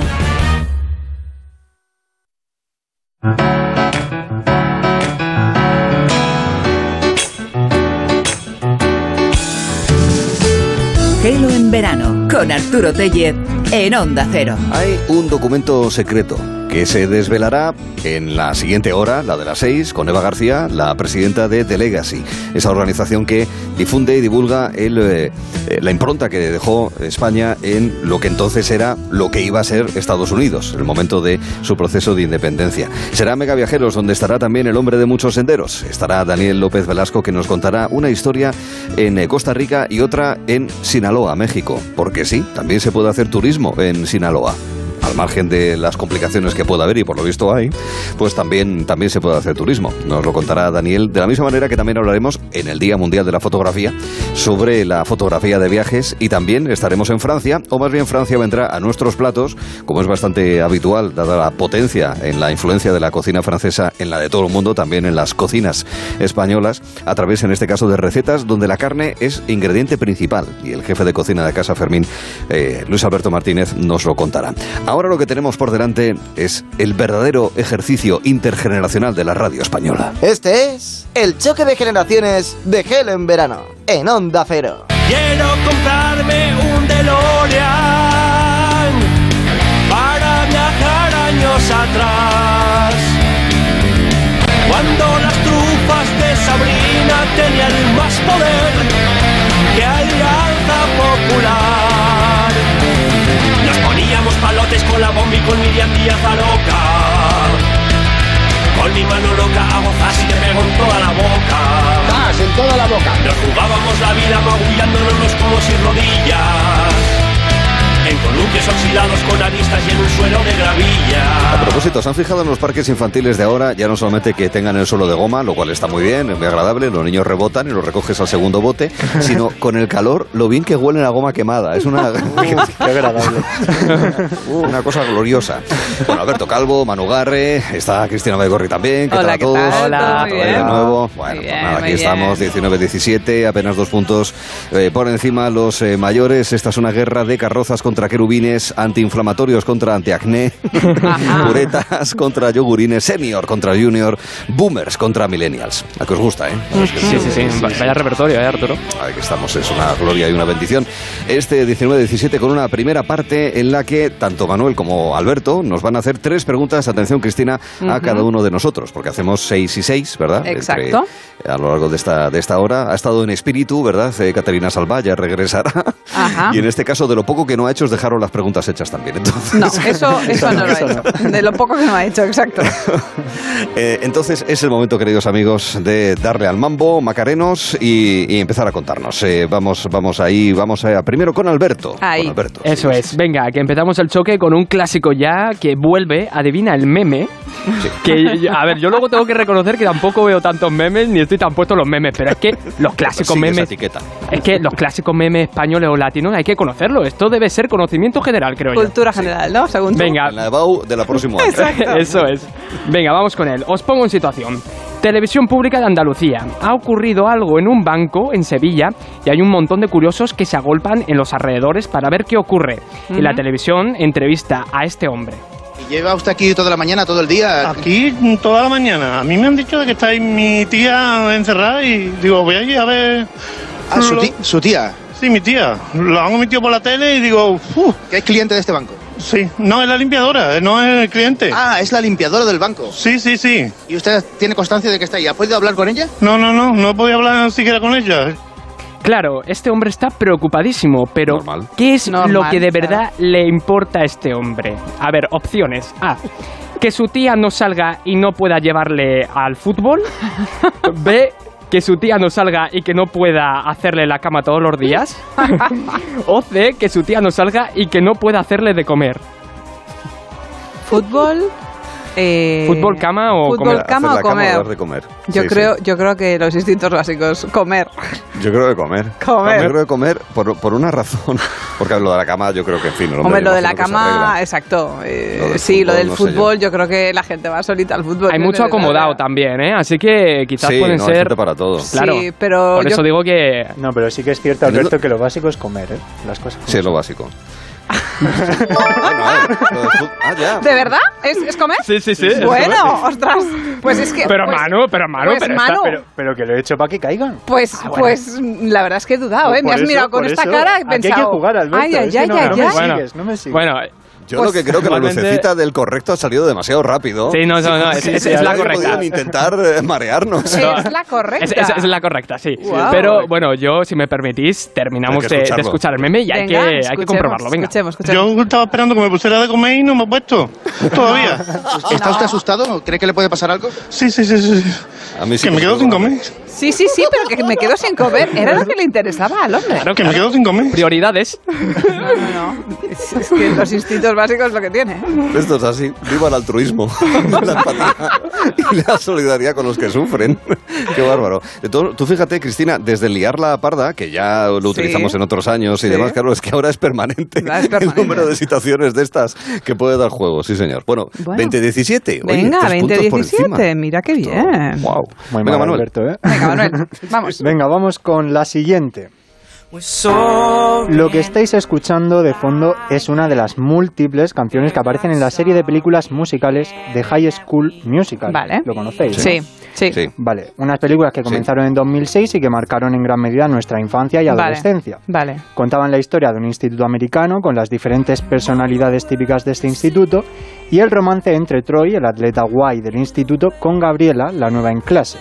Vale, con esta película como referencia, la pregunta que os lanzamos es ¿cómo se llamaba el equipo de baloncesto en el que jugaba el protagonista Troy Bolton? ¿Y no podías preguntarme por Zac Efron y Vanessa Hutchins, por ejemplo? No, hay que ir a lo difícil, que sé que no Que os va a son los salir. actores. El equipo, el nombre del equipo. El nombre del Creo que equipo. era algo de tigres o leones. Estáis muy perdidos, porque a ver, si estáis muy perdidos, voy a ser bueno y... Somos generosos. Os doy opciones. Os Venga, damos opciones. danos Ah, va, venga, Mm, damos opciones, va. Cosa que luego no hacéis vosotros, cuando Sí, eso. veis cara No, de... Pero es que a veces os vemos muy lanzados. Vamos aquí a... Exacto. Sí, hombre, sí, lo que nos faltaba. Ahí está, balón cuadrado. Un partido de fútbol con balón cuadrado, lo que Ah, tenemos que hacer con vosotros, hombre. exacto. Venga, opciones. Vale, la opción A, los White Eagles. Mm, B, los Wildcats. mm. C, los Golden Dogs. Yo creo que los Cats. el- Yo los Cats también. Los Wild Cats. Cats. Me viene más a la cabeza. Sí, me, ¿Por me suena qué? más, pero lo de los Tigres también, fíjate que tenía yo inicialmente eso metido en, en mente. Mm, Yo, Pero me suena más lo de los Cats, Yo ¿no? suena más... yo es que tengo un sobrino mm, que se lleva solo cuatro años con ellos. Y entonces, claro, esta serie sí que la he visto. Y me viene a la cabeza los Wildcats. Así, también, fíjate. dicho así. Vale, tal cual. ¿decimos Wildcats entonces? Decimos Sí, sí, Wildcats. sí, sí. No, no- no sé por qué doy opciones. Es que- tenía es que- haberme es que, callado. claro, No es que no. opciones. Sí, sí que es No, no, verdad, no des ideas tampoco, soy den opciones, porque soy- sin soy opciones- demasiado bueno. Es que a la siguiente no la Sí, no, damos, la siguiente. Qué bueno, madre mía. bueno, esto se ha acabado. Cerramos Se el grifo. cabreado. Sí, sí, sí. Cerramos el gas de las, de las opciones. Pues el Scrabble es mío y me largo. Ah, eso sí. me lo llevo. Bueno, como, como, la, como aquella frase, ¿no? Que era lo del pulpo como animal de Sí. compañía o me llevo el Scrabble. Venga, va, Exacto. pulpo como animal de compañía. Venga, pulpo con animal de compañía. Mira, hemos perdido una pregunta, Cristina. Ay, ay, yo esta creo- era muy buena esa. Lo del pulpo con animal de compañía, ¿sabéis de dónde venía el- la frase? Pues la verdad que no, lo, lo Ahora lo desconozco. sabéis. No lo sabéis, ¿no? No. No. Bueno, pues Era aún hay un- tiempo, vale. Pero de- no nos dejéis No, con, la intriga, contárnoslo. No, pero si ya lo, lo hemos contado Lo en un hemos contado, anuncio. era un anuncio Sí. eh, y entonces, bueno, el- el- el- los participa los que estaban jugando al juego Sí. pues estaban en- en- enfrentados porque había una pregunta que no, se, no, no sabían si se podía admitir o no. Exacto. Ah, vale. Y entonces el que había dicho pulpo Sí. exigía que se lo admitieran como animal de compañía o se llevaba el juego. Sí. Y entonces, claro, Ya, al ya. final Bueno. todos asentían y decían, bueno, admitimos pulpo como animal de El, compañía, venga. el pulpo Paul fue el animal de compañía de toda España durante el Mundial de Sí, 2010. sí, sí, Exacto, sí. pero Paul vino después. Exacto. Pero lo del pulpo con animal de compañía son de esas frases un eslogan Sí. buen- Bueno, no sé si era el eslogan del juego, pero el caso es que fraguó. Fraguó Eh. Comenzando por P, un animal de compañía. Mira, Pulpo. ¿Pulpo? Mm, vale. exacto. Muy bien, colega. Qué rápido. Exacto, muy rápido, Sí, muy bien. Nacho. Pues nada, pero 21-17. Sí, sí, sí. 21 17. Se separan mano, ¿eh? Estamos ya... No, no os preocupéis, que luego Vale, recuperáis. No nos va a matar. Sí. Que luego recuperáis. Voy, voy recordando que tendremos choque de generaciones viernes 26 y miércoles 31. Perfecto. Sí, Y perfecto. miércoles Hay tiempo 31, a quedan dos sí. capítulos. Sí, Muy extra, bien, además. muy bien, muy bien. Bueno, pues seguimos también con la prueba de Adivina el Famoso, que fue pues la que inauguré la, la pasada semana. Ajá. Eh, pues eso, adivina el famoso de nuestra generación. Y os voy a poner un youtuber que personalmente me gusta mucho, a mí me distrae y me entretiene también muchísimo. Ahora le vamos a escuchar y el fragmento que he cogido habla sobre cosas del FIFA. Que bueno, que yo, yo no juego mucho a FIFA, pero me gusta su contenido. Venga. Eso del FIFA ya, ya es una pista, ¿eh? A ver, a ver de quién se trata, venga. Amigos, en una semana hemos sacado a Pelé, a Maradona, a Ronaldinho en sobres. Hemos hecho un 20-0 en Food Champions. Hemos sacado 7 totis en la semana de los totis. Y ayer saqué a Ronaldo Nazario Prime, que es la mayor sacada que puede haber, junto a Cristiano Ronaldo también. O sea, Estoy, ha llegado al top, ¿eh? Ha llegado al top No, del, no, del FIFA. Se ha pasado el juego, ¿eh? que Sí, es imposible sí, de pasarse, pero se lo ha totalmente. pasado con eso. Así que bueno, estoy seguro de que muchos de los chavales que a lo mejor nos están escuchando lo saben. Así que a ver si vosotros también lo, Pero lo sabéis. nosotros A ver. ¿No hay opciones? Sí, hay opciones porque nosotros qué somos majo. gente solidaria y gente, Uy, bueno. bueno. A ver, sí, venga. ¿De cuántos, de cuántos años quieres el whisky? ¿De 5, de 10 años? ¿De cuánto lo quieres? Luego, eso, eso, eso lo hablamos por privado, Arturo. Ah, pasa. Escucha mucha gente, hombre. Bueno, a ver, opciones. A. De Gref. B. Willy Rex. C. DJ Mario. Ah, DJ Maro fuera. DJ Chris. Mario no. Yo tengo dudas. El Willy Re- Es que los, estos dos primeros sí me sonan. De, De- Gref y de Willy Gref Rex sí son youtubers. Willy el otro Rex. no lo sé. Mm, Ostras, no sé cuál es. Eh, Yo diría que. no, es que no lo sé. Es uno de esos dos. Estoy co- bueno, como sea el tercero. sí. Como sea el tercero. sea, pues. Hay que decidir, chicos. de, Tic-tac. de Gref y el segundo, perdón, ¿has dicho? Eh, Willy segundo, Rex y Willy. Rex o de Gref. Willy Rex o de Gref. Y yo Soy que me capaz hasta de pronunciarlos. Mm, Ah, no, que ese es otro. Eh, tira tú, tira tú, Arturo, porque yo aquí voy pilladísima. De hecho, mi sobrino Mira. pequeño, que está muy pillado, seguro que me, me estará diciendo, Sí, ¡No, por vamos, te favor! Te va a hacer un Will Smith en cuanto te Exacto, vea. Vamos, no, no, pero, no lo ¿cómo dudes. sabes? A- a coro me lo va a Pero tía, tía, Pero ¿cómo verdad, puede ser tío. que no sepas esto? Pues Bueno, chicos, se acaba el tercero tiempo, ¿eh? no es. Tira ver, tú. no, ya resuelvo en cinco segundos. El Venga. tercero yo creo que no es. Venga. 50% me lanzo a por Willy Rex. Venga. Pues. ¡No! Era de Gref. No, el primero que habéis descartado, DJ Mario. ¿El tercero? Ah, sí, ¿DJ el tercero Mario? Es DJ Mario. Vaya, hombre. El nombre también confunde porque... se Bueno, puede- claro, perdona, tú has hablado de fútbol y de repente es DJ. Claro, Bueno, entonces pero que soy eso... A Mario... Aquí los sí. nombres van con independencia de lo que hagas. O sea, el Ah. primero Sí. que se te venga a la cabeza. No, pero a Mario, a Mario le Qué gust- rigor, ¿no? Qué rigor. Qué A Mario rigor. le gustaba mucho la música y por eso pues se puso ese nick, pero luego ya pues ha trascendido más lo que es youtuber que, de, que de DJ, que no sé si... Sí, pero has Que dicho creo que que, no era mucho. como de temática de fútbol, ¿no? Sí, eh, se De dedica, FIFA. es un youtuber de, de FIFA que por sube eso. contenido, habla sobre el juego y se, se enfada mucho también cuando Ya, juega. Ya.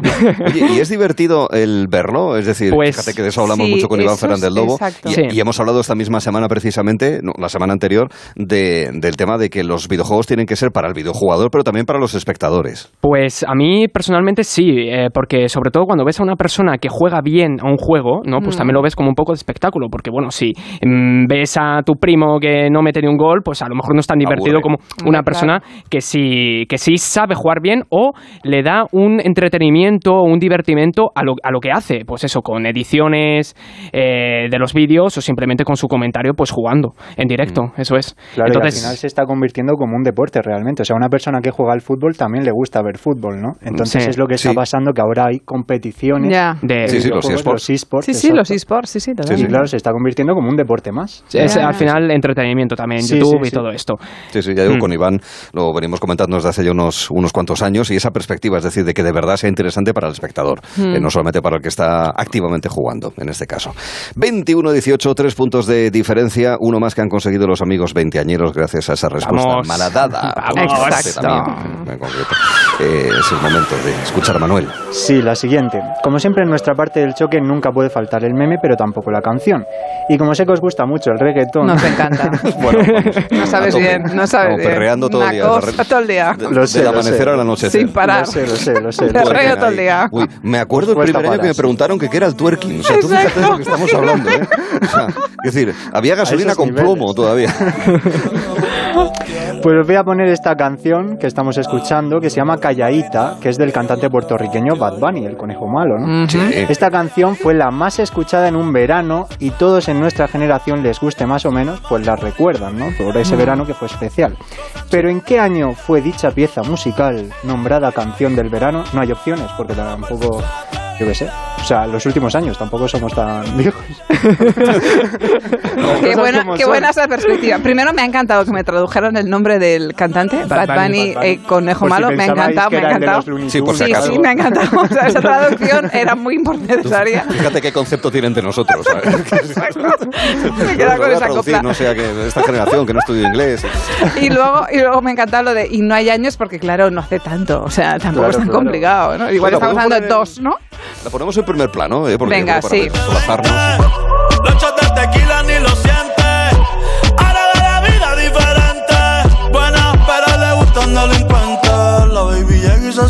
La presión. Ella ni trata y llama la atención. Ey, el perreo es su profesión. Siempre apuesta para la misión. El perreo es su profesión. El perreo es su profesión, eh, ojo, ¿eh? Sí, sí. De profesión Hay que- perreo. Exacto. Hay que escucharlo, claro. No solamente bailarlo, que es lo que hacemos Cristina y yo, Exacto. sino que también eh, hay que escucharlo. ¿Y que habíamos dicho del autotune ayer? Que iba a ser delito en varios estados, Sí, ¿no? Bueno, que iba a haber una propuesta de ley, efectivamente, para Sí. peinarlo y mucho el autotune. no, no le va a dar pena. Eh, decimos un año... ¿Hay Un opciones? año, No. da- Venga, danos opciones. No, no hay opciones. Aquí No, tenéis poquitos años Sí. para elegir. O sea, Es verdad, es hemos sido muy buenos. con la poquitos años, dice. Porque sí, Bueno, hombre, yo- hablamos, hablamos de vuestra mayoría de edad ahora. O sea, hablamos Sí, de hablando de. nuestra mayoría de edad. Estamos hablando de. tampoco es algo, no sé, yo con cinco años no escuchaba, ¿sabes? Vale, vale, No. vale, vale, vale. Pero estamos hablando de vuestra mayoría hasta hoy, ¿no? Estamos hablando Sí. del arco de 5 años, de vuestros 18 Bueno, a vuestros no, es que 22. diría voy a dar tantas 17, Chris. pistas. Sí, Igual- 17. igual podríamos- no voy a dar No sé por qué, yo diría el 17. Pues venga. Tiene que ser el, di- el 20 y el 21, no creo. Entonces, 19, 18, no sé, yo diría el 17, Venga. pero no tengo ninguna inspiración ni nada, ¿eh? me puedo pegar el gran porrazo como antes. ¿Pues lanzáis al 17? Sí. A ver, Cristina, que es la segunda vez que vienes ya. Yo es que no tengo ni idea. O sea, yo tengo que reconocer que es que sé muy poco de esta música, tirando a que no me gusta nada. Entonces 17, venga. Vale, pues... No. No. Mira que había años, ¿eh? 2019. Que esto es del Antes de 2000. la pandemia, el verano antes de la pandemia, sí, sí. Ah, Muy 19. reconocida esta canción ese muy año, reconocida, sí, Sí, sí, mucho, sí, sí, mucho. sí, sí. Uf. 19 Arturo, puntos lleváis. Arturo, hoy la intuición muy mal, ¿eh? pero, fal- pero vamos, malamente. Malamente, malamente. Malamente tra, tra. Sí, sí. Tra, tra, que diría tra, tra. Sí, sí. 21-19. Vaya, mira que habíamos Bueno. abierto ahí un hueco Sí, parcial habíamos de quedado 4-0, ahí, pero... mm, pero Ya, sí. luego Nos nos están vienen con los memes, las músicas y las frases y ya nos han matado. Se han rebotado y claro, es, es lo que hay. Es el momento de la tercera y última en este capítulo de Alberto. Venga, vamos con Adivina el concepto, que bueno, es Ostras, este un también, concepto... este es de- Os traemos las mejores... A ver, Las sabemos mejores pruebas bien sipear, seleccionadas. stalkear, eh, ¿no? Sí. Hablamos de este tipo de conceptos, Y ahora viene ¿no? otro. Uno viene- nuevo, uno Sí. nuevo. Es otro Venga, concepto que se usa, se Vale. usa mucho en nuestra generación. Yo os propongo la palabra cringe. ¿Qué Cringe. significa, sí, ¿qué significa esta palabra? Opciones. Opciones. Porque si no, no tendréis ni idea, claro. Claro. A ver, Manu aprende, Manu Sin aprende. duda. Alberto, Alberto es que buena yo soy persona. demasiado bueno, Arturo. Es que me Sí. pueden las formas. Es que Manu, no... mala persona. Pueden las formas. Me pueden las formas. Venga, va. Me pueden las formas. Manu es el Putin del choque de generaciones. Exacto. Opción A. Cuando te da mucho asco o repelús algo. Opción B. La persona que se raja de los planes a última hora. Mm. O C. Cuando le echas mentiras piadosas a alguien. Pero aquí Bueno. hago un pequeño matiz, Alberto. ¿Tú le dices cringe o cringe? Bueno, es que, Porque a yo ver, le digo cringe. hay gente, bueno, cringe, cringe, yo qué sé. Vale, eh, sí, Entre la de la mancha y Murcia hay diferencias, todo. ¿no? Entonces. Sí. Puede ser, puede ser. Estamos en España, así que cringe. Claro, Cringe. Si no, en España claro. toda la vida. Sí. Cringe. Cristina, vuelve, aunque- vuelve a decirlo. aunque no te lo- sí, vuelve a decirlas, Sí, vuelve a sí. decirlas. Vale, venga, opción A, cuando te da mucho asco repelús algo. Opción B, la persona que se raja de los planes a última hora. Opción C, cuando le echas mentiras piadosas a alguien. Vale, yo la C no la veo. No sé tú. Yo tampoco. Yo la C no la veo. Demasiado complicado. Sí, o repelús y asco, no sé qué has dicho, o te da mucha rabia algo, o rajarse de los planes. Yo diría, Cristina, y en esta ocasión sí te pediría que confiases en mí al Confío. menos al 95%, porque yo esto en Plenamente. casa lo he oído. Ajá, vale. Hombre, tú tienes ahí... tenemos un- un- una chivata en Tú clase, tienes ¿no? ahí- En, casa. Sí, sí, Ajá. según vayan pasando los años me va a ayudar más. Tengo, y además en la versión Manuel, lo de cringe, no tanto lo de cringe como lo de Sí, cringe, sí, que cringe escucho yo. O sea, que no es de Murcia, ¿no? No, No, no, no, creo no. que cruza el país de, Asturias a Murcia por, como mínimo. como poco. Cringe, pero, eh, que es lo de repelús. Lo de Repelús. repelús creo, Cristina, ¿eh? Yo me atrevería. Sí, como... Sí. Por contexto sí, Por por, lo que yo oigo en casa Venga, sí. definitiva esa entonces. En definitiva Sí, esa. Pues- a ver, repelús. Bien, Muy muy bien, bien. sí, sí. Ay, ay, ay, Sí. Ay, si es que los padres tenemos que estar atentos a lo que dicen los hijos. Hay que estar atentos siempre. siempre Al siempre. revés no es tan frecuente, ¿verdad? No, suele Pero- pasar. Te lo digo como hija. Sí, sí. Esto, esto es así, queridos amigos. Bueno, 22-19. Muy Pero bien. Una pregunta. Estamos ahí, queda una estamos pregunta ahí. Queda todavía una preguntita. Este desgraciado. Este, este- Mm, Sí, porque Manuel, Manuel no nos deja ni un, ni un poquito de margen, ¿eh? No, pero en esta voy a ser más bueno, la verdad. Sí, voy a ser más bueno. Sí, sí. Se podrá cuestionar o no que nuestra generación tenga más vocabulario, cultura general, pero Hmm. quiero que sepáis que nuestra generación también conoce palabras muy concretas que pueden hacernos parecer eruditos de la RAE. Y es que os cuento... el sillón, el sillón ya. Joven, aunque sobradamente preparado. Exacto, Eso, son exacto, chicos, exacto, chicos exacto. ¿Os acordáis de los chicos. Sí, sí, sí, sí, sí. Pues os cuento que es común a toda nuestra generación un término que a lo mejor conocéis o a lo mejor no. Se trata de la palabra errete. Una palabra muy poco usada, pero que si la preguntas a un millennial o a un Z, la sabes seguro. A ver si vosotros también. ¿Qué es un errete? A. Es el nombre que se utiliza para designar al enganche de una riñonera. B. Hace referencia a la cavidad en la cual se introducía la tarjeta del juego en una consola de mano muy popular llamada Nintendo DS. O C es la pieza de metal que se utiliza para adornar el extremo de los cordones de los zapatos. Un errete. La C. La yo, yo, Yo creo, yo, la C. yo creo que la C. Tú que además tienes contactos en la industria Mm. de la indumentaria, Cristina, De- yo me del fío de ti. diseño. ¿eh? Yo creo Claro, que la C. no- Me ha venido a la cabeza no la hemos- C. No hemos caído eh, en el conocimiento de Cristina sobre esto. Eh, exacto, Sí, sí, exacto. sí, sí. Yo creo Ah, que la C. Lo de, lo de, en fin, el puerto, digamos, para la videoconsola me parece No, una palabra muy que no rebuscada. pega. Eh, no, Sí. y lo de el enganche Lo de la para la riñonera. que es como el click-clack, el- la piecica de Sí, el click-clack, enganche ¿no? este. Claro, claro, el click este, no sé cómo se llama. Que está muy Yo de moda Está muy de moda. Yo me inclino por la C, por lo del... Exacto. Yo también, ¿eh? Lo de los... eh, El errete del zapato. Eh, exacto. De los cordones. Los cordones, zapato, perdón. El chismito este para que no se deshilachen. Eso. Vale. Ahí. Pues decir Uy, hemos ganado. La ¿Qué respuesta va? es... Sí. Correcto. ¡Olé! Sí, sí, sí. No, bueno, pero... Ya está por la voz. lo vemos. Pero bueno, pero bueno. Y diréis 23, vosotros, 19. ¿de qué narices conoce esta generación la palabra Exacto? ¿de qué narices conocéis esto vosotros? Sí, bueno, pues viene de una canción que aparece en un capítulo concreto de la serie Phineas y Fer, que bien se sabía la canción Mm. Arturo el otro día, que suena así, vamos a escucharla, A ver. mira. A ver. canción del club del RT Levantándonos sí, sí La canción del club del RT El club del El errete. Club del Herrete, de Phineas y Ferb. Phineas La- y Fer, la- sí. Phineas y Fer, sí, sí. Mira Sí. esta parte, esta parte, esta parte, esta A ver, a ver. La punta del cordón no os olvidéis Que tiene un nombre especial Por siempre sabréis que se llama Errete, exacto. El... ah, Y no la dice. Y La acaba decir. Pero- Porque al Está final, claro, bien. se enfada con sus hermanos, pero de ahí viene. Todos sabemos lo que es un errete. Se hizo muy Sí, popular sí. esta canción, sí, sí, sí. Ah, es que siempre en Phineas y Fer en todos los capítulos y las traducciones de las canciones de Phineas y Fer, que es una producción de Disney, eh, estaban muy bien traducidas, muy bien cantadas y muy bien traducidas. Sí, porque sí. tenían sentido, el doble sentido humorístico y demás, y además, oye, con palabras no habituales. Mira, se aprendían cosas también. No, claro. no, no. Sí, sí. Muy bien. Sí, sí. Pintemos la nación, hagámosla enloquecer. Como veréis, mucho hay por hacer antes de ir a volver a estudiar.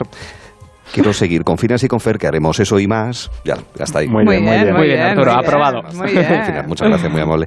23-19. Bueno, Cristina, en Yo de ningún verdad- verano hemos llegado al tercer capítulo así. no, Nunca. en absoluto. O sea, siempre íbamos a Madre la zaga, mía. por no decirte que lejos, y, y- Al cuarto. y, y de hecho llegábamos fatal, normalmente al Sí, sí. final. O sea, Y, y os diría que vamos a remontar, pero es que me espero las. No, la vais a remontar. choque, creo Las que mías va a ser son-. Solo digo una cosa, queremos opciones, las exigimos. mías Sí, son favor, muy por Las mías son muy fáciles. Pues pero hemos puesto en todas menos en una solo, ¿eh? No, muy bien. Las pistas, pensadlo.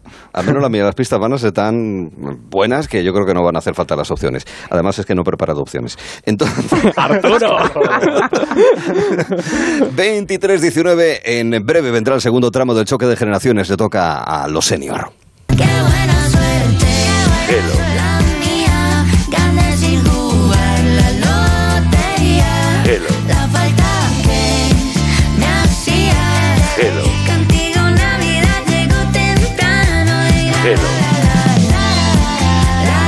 Gelo en verano, con Arturo Teller en Onda Cero. Una tarde tranquila, una playa tranquila. Este verano mereces pasar unas vacaciones tranquilas. Porque con la alarma de Movistar Prosegur te avisan si pasa algo en casa en menos de 29 segundos. Y si fuese necesario, llaman por ti a la policía. Disfruta del verano por 14,90 euros al mes durante tres meses, contratándola hasta el 7 de septiembre. Infórmate en tiendas Movistar o en el 900 200 730. Sprint de ofertas. Solo hasta el 21 de agosto en Carrefour, Carrefour Market y Carrefour.es acumulas en tu cheque ahorro un 20% en los vinos denominación de origen Rioja. Carrefour, patrocinador principal de la Vuelta Ciclista. Este verano en Carglass, por la reparación o sustitución de tu parabrisas, te regalamos un inflador Casals para tu coche. Y para las bicis, los hinchables de la piscina, el patinete. Carglass cambia, Carglass repara. Promoción válida hasta el 3 de septiembre. Consulta condiciones en carglass.es. Con BP te mereces más, sin más. Ahora puedes ganar uno de los mil repostajes de 40 euros que BP sortea cada día. Y si no te toca, ahorras igual. Hasta 40 céntimos por litro con mi BP. Válido en Península y Baleares. Incluye bonificación del gobierno. Condiciones en temerecesmasconbp.com.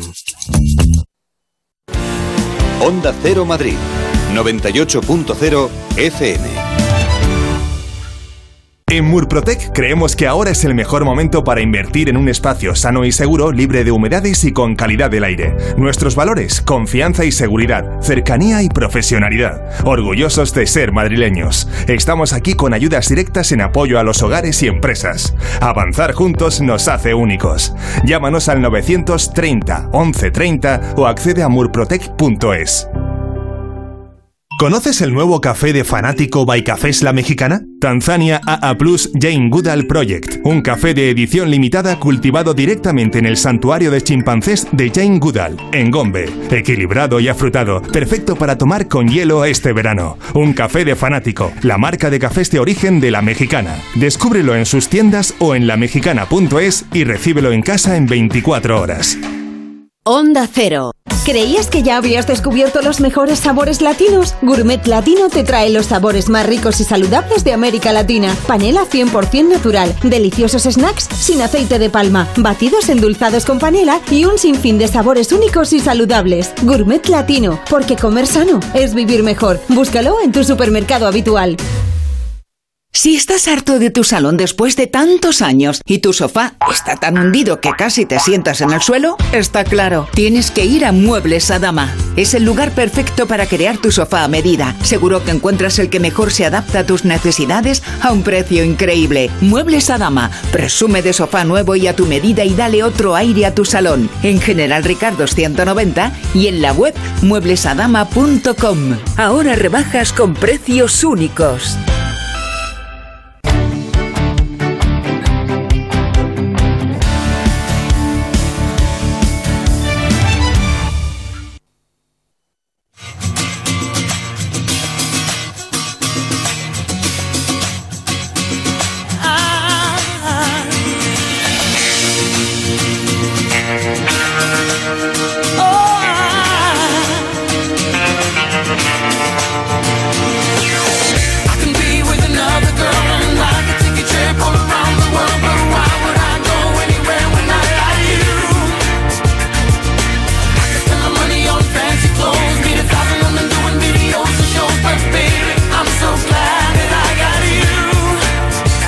Segunda parte del choque de generaciones, provisionalmente en este cuarto encuentro. Vamos 23-19 a favor de los mayores. Eh, primera vez, yo creo, en la historia en la que tenemos oportunidades de ganar. Quedan dos, ¿eh? que queda el viernes que viene y el miércoles día 31. Y es el momento, Alberto, Manuel, Cristina, de eh, preguntar a nosotros sobre la generación de la... in- Insisto, eh, que nosotros representamos a la gente mayor y cuando digo mayor hablo de gente de 70, 80, 90. No os extrañe que aparezca posiblemente la voz de Estrellita Castro en, en los próximos minutos. Cristina tiene la primera pregunta. Pues mira, vamos a empezar con fútbol. El Bueno, fútbol. bueno, bueno, empezamos bien. Exacto, vamos a empezar por fútbol, ¿eh? Mira cómo se pone. Eh, Exacto, exacto, exacto. Ya El, veréis. el fútbol nos, han dejado, nos ha dejado grandes frases. Realmente ha habido expresiones que en su día nos generaron mucha risa y que poco a poco incluso hemos llegado a, a introducir en nuestro lenguaje habitual, ¿no? Os he hecho un montajito para que veáis a lo que me refiero. Tú eres muy malo. Roto el pacto de vestuario. La interpretación siempre negativa, nunca positiva. Ahora me toca hablar, es el problema. Estos, estos ataques esos son, son como mosquitas, quiere decir que no tienen ni, ni la mínima importancia. O 2-0 y, y cambia la, la- la tortilla, ¿no? Te he engañado otra vez tú. Yo te, yo te juro, yo sí soy periodista deportivo. Mi primera pregunta al entrenador es, ¿quién juega mañana? Vosotros no me haces esta pregunta. Perfecto. El esfuerzo no se negocia. Y no se negocia porque obviamente lo digo yo. Martillo, martillo, martillo, martillo y martillo. Eso tenemos que hacer. Si se cree y se trabaja, se puede.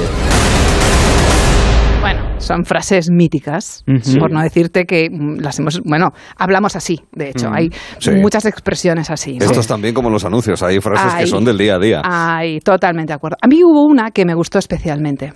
Mm. Resulta que una vez escuché a uno de estos entrenadores decir aquello de esto me ha puesto la gallina de piel. y a mí me pareció maravilloso. De hecho, en las tres semanas que hace que nos conocemos me la habéis escuchado. ¿Quién lo dijo? ¿Qué entrenador lo dijo? Bueno, tenéis cuatro opciones además de los que han salido. Bueno, son efectivamente, mm, tenéis cuatro Sí. opciones eh, que han salido en el montajito. Ah, ¿Reconocéis las voces? Eh, Las el- últimas. El Cholo El Simeone, Cholo Simeone, Mourinho, Mourinho. eh, Van- eh, uno era Van Gaal, Van ¿no? Gaal, ¿Puede el primero, y Johan Cruyff, Johan el de las mosquitas. Ujú. Decidme quién dijo lo de la gallina de piel. Pues sinceramente yo creo que el Cholo no fue. No. Yo diría que no. Mourinho yo creo que tampoco, si no, No. me sonaría. O sea, es, por- es de uno de los que hemos escuchado. Vale, Sí, uno pues de los cuatro. entonces Yo tiraría por eh, yo diría... buah, eh, Ahora tú dices Van Gaal. Es que yo creo que es Van Gaal, fíjate. Bueno, los dos son holandeses, creo, ¿no? Fíjate que los Sí. holandeses tienen una facilidad para aprender idiomas increíble. O sea, un holandés lo viene a España tres meses y Ya te habla mejor que nosotros. A ver. Es que es alucinante. Salvo uno de estos dos. Salvo uno de estos dos. Manu, pues peda papel o tijera, Sí, hacemos sí, algo. porque la verdad que no sé qué decirte. Eh, ¿Cuál te gusta más? Así que tú A ver, digas. yo diría que es Van Gaal, pero no lo sé, porque... O venga, Cruyff, venga, lo tiramos... Es que Cruyff recuerdo así como que Venga. decía siempre frases así molonas. Venga, y tal. venga, tiramos con O Cruyff. venga. Gaal, no se quedaba atrás, ¿eh? Nunca- bueno, Pero bueno. Venga, yo a, a todas contigo. Esa era para pillar, ¿eh? Sí, creo. venga. ¿Decimos Cruyff? Decimos Cruyff. Venga, pues Cruyff. Muy bien, efectivamente. No me esperaba empezar así. Vamos. Muy bien, tirada. muy bien, muy bien. Lo dijo en un discurso. Efectivamente se refería a cuando la primera vez entró en el 73 en el Camp Nou y vio todo aquello. Dijo que se le puso la gallina de piel y que bien, a partir de ahí nos ganó a todos. Sí, Yo recuerdo también una, una frase de Rajoy que dijo, tenemos seres humanos y somos sentimientos. Creo que... Entonces... Bueno. Será por frases. Sí. Será por frase. Será por frases, pero bueno, Sí, siempre sí. recordaremos a Cruyff, aparte de por ser un gran entrenador, pues por ese- esas expresiones, que si la Sí, gallina sí. de piel, que si las mosquitas, que si la tortilla a la vuelta, bueno, era muy divertido y además se reía mucho de él, de él mismo, está Sí, fantástico. automáticamente esto es uno por lo tanto, que también es una, una frase, sí, sí, de Johan, de Johan Cruyff. Pues 23-20. mira, Venga, ya van remontando, ya no vale. lloran tanto. Sí se puede, sí se puede. Sí se afición. puede, como decía el Cholo, si tú crees y trabajas, si se, Se puede. se puede. Ay, amiguinos, ya sabéis, amiguinos. partido a partido. Pregunta a Partido a pregunta en partido. este caso. Os vais, os vais a partir ahora. Venga. Ahí está. Moviendo el maniquí, como llegamos a decir en las frases alternativas de Moviendo el Esqueleto.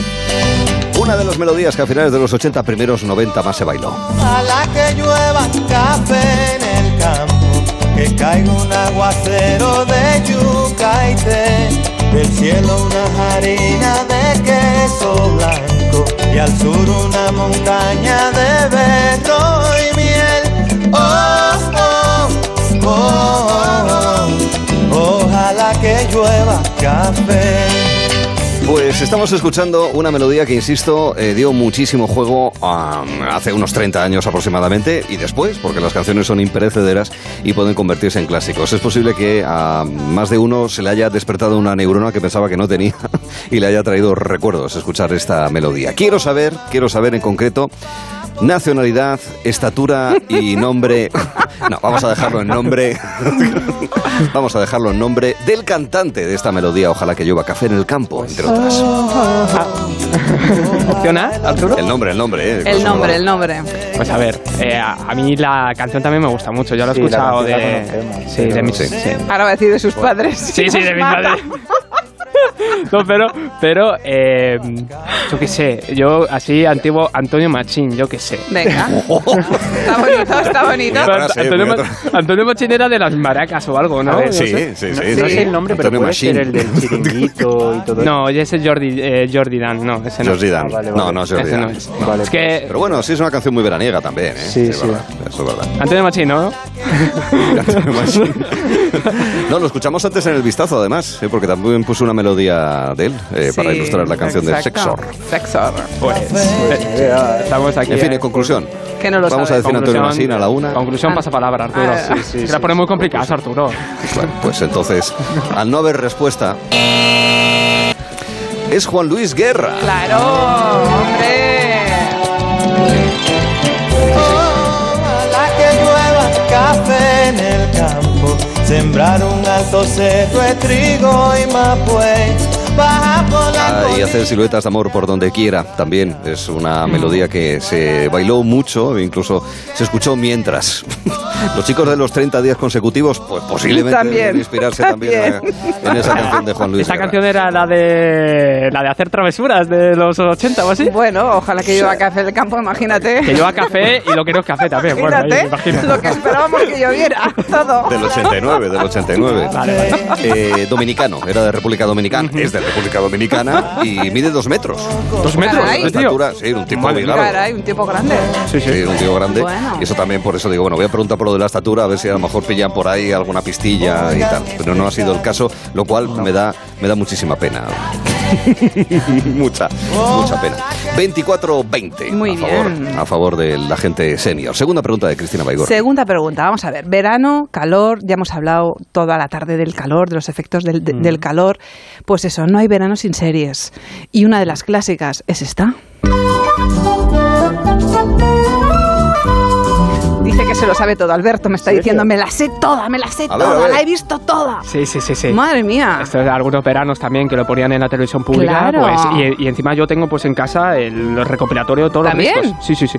Caray. Sí, esto, ojito, Vaya, eh, que vengo preparado. Vengo ojito estudiado. con la eh. pregunta. He estudiado, ¿eh? Anda, pues mira. No se puede retirarla. Exacto, ¿no puedo retirar la pregunta? No. bueno, verano azul. Retuerce la pregunta, Exacto, la voy a hacer un Improvisa, poquito. improvisa. Ahora sería increíble que no la sepa, ¿os imagináis? Después de este despliegue de poderío, ¿verdad? ¿En qué año se empezó a emitir? ¿A qué hora en concreto la veíamos? De la esa, semana en concreto? ¿Y qué día? No, pero el año sí podemos. No, el año, el año por el año. No, espérate, que la pregunta, la pregunta es curiosa, es más. La pregunta es curiosa, venga, producida en el 81, Antonio Merced el director, la música Carmelo Bernaloa, la podíamos ver los domingos por la tarde, a las 4 de la tarde, bueno, ya sabéis, ¿no? muerto. Exacto, Chanquete, Sí, Chanquete sí. murió, los chicos y las Ya chicas... no da bien. pena, 40 años Exacto, exacto. Venga, había dos personajes mayores, que era Julia y Chanquete. Chanquete era un aficionado al mar, le gustaba mucho el mar. La pregunta es, ¿dónde vivía Chanquete? Bueno. Espera, Vale. espera que te veo venir. Espera que te veo venir. Te doy Incluso, tres opciones. Tres opciones. En un barco frente al mar. Dos. En un barco fondeado en el mar. Tres. En un barco atracado en el puerto. ¿Y cómo se llama el barco? Exacto. ¿Y cómo se llama el barco? Se llama La Dorada. eh, no sé si. No, sí, La Dorada tal cual, porque luego había un episodio que había una barquita que le pusieron Dorada 2, creo. No sé si lo recordáis. eso. Pero ¿dónde estaba el barco? ¿Enfrente del mar? ¿Fondeado en tierra o atracado en el puerto? ¿Y dónde Yo- está ahora el barco también? Podemos preguntar. Est- quiero esto. Que yo lo sé. O sea, yo no he visto la serie, pero sí he visto la mítica escena de Chanqueta muerto. tal. Y creo recordar que es estaba, que- estaba en tierra. Sí, estaba en tierra. Yo creo que sí. Estaba en tierra, totalmente. ¿Pero dónde? ¿Pero dónde? Tierra. Te ha dado opciones, más fácil no puede ser. Pues, ¿No te acuerdas? O sea, te acuerdas del nombre, pero no te acuerdas de dónde estaba. Uy, qué fuerte. No, es que exactamente la palabra fondeado es la primera vez que la escucho, Chris. No, hombre, eh, fondeado significa que es un barco que está Sí. Eh, que ha echado a- eh, el ancla o, Sí. o por un, con, con un cabo se ha unido a una boya, pero está Ah, vale, adelante, se vale. llama fondear. Vale, pues entonces. Y eh, atracar es cuando un barco está Sí, sí, sí, atracar, sí, puerto, atracar, sí. ¿Vale? Fondear. Sí, esa terminología marítima no la controlaba, pero eh, enfrente del mar. claro, claro, es que no lo sé. Para gente de tierra adentro, frente al mar. A ver, Arturo, soy de, de Portollano en Ciudad Real, que voy a saber. O sea, eh, frente al mar, frente al mar. en tierra, sí. fondeado en el mar o atracado en puerto. No, fre- frente al mar eh, y en tierra. Tierra, la sí. opción A. Estaba ahí. Muy bien, muy bien. no nos moverán. Uh, ahí está. El barco de chanquete no nos moverán porque este barco es toda su vida. María Garralón. Un clásico Apoyando. del verano Sí, que además sí. me sorprende y me has dejado, mm, como dice Sí. mi madre, patidifusa. A mí me, gu- me gustaba Sabiendo de muchísimo. toda la serie. O sea, Sí, sí, te sí. puedo preguntar, por ejemplo, nombres de los, de los Sí, personajes de los Tito, chicos. Piraña, eh. Bea, Ah. Desi. Caray. eh, todos, todos, bueno, la Muy bien. mayoría me lo sé. Adultos de España, hay futuro. ¿eh? Ah, Exacto, hay futuro. Claramente hay futuro. Y Verano verdad. Azul se transmite. O sea, Sí, claramente. Alberto, me has dejado la gallina de piel. Sí, ¿no? la gallina de piel. Totalmente, ¿eh? O sea, me has dejado la gallina pues es, que, es que tú sabes la cara que ha puesto Arturo cuando ha empezado la Me la sintonía. sé. O sea, es Sí. que me mira y me dice, me He lo dicho, sé. esta no nos la Me la coláis. sé toda. O sea, además me, además me ha mirado y me dice, me la sé toda. O sea, toda. Pregúntame lo que quieras. Pues mira, ahora por chuleta vamos a buscar, la semana que viene lo voy a hacer yo personalmente, esto es personal y Alberto, voy a buscar una que no vas a sacar. Uy, Arturo. Becarios no. Becarios no. Becarios no. Gracias, Josep. Y Nacho también. Eh, 24 o 21, esa es 24, la 21, situación. muy bien. 24 21, sí, sí. Eh, tres eh, después de, de- de que Alberto haya sacado para el equipo veinteañero esa respuesta acertada de eh, Chanquete y demás familia de, de Verano Azul. Vamos a por la siguiente, la siguiente melodía en la que no voy a dar, no voy a dar opciones, pero sí pistas, ¿eh? porque yo entiendo que a lo mejor no es fácil descubrir. ¿A qué serie corresponde esta melodía? Escuchemos.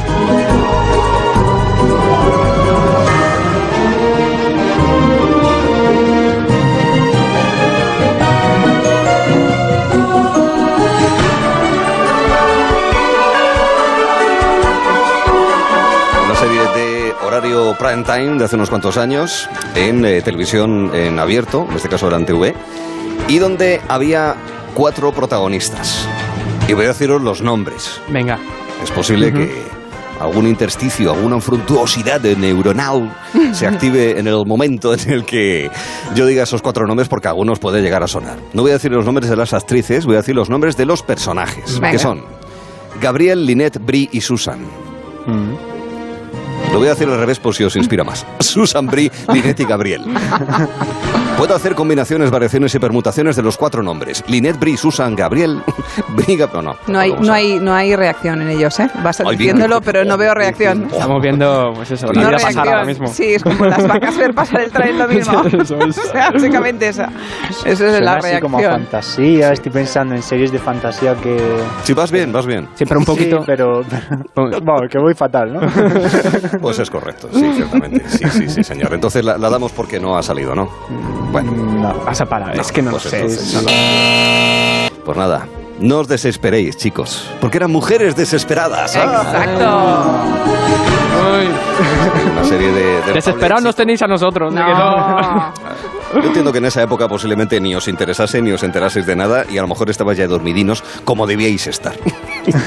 Hace unos cuantos años. Y Mujeres Desesperadas, donde estaban Gabriel, interpretado por Eva Longoria, estaba Linette, que era, eh, bueno, Eva Longoria hacía, o en- este caso Gabriel, Gabriel hacía, Gabriel Solís hacía de modelo, tampoco trabajaba en exceso. Linette era, digamos, la que trabajaba, tenía familia, tenía hijos era la que manipulaba al personal de una manera muy elegante.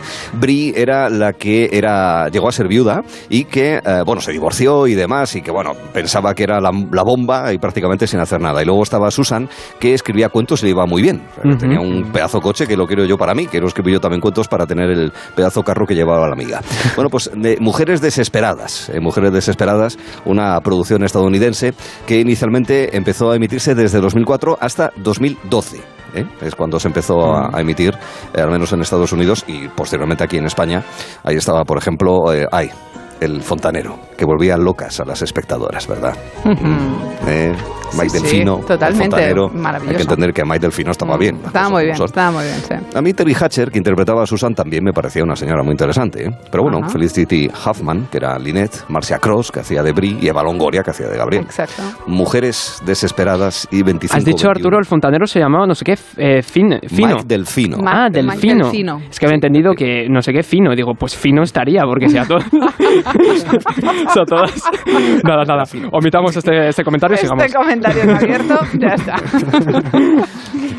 Si esto está grabándose en este Exacto, momento. No, sí, que sí. no. Nueve minutos para las seis, una hora antes en Canarias. 25-21, chicos desesperados, es el momento de la penúltima pregunta que corresponde a Cristina. Pues venga, ahora vamos con un anuncio. Escuchemos un fragmento.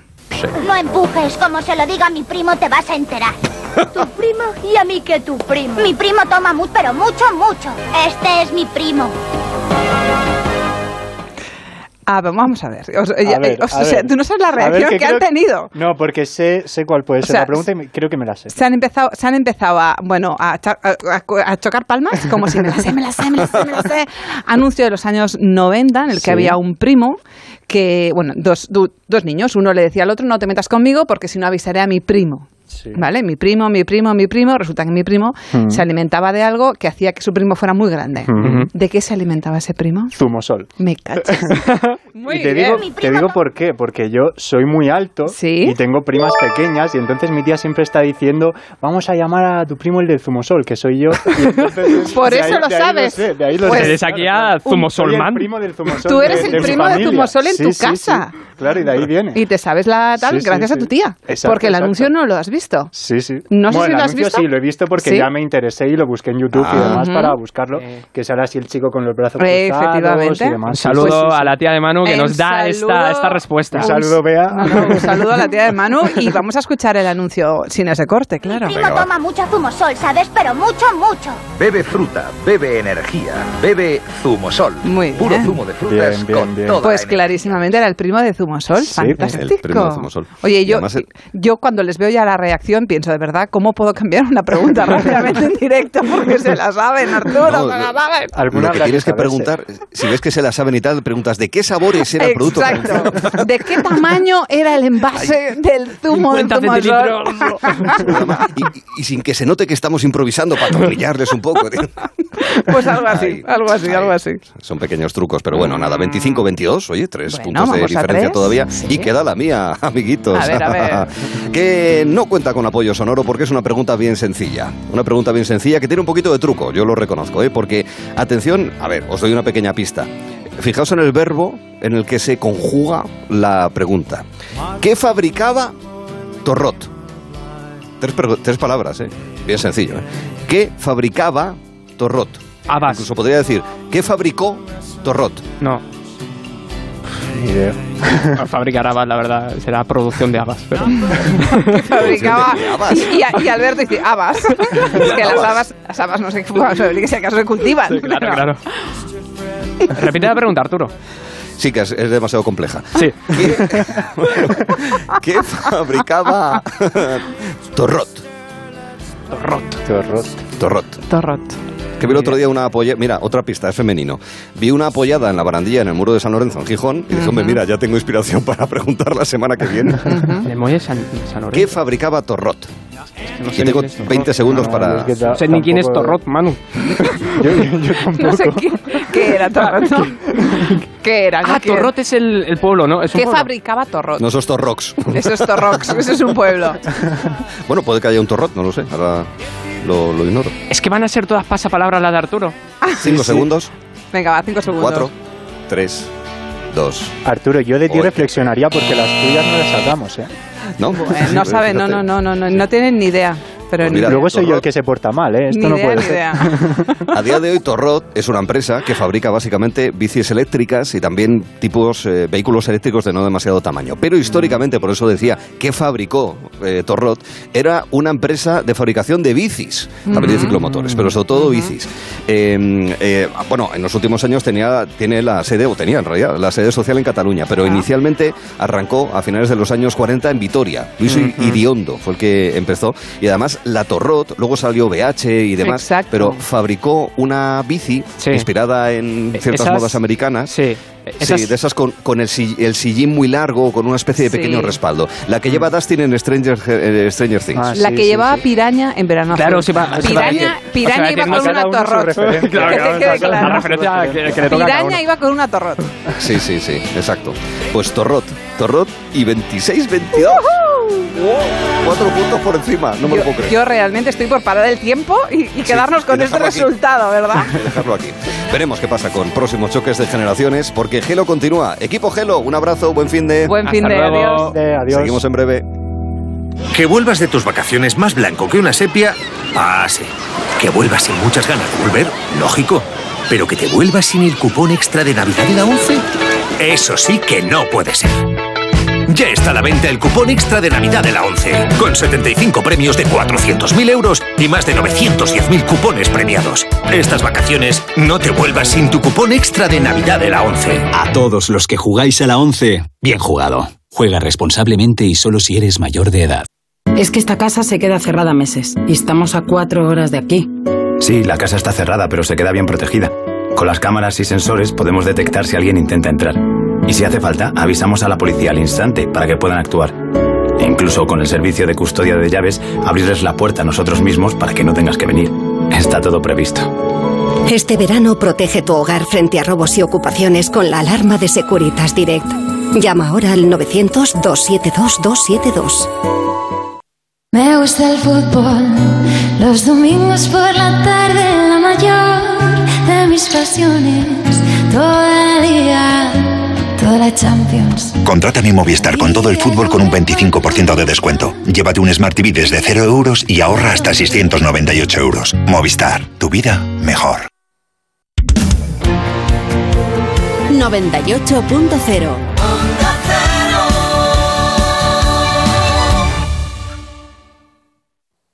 Venga a las rebajas de Muebles a Dama. Precios insuperables con la misma calidad de siempre, en una gran variedad de estilos y modelos, con su habitual trato amable, transporte y montaje gratuitos y la mejor financiación. Todo lo bueno de Muebles a Dama, pero ahora con rebajas. En General Ricardo 190 y en la web mueblesadama.com. El envío de Burfaxes ahora es mucho más cómodo, rápido y económico con notificados.com. Con notificados.com envíe Burfaxes a través de Internet cómodamente desde su ordenador, con la máxima seguridad y validez legal, 10 años de plazo para acuse de recibo y testimonio notarial de certificación de contenido. Notificados.com, Burfax online postal y electrónico. ¿Quieres vender?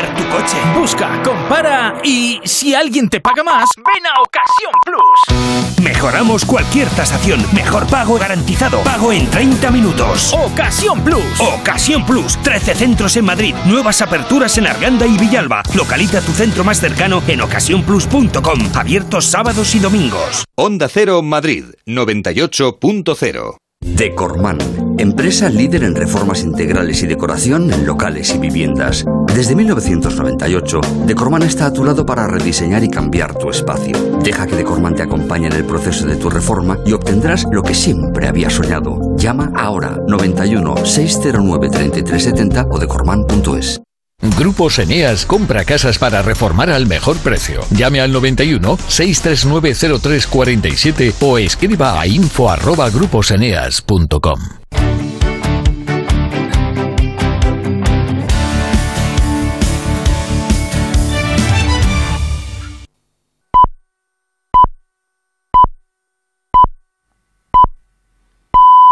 Son las 6, las 5 en Canarias.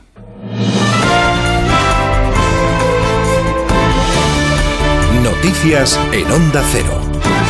Muy buenas tardes. Nos llega una información desde Suecia donde se habría producido un tiroteo en la ciudad de Malmo, al sur del país, frontera con Dinamarca. Según comunican las autoridades policiales, se habría acordonado la zona próxima a un centro comercial de esta ciudad donde se habría producido esos disparos en el interior de este centro comercial.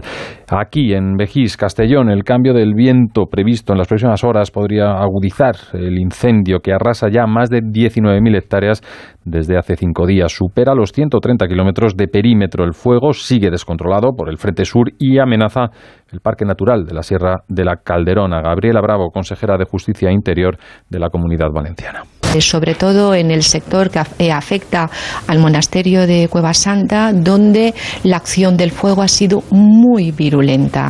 La Agencia Europea del Medicamento concluye en un estudio clínico realizado en medio millar de adultos que la vacuna Invamex eh, contra la viruela del mono puede ser en dosis menores igualmente eficaz si se administra de forma intradérmica, es decir, por debajo de la capa más externa de la piel. Diana Rodríguez. Sí, la Agencia Europea del Medicamento ha respaldado el uso intradérmico de la vacuna de Invanex contra la viruela del mono, que podrá ser dividida en monodosis de forma temporal. La recomendación es que la vacuna se inocule por debajo de la capa superior de la piel para poder utilizar una dosis más pequeña y llegar a más personas. Recordemos que nuestro país solicitó poder dividir los viales en cinco dosis ante la escasez de vacunas y ahora la EMA lo avala, aunque no especifica cuántas. Aquí en España, la Comisión de Salud Pública va a estudiar el próximo lunes si comienza a administrar esa vacuna de forma intradérmica y que permitirá una segunda inoculación en 28 días para completar la pauta. Con casi 6.000 casos confirmados, España cuenta con un total de 12.400 vacunas para tratar de atajar el brote que estalló a principios de mayo. Por cierto que Sanidad acaba de actualizar datos eh, COVID con una tendencia que continúa a la baja. La incidencia en mayores de 60 años cae 51 puntos desde el pasado martes y se sitúa ahora los 195 eh, puntos por cada 100.000 habitantes de media. En los últimos tres días han fallecido, según este balance, 222 personas con COVID en nuestro país y la presión hospitalaria continúa estabilizada e incluso bajando. La ocupación de camas COVID ya desciende del 10% y las camas UCI se sitúan en el 3,6%. Del exterior se intensifican los esfuerzos de la comunidad internacional por evitar un accidente en la planta nuclear de Zaporilla, en Ucrania, en conversación telefónica con el presidente Macron, Putin trasladaba su disposición a permitir una inspección en la central que controlan sus tropas, mientras Erdogan se presta a mediar. Esa es la prioridad también de Naciones Unidas y ese es el mensaje que deja su secretario general en la visita de dos días a Ucrania, en su Salvador. Guterres ha vuelto a pedirle a Putin que dé acceso a una misión del Organismo Internacional de la Energía Atómica a Zaporilla, cosa que el ruso se habría comprometido a acelerar en conversación esta tarde con el francés Macron. Ambos, Macron y Guterres, le exigen además que no desconecte esa central de la red eléctrica ucraniana a la que abastece en un 20%. Por otro lado, el secretario general de la ONU ha instado a los países y empresas occidentales a que desbloqueen la importación de los fertilizantes procedentes de Moscú que no están sujetos a sanciones porque Without fertilizers in 2022, there may not be enough food in 2023. Sin fertilizantes en 2022 no habrá suficiente comida en 2023, advertido. También ha hecho balance del acuerdo entre Ucrania y Rusia que está permitiendo la salida del grano de los puertos ucranianos. Desde que se empezó a aplicar han partido 25 barcos, otros 10 se disponen a hacerlo en las próximas horas. Cierre de mercados con el IBEX perdiendo las ganancias semanales. Cierra en negativo por primera vez en cinco semanas con el Euribor anticipando subida de tipos en su nivel más alto de todo el año. Pedro Pablo González. La principal referencia para fijar el precio de las hipotecas a tipo variable ha subido este viernes hasta el 1,258% en tasa diaria. Es el nivel más alto del año y lleva la tasa media anual del Euribor hasta el 1,097. La subida de tipo se da por hecho ya en septiembre.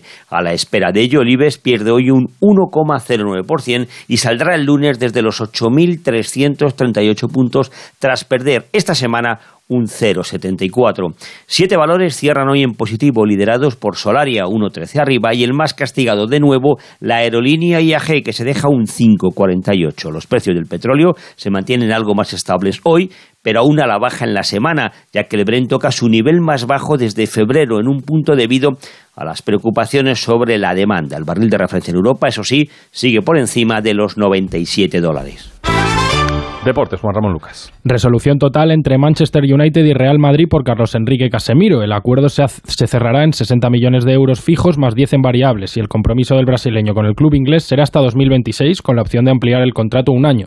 El Real Madrid pierde una pieza clave de su centro del campo, pero Ancelotti confía en los jugadores que pueden cubrir la plaza de Casemiro. Dentro de la plantilla, recambio lo tenemos, tenemos muchos jugadores es bueno que pueden jugar en esta posición. Chouameni ha sido fichado para esta posición. Después hay la opción de, de Tony Cross que puede jugar en esta posición. Como ha jugado el segundo año que me quedé aquí, tenemos a Camavinga que ha jugado el año pasado. Entonces, reemplazar un jugador con la característica de Casemiro, no, pero tenemos otros con otras características solo uno que tiene la característica de, de, Casimiro puede jugar en esta posición.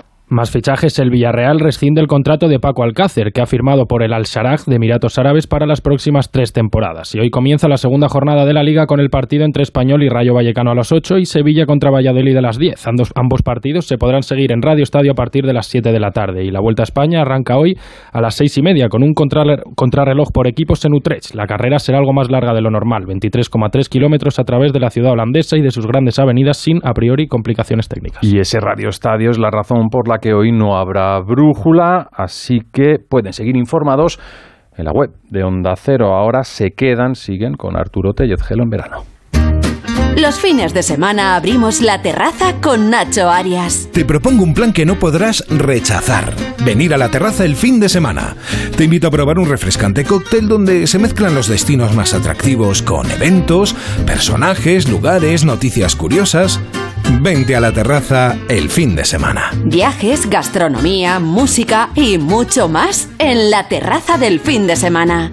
Sábados y domingos a las 12 del mediodía con Nacho Arias. Te mereces esta radio. Onda Cero, tu radio.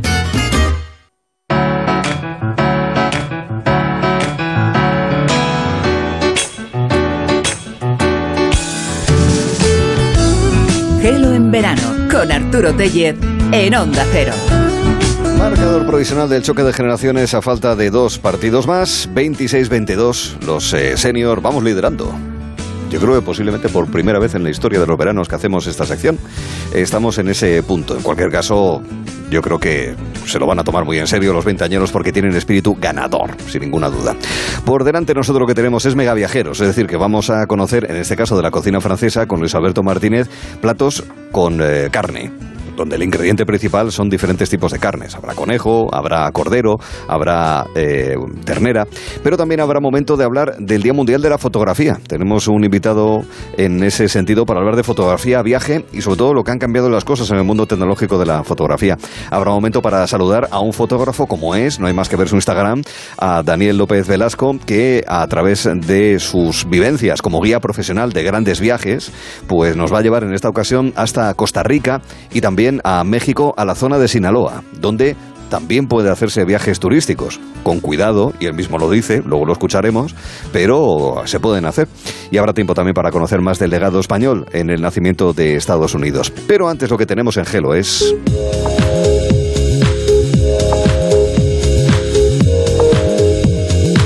La parada de postas que firma el economista Hipólito Álvarez hoy mirando hacia un fenómeno al que hay que estar muy pendientes.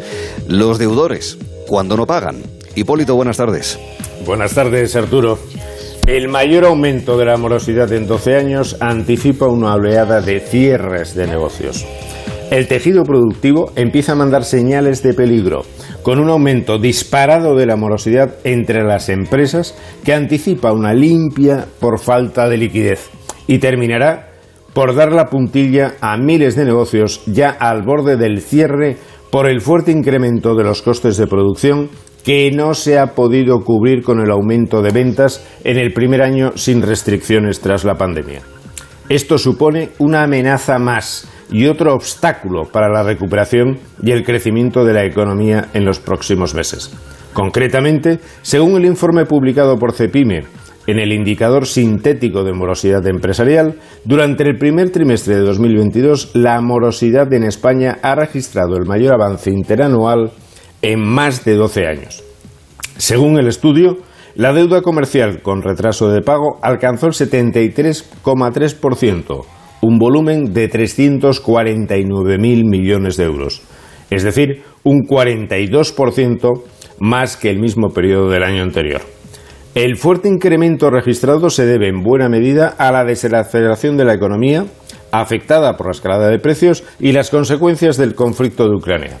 Además, como las empresas no están transmitiendo la totalidad de las alzas de sus precios al cliente final, su tesorería mengua, afectando, lógicamente, a la capacidad de pago a los proveedores. De hecho, un número creciente de empresas reconoce este problema y está negociando una ampliación de los plazos de pago. No solo el problema de la morosidad repercute en el retraso a la hora de cobrar, tiene un doble coste para las empresas. Por un lado, en términos de dificultades de financiación para cubrir la demora en el pago y por otro, en intereses de demora exigibles que se estima en 1.800 millones de euros si tenemos en cuenta un retraso medio de 23 días y un tipo de interés legal de demora del 8%. Este coste supone un 50,5% más que el mismo periodo del año anterior. Arturo, se prevé un otoño caliente en cuanto al cierre de empresas, que podría acrecentarse por la inflación, una escalada de precios de producción de más del 23% y por el final de la moratoria concursal. A lo que habría que agregar el efecto de la subida de tipos y la dificultad de acceso de las pymes a la financiación. Todo ello amenaza la viabilidad de un 16% del tejido productivo. Datos a los que hay que estar muy pendientes, sin ninguna duda, muy atentos. Hipólito, hasta la próxima semana, que seguimos. Tenemos unos cuantos kilómetros y millas por delante. Venimos conociendo capítulo a capítulo, viernes a viernes, cómo España dejó una impronta, especialmente en el momento original de Estados Unidos como nación, en su independencia, y en varios momentos importantes de la historia de esa nación norteamericana. Eso lo hacemos gracias a las conversaciones que mantenemos con Eva García. ¿Qué tal estás, Eva? Buenas tardes. Hola, buenas tardes, Arturo. Ella es la presidenta de The Legacy, una asociación, una organización destinada a dar a conocer, a divulgar pues eso, ese legado que dejó España en el inicio de Estados Unidos. Y veníamos comentando al inicio de este programa ya, incluso también, digamos, en el enlace desde la semana pasada, que hoy vamos a hablar, ¿verdad, Eva?, de un documento secreto, ¿verdad? Lo vamos a escuchar en breve. Así es. Venga, pues vamos a ponernos en situación. Dos grandes hombres que lograron cambiar el rumbo de la que se convertiría en una poderosa nación. Hoy hacemos posible que nuestros invitados de honor por fin se conozcan. Con este inédito encuentro damos testimonio de esta parte fundamental de la historia que todos deberíamos ya conocer. Your Majesty. Presidente. Majestad, presidente, yo no sé si desvelar más, porque claro, es que estamos hablando de un secreto, Eva. Claro, bueno, pues vamos a contárselo a todos nuestros oyentes. El audio que acabamos de oír pertenece al vídeo que creamos como complemento a un magnífico póster del Virreinato de Nueva España en Norteamérica. A ver, Arturo, ¿qué hubiera pasado si el general Washington hubiese venido a Madrid tras la victoria de las Trece Colonias para agradecer a los españoles su fundamental apoyo? Pues bien, nosotros imaginamos que lo que hubiese ocurrido es lo que aparece en el vídeo y que en esa hipotética visita el rey Carlos III hubiese recibido al general Washington en Palacio para mostrarle el documento secreto, que no es otro que el mapa de los Estados Unidos de España. Ahí va, ese concepto rompedor. Explica un poco más, Eva. Pues mira, este es uno de nuestros proyectos del año 2019 junto con el famoso proyecto de 1779 Nos en España, porque nosotros en 2019 cumplimos cinco años como asociación, pero mucho más importante eran los 245 años de la Declaración de Independencia de los Estados Unidos de América. Entonces dimos un paso hacia adelante para que se conociera eh, esa aportación de los españoles, esas contribuciones que lograron que la victoria fuese posible. Así que el documento secreto es este póster mapa que muestra un recorrido de 300 años de historia sobre ese virreinato de Nueva España que por cierto es una pieza imprescindible que debería de estar siempre en cualquier centro de enseñanza como un capítulo fundamental de nuestra historia. Pero verás, Arturo, es que muchos, muchos años antes de que existieran los Estados Unidos de América, existían los Estados Unidos de España. Eh, como seguramente sabes, nosotros allí no éramos, no teníamos colonias. Nosotros éramos un grupo de provincias que ocupaban más de dos tercios del territorio norteamericano eh, hicimos este mapa que es desde 1535 a 1821 y te voy a sorprender mm. con el, territorio que ocupábamos en 1776.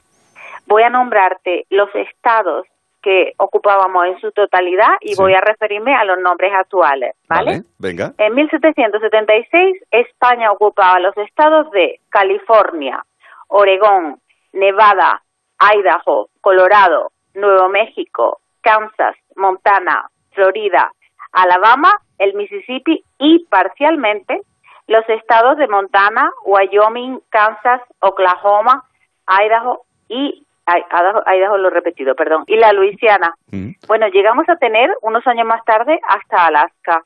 Mm. Eso sí, los nombres eran muy diferentes. Eh, cuando ves el mapa se llamaban Nueva Vizcaya, Nuevo León, Nueva Santander, Nueva Navarra, Nueva Extremadura, Nueva, Nueva Galicia. Sí, sí. Impresionante, ¿verdad? es que estamos hablando desde la costa del Pacífico, porque hablas que hasta Oregón es donde se alcanzaba, digamos, la presencia española del Imperio Español en aquella época, Golfo de México en buena parte, y todo esto que ahora conocemos gracias a las películas como el Midwest, el Medio Oeste en buena parte, todos esos estados, pues eso, Montana, Colorado y demás, ¿verdad? Mm, ah, que es impresionante. Eh, cuando ves el mapa, que por cierto es un mapa que hicimos gracias al apoyo del Ministerio de Defensa, y que todos nuestros oyentes lo pueden adquirir de forma gratuita en la página web, solo cobran 5 euros por los gastos de envío. Bueno, pues cuando ves el mapa, no, eh, tienes que mirarlo varias veces para digerir que este documento sea tan secreto. Por eso nosotros le llamamos a este mapa el documento secreto, que por cierto empieza con los reyes católicos eh, como base principal por la llegada a América. A la izquierda es la historia, algunos de los hitos de la historia antes de la guerra de independencia norteamericana mm. y a la derecha están algunos de los hitos durante la guerra de independencia norteamericana. Es muy significativo, muy visual el documento, sin, ninguna duda. No, y, además es interesante, hay que resaltar ese año que has mencionado de esa presencia que sí se refleja en el documento, 1776, es decir, el año de la declaración de independencia de los Estados Unidos. Bien, es verdad que, claro, unos 50 años después, 1821, buena parte de ese territorio eh, se pierde, porque está asociado en ese momento sobre todo a México, ¿verdad? Eh, y, claro, México se independencia mm. de, de España, pues eso, en 1821 y a partir de ahí, pues nada, ya no hay presencia. Hay, hay inercia de presencia española, pero ya, ya es México, no es, no es Imperio Claro, y además ten en cuenta que en aquella época México ocupaba una gran parte del territorio norteamericano. Y hubo una guerra entre ellos. Claro, efectivamente. Y de hecho, la Florida, por ejemplo, que fue española hasta 1821, la Florida ha sido a día de hoy muchos más años española que norteamericana. Es verdad. Tienes razón. Sí, fíjate, es una cosa que hay que detenerse y decirla para darse cuenta de que, de que históricamente es así. Sí, señor. Porque llegamos, nos establecimos oficialmente en 1565 con la primera ciudad, San Agustín de la Florida y nos fuimos en 1821. Mm. Y eso es bueno saberlo. Es bueno saberlo eh, aquí en España, difundirlo, que ese es el objetivo de las charlas contigo, pero allí también. Eh, decir, en Estados Unidos también es, eh, no, sé hasta qué punto tú que además has residido allí y conoces bien el país, es bueno también ¿no? que sepan esta impronta española de, en el germen de, de, la nación estadounidense.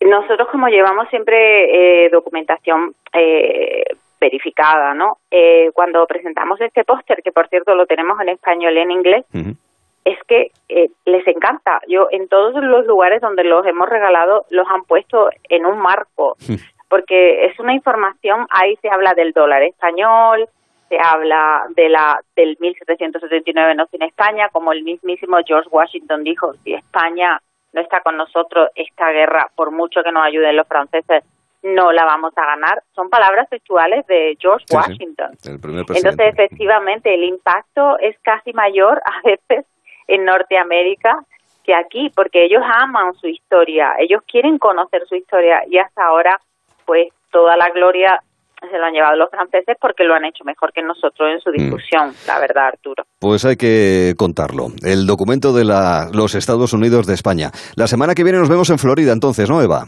Sí, así es la historia de la Florida, fascinante, Arturo, fascinante. Ahí quedaremos. Eva García, presidenta de Delegacy, un beso muy fuerte y gracias. Otro para ti. Nos vamos o seguimos en realidad en América, verán cómo.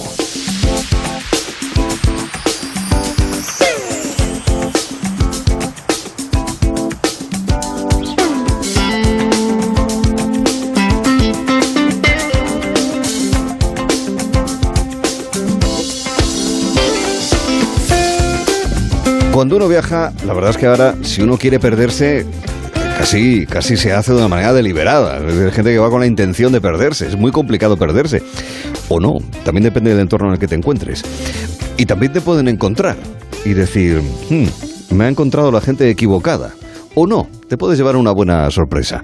De una manera o de otra, estos dos apuntes que les he dado está en la charla, en la narración de viajes que nos va a ofrecer ahora Daniel López Otín, ubicado en América, al otro lado del Atlántico. Disculpen, voy a dar un grito para que me oiga.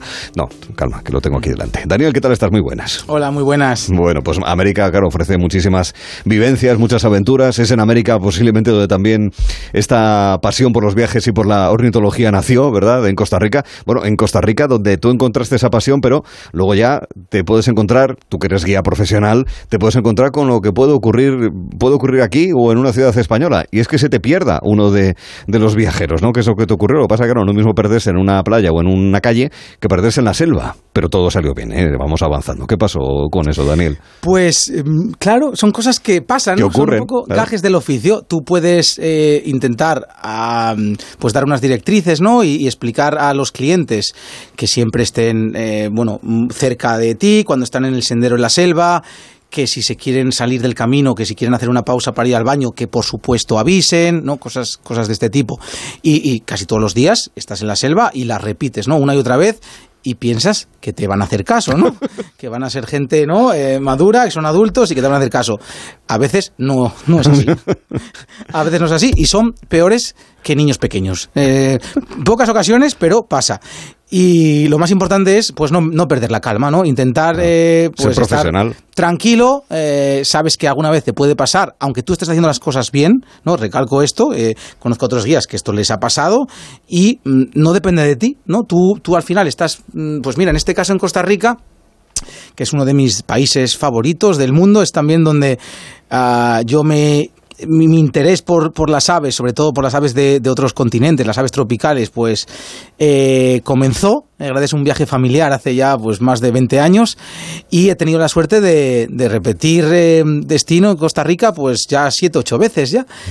Pues ah, en, un viaje aquí con, con unos clientes estaba en una, en una reserva en la selva, estábamos caminando y yo pues voy siempre delante, ¿no? Yo voy caminando, voy escuchando aves, voy enseñando las aves a los clientes, me paro, se las enseño, sigo. Eh, hay rotación en el, en el sendero para que todos tengan pues, bueno, la oportunidad de estar eh, al principio de todo, que es el que generalmente más ve. Mm. Eh, si cruza un pájaro no el camino pues mira eh, el que está delante es el que a veces es el único que lo ve. Cuando ya hay algo ya paro junto al grupo y, ya intento que todos lo vean no pero bueno eh, yo no puedo estar siempre cada segundo pendiente de si el último de la fila mm, hace no se aleja o se separa no es imposible. Y eh, una de estas ocasiones íbamos caminando yo me paro a, ver un pájaro y, y, me doy cuenta que uno de los clientes, que el que iba el último, ¿por qué no está? Claro, no está. Era el marido de, bueno, de una mujer que estaba allí. Claro, la mujer, yo le pregunto, ¿pero dónde está? Eh, ¿no, te ha dicho algo? Y ella, no. Y yo, ¿pero cómo es posible? ¿Cómo, es que no está aquí? Además, eh, eh, veía que, el sendero hacia atrás era bastante recto, veía lejos y yo veía que allí no estaba. Y, claro, la mujer también se, ¿verdad, se, empezó a preocupar. Al principio es, es muy angustioso. Es, es, una selva que es bastante extensa. Esto era al atardecer. Mm, no sabes muy bien, bueno, qué hacer al principio, ¿no? dices, mm, bueno, me voy a... Lo primero que haces es gritar, ¿no? Primero intentas ver si está muy cerca y es que ha ido a una pausa al baño sin avisar. Cuando ves que no está, pues dices, bueno, pues voy a gritar su nombre a ver si me oye. Eh, y, y, no, pues empiezas a gritar y ves que no responde y dices, pues ahora, ahora puede que sea un problema grande, ¿no? no También te pones un poco en su piel. Nosotros estamos muy preocupados, pero él puede estar, vamos, imagínate, igual ha tenido un percance de serio. Un ictus, lo, que, sea. Cualquier em, cosa. Y no puede avisar y, y bueno, como te digo, lo más importante ahí es no perder la calma, estar tranquilo, pensar que lo más probable es que haya sido mm, algo un despiste, un despiste, algo que no sea algo que no sea un contratiempo importante, simplemente pues que igual se ha despistado un poco como dices, pero mm, hay que encontrarlo, también te digo, tenemos que encontrarlo y tienes que también tranquilizar en este caso pues a su mujer, ¿no? Y y al final aquí, eh, pues yo lo que mm, era un sendero eh, circular y, la persona, pues, ¿qué hizo? Pues se había. Bueno, eh, al final dije, bueno, nos vamos a quedar aquí. Yo no me quiero perder tampoco, porque si te metes hacia adentro de la selva, puede haber un segundo problema, que es que te tienes gente pendiente de ti. tú. tampoco puedes permitir que los otros se pierdan o, dejarlos solos. Entonces, bueno, al, principio, aunque sea una hora o así, tienes que intentar esperar y ver pues si eso, si se ha despistado un poco y, ha dado una otra vuelta o algo así. Aquí, por suerte, pues al cabo de, mm, pues como no sé, eh, media hora, lo, pues lo vimos llegar, pero por el otro, o sea, en vez de hacia atrás, por delante. Ah. ¿Qué pasó? Pues que se había despistado. Eh, había parado un momento al baño y al seguir camino, como no avisado, ya no nos había visto, se desorientó y en vez de ir hacia donde íbamos nosotros, pues fue hacia atrás. Con la suerte de que, bueno, pues siguió caminando, era un, era un sendero más o menos circular y al mm. final nos encontró. Claro, yo no sé quién se alegró más, ¿sabes? Yo cuando lo vi allí a lo lejos, lo último que me esperaba era encontrarlo por ese sitio, ¿no? Porque nunca pensé que, no se daría cuenta que llevábamos varios kilómetros yendo en la misma dirección, piensas que por sentido común seguirás mm. en la misma dirección. Pero bueno, eh, por suerte, eh, pues vosotros nos encontró justo cuando ya se estaba haciendo de noche. Claro, si no, si ya no aparece allí, ya empiezan los problemas, ¿no? Ya tienes que movilizar a gente, tienes que llamar a la policía. Eh, sé que esto ha pasado en el pasado con, otros compañeros guías que también me han contado un poco lo que hay que hacer, cómo, cómo hay que afrontarlo y, bueno, mm, como te digo, pues intentar estar lo más calmado posible, porque si no, eh, y sobre todo, no, no perderte tú, porque si no hay dos problemas. Sí, sí, sí, sí. Hay que saber reaccionar, hay que ser eh, profesional. Bueno, eh, esto experiencia en Costa Rica. También en América tuviste una experiencia donde fueron ellos los que te encontraron a ti. A ver, vosotros estabais en una zona que en principio Claro, nosotros las reminiscencias que tenemos a través de las series de televisión y la información, porque también hay una realidad, Durango, Sinaloa, pues es lo que es, espacios de violencia aunque no necesariamente como nos vas a contar. Y ahí te encontró, te encontraron, os encontraron. No pasó nada, pero os encontraron. A ver, explícanos qué pasó por allí. Pues sí, justo si habéis visto algunos de, de vosotros la serie Narcos, eh, pues muchos de los sitios en los que mm, en los que se roda la serie, en los que se rueda la serie y en los que tienen lugar, que son todos reales, ¿no? En, en Mazatlán, en Durango, Sinaloa, ah, son sitios en los que nosotros visitamos para ver aves en el viaje del, oeste de México. Y este año, en abril, eh, estábamos siguiendo pues el itinerario típico a lo largo de la carretera de Durango, en, pues eso, cerca de la zona de Sinaloa, y, estábamos viendo unos aves por la mañana en, una pista forestal cerquita del pueblo cuando pues de, repente vemos a venir en, moto eh, a un par de personas, así como muy rápido, frenan se bajan y llevaban, vamos, llevaban armas de gran calibre. Claro, mm, en ese momento te quedas un poco en shock, ¿no? estamos todos pensando en la misma expresión. Vale, pues esa que estáis pensando de cómo se te cómo se ponen, pues así, exactamente, ¿no? Eh, también, mm, yo ya tengo bastante experiencia guiando viajes en México, todo lo que puedo hablar de México eh, son, eh, es bueno, es positivo, la gente siempre es encantadora, mm. eh, mucho de lo que escuchamos aquí, no sé si se magnifica en parte, es real, pero, hay muchas zonas de México son de ida y vuelta, o sea mm, que... Que, son perfectamente seguras, geniales, mm. es de mis países favoritos, vuelvo cada, cada año, suelo volver, ahora en noviembre tengo otro viaje allí, y como te digo, yo solo tengo buenas palabras. Ya me habían advertido en el pasado que, que esa zona es verdad, lo que vemos en la serie, es verdad, es zona de cártel, es zona de movimiento de drogas, es zona de plantaciones. Entonces, eh, eso sí, en general no tienen nada que ver con los turistas. Eh, todo, casi todo lo que pasa allí de conflicto, en general, hablo por mm. supuesto, es entre ellos, entre bandas, entre personas locales, entre, bueno, em, personas del cártel. Nada que ver con, la gente que está allí de turismo, que es muy poca también. Mm. Y como, bueno, pues nosotros, como ya esto ya lo sabía, simplemente, bueno, mantuvimos la calma pese mm, al shock inicial, se bajaron, vinieron allí, claro, cuando vienen caminando con, con esas pedazos de armas, te quedas un poco, uff, espero que, no, que sea lo que me ha dicho todo el mundo y que no pase nada. Pues mi sorpresa fue que, que nos preguntaron que qué hacíamos. Mm, es verdad que aquí ayuda hablar español, perfecto. O sea, sí, mm, creo que eso a ellos también les tranquiliza, que, no seas una persona extranjera que gringo. no bien. Un gringo, sí. Eh, entonces yo le dije, no, pues estamos aquí viendo aves. nada más. Claro, cuando ellos ven que, no tienes nada que ver ni con la policía, ¿no? ni con la DEA, ni con nada, y que simplemente, que es verdad que estás viendo aves, les, les enseñé unas fotos eh, de la cámara y los telescopios, se quedaron bastante sorprendidos e interesados. Entonces me empezaron a preguntar, ¿no? También. Eh, qué pájaros, qué, pájaros había por la zona, que cuáles eran las especies que buscábamos, que qué bonito era este que le estaba enseñando, ¿no? Un poco hasta, mira, pues hay esta zona aquí que es muy buena, igual, también me recomendaron esta zona igual es mejor que no vayas, ah. pero también me lo dijeron así, ¿no? Mejor no vayas a esa zona, pero vamos, todo, todo, todo de buenas, todo de súper, incluso educados, eh, amigables. Y, ya viste, no nos pasó nada. Por suerte ellos fueron los que nos encontraron a nosotros. Eso, eso. Eh, eh, claro, si hubiese sido al revés, igual si te los encuentras tú a ellos en una zona un poco sí, de otra que no forma, deberías... sido igual peor. Sí, Pero bueno, los clientes, mm, yo ya sí que les había avisado eh, en días previos que algo así podía pasar, ¿no? Mm. Para que mantuviesen la calma, que obviamente no hiciesen fotos, que no saliesen corriendo, que no hiciesen nada raro. Y, y todo salió, pues ya te digo, ah, sin, sin ningún problema. Y, y yo solamente pues, pues puedo decir que es una zona mm, eh, que a mí me encanta y que toda la gente que, que tenga interés en, en conocer zonas de México un poco alejadas ¿no? de, de Yucatán, de, de lo que más Sí, se sí, habla sí. aquí, ¿no? de Cancún y, y demás, que es una zona súper recomendable Mm. para, para visitar.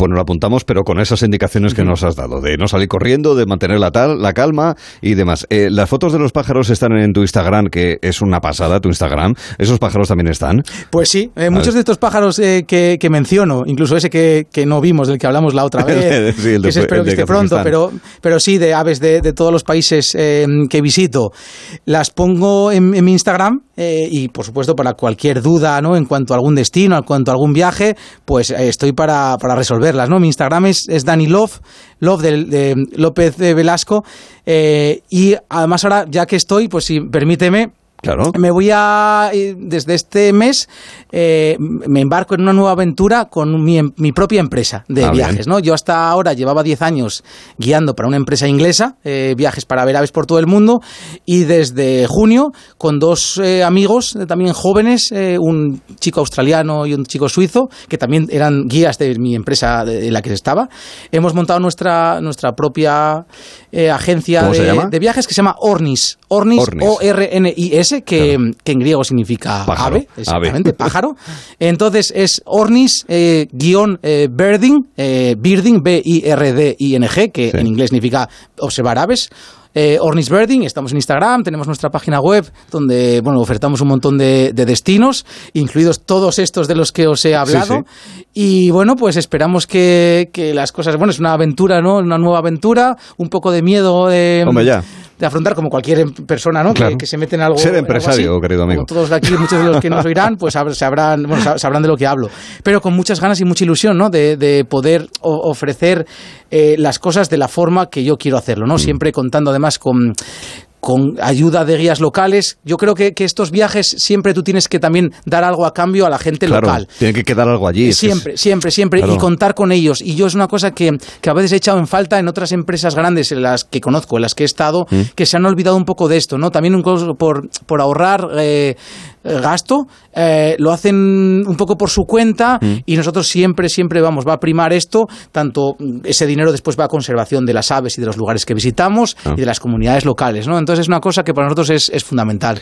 Pues en Ornis Bernin y también en el Instagram de Daniel López Otín Velasco, pues eh, se van a encontrar con, con todo eso, con esas experiencias a través de imágenes como lo han sido a través de las narraciones que has hecho este segundo verano con nosotros. Te auguramos lo mejor, disfrútalo porque también es eso y, y nada, nos veremos en el camino. Daniel, un abrazo, muchas gracias. ¿eh? Muchísimas gracias y es un, es un placer estar aquí con vosotros. Igualmente, hombre, gracias.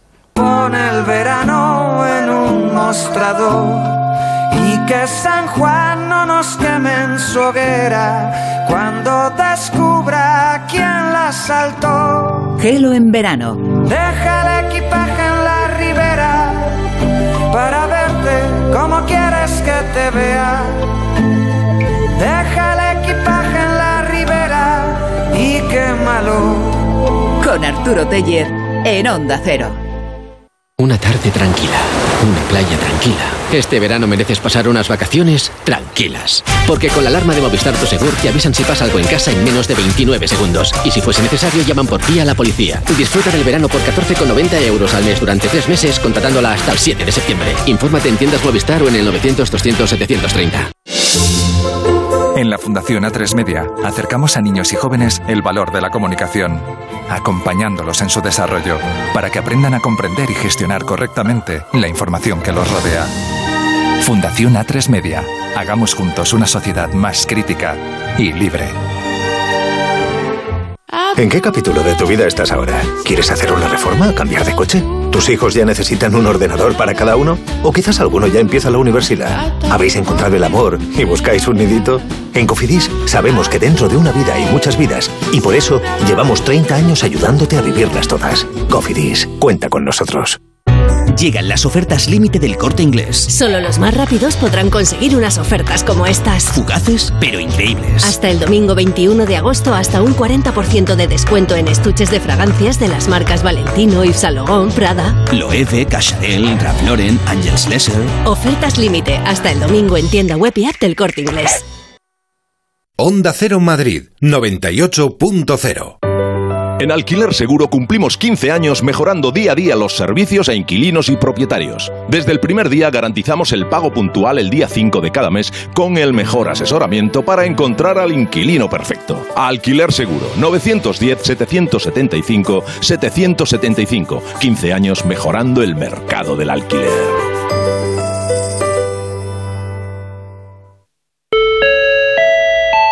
Boing Boing, una comedia de altura, aterrizará el 17 de agosto en el Teatro Amaya. A bordo, Andoni Ferreño, Agustín Bravo y Alberto Closas. Entradas disponibles en teatroamaya.com. Os esperamos. Patrocinado por Fellow Funders y Alquiler Seguro.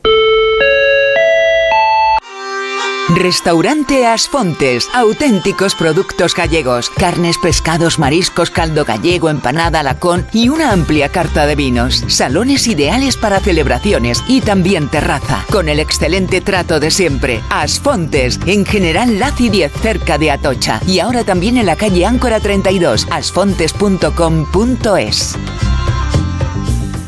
Onda Cero, Madrid. Venga a las rebajas de Muebles a Dama. Precios insuperables con la misma calidad de siempre, en una gran variedad de estilos y modelos, con su habitual trato amable, transporte y montaje gratuitos y la mejor financiación. Todo lo bueno de Muebles a Dama, pero ahora con rebajas. En General Ricardo 190 y en la web mueblesadama.com. Si te preocupas de buscar el mejor colegio para tus hijos y los mejores especialistas para tu salud, ¿por qué dejas la compra-venta de tu vivienda en manos de la suerte? Confía en Vivienda 2. Entra en vivienda2.com, la empresa inmobiliaria mejor valorada por los usuarios de Google. Con los ojos cerrados, Vivienda 2. El 2 con número.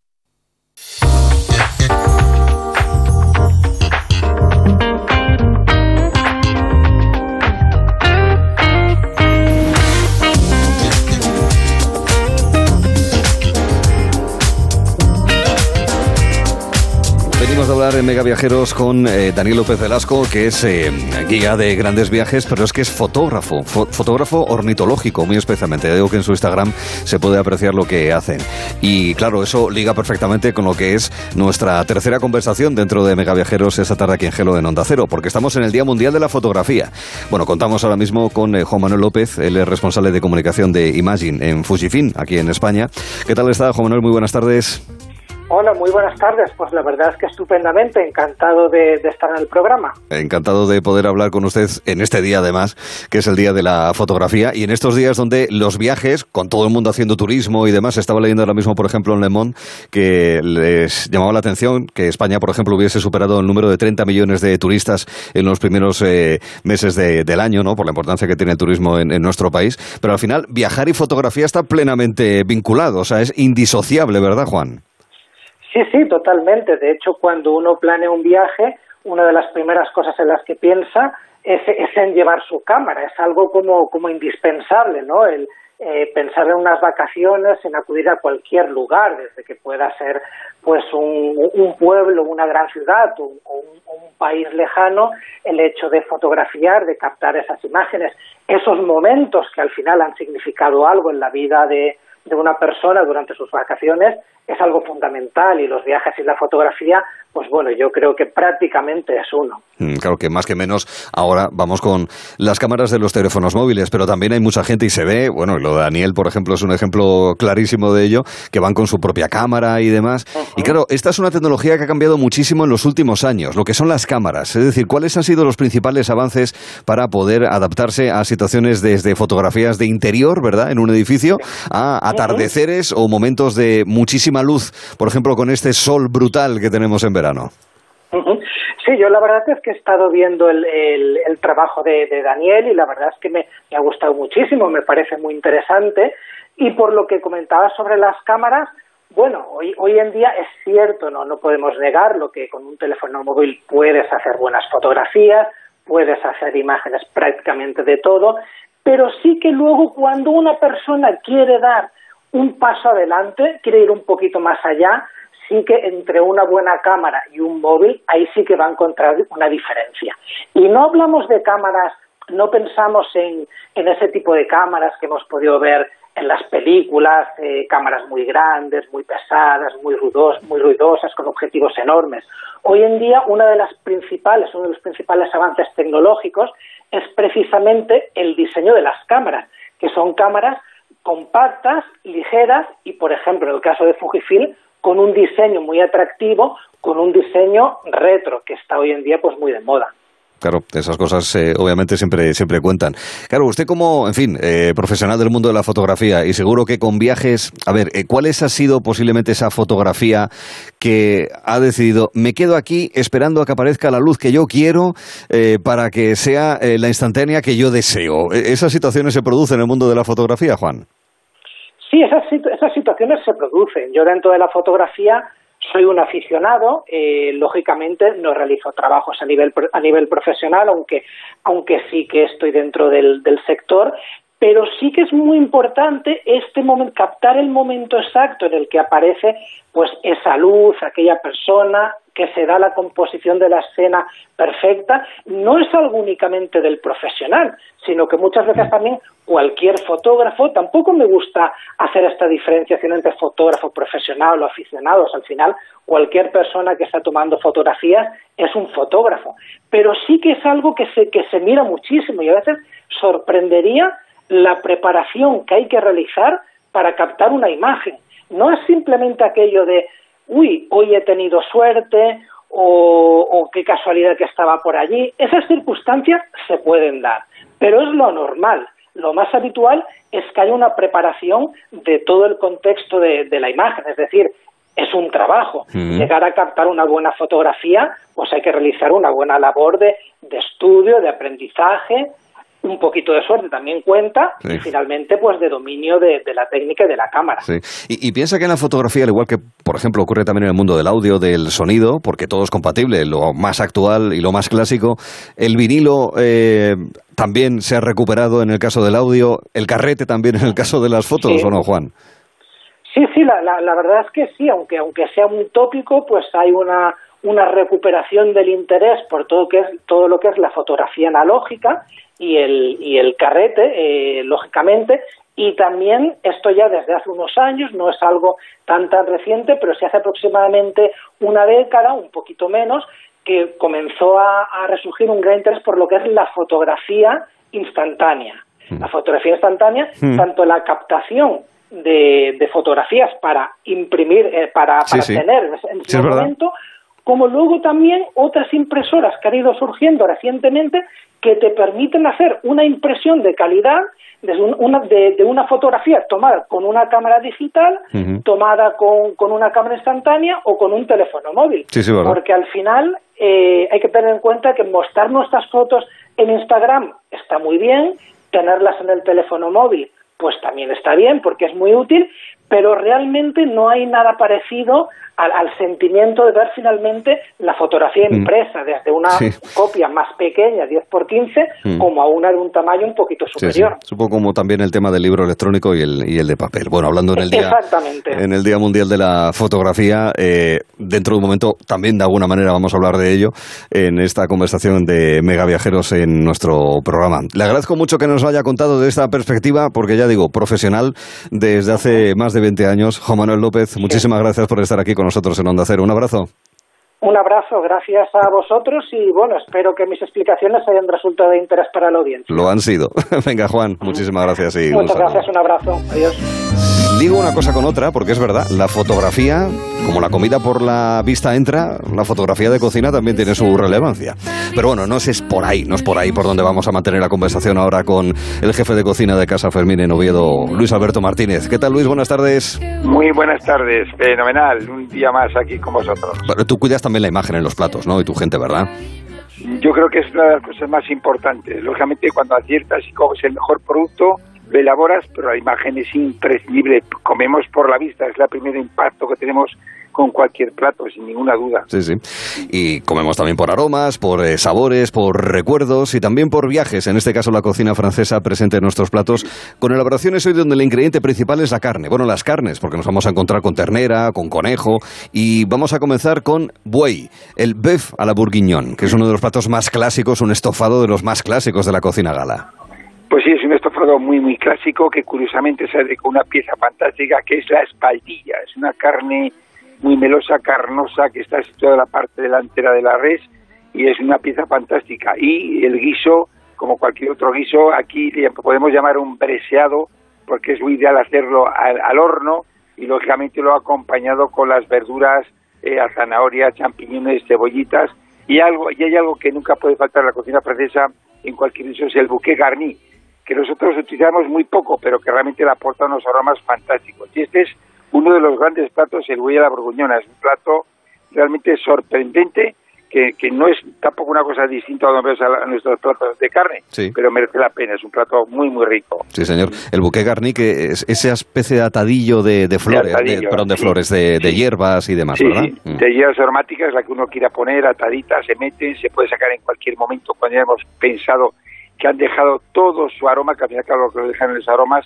y es algo que de verdad deberíamos utilizarlo más porque aporta algo esencial, Mm. que es el aroma a esas hierbas frescas que queramos añadir a cualquier guiso. Sí. Oye, hay que dorar la carne, luego echarle un poquito de harina. Por lo visto hay gente, eh, sobre todo en Francia, que dicen que sea además de castaña incluso. y, y luego a ella flambear, ¿no? Que es una técnica también eh, muy francesa. Bueno, la el flambeado creo que es imprescindible en muchos, muchos platos, tanto de pescado como de carne, de marisco.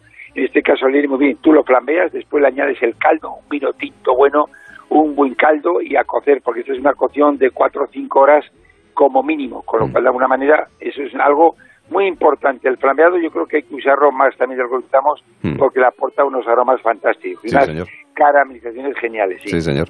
Bueno, pues de la Borgoña nos vamos ahora mismo hasta eh, las eh, playas eh, y la costa de el Canal de la Mancha para hacer una blanquette de vue, es decir, blanqueta de ternera. Mira, es, una- es un plato curioso porque es un plato, es un guiso, pero blanco. ¿Por qué? Lo que hacemos es desangrar primero la carne, la ponemos en agua para que desangre, le damos un hervor en un agua totalmente limpia, volvemos a poner en otro agua limpia donde ya añadimos unas verduras y a cocer. Una vez cocida sacamos la carne y con esa salsa hacemos una velouté, que es una salsita cremosa, muy melosa, y la cual podemos terminar y refinar con un poquito de nata o un poquito de, man- de nata o leche que le da unos aromas, le da una aportación realmente muy rica. Es una, a mí es uno de los grandes platos. Además, como la salsa es muy blanca, esa velouté, le acompañas con unas zanahorias en rodajitas, un poquito de puerro, y es un contraste muy rico con un sabor de la carne diferente, porque toda la esencia del sabor de la carne en, la, en el caldo hace que consigamos esa salsa blanca muy, muy, muy rica. Mm, vale. Y claro, el toque blanco viene gracias a la mantequilla, la leche y bueno, también a que se cuece en frío, ¿no?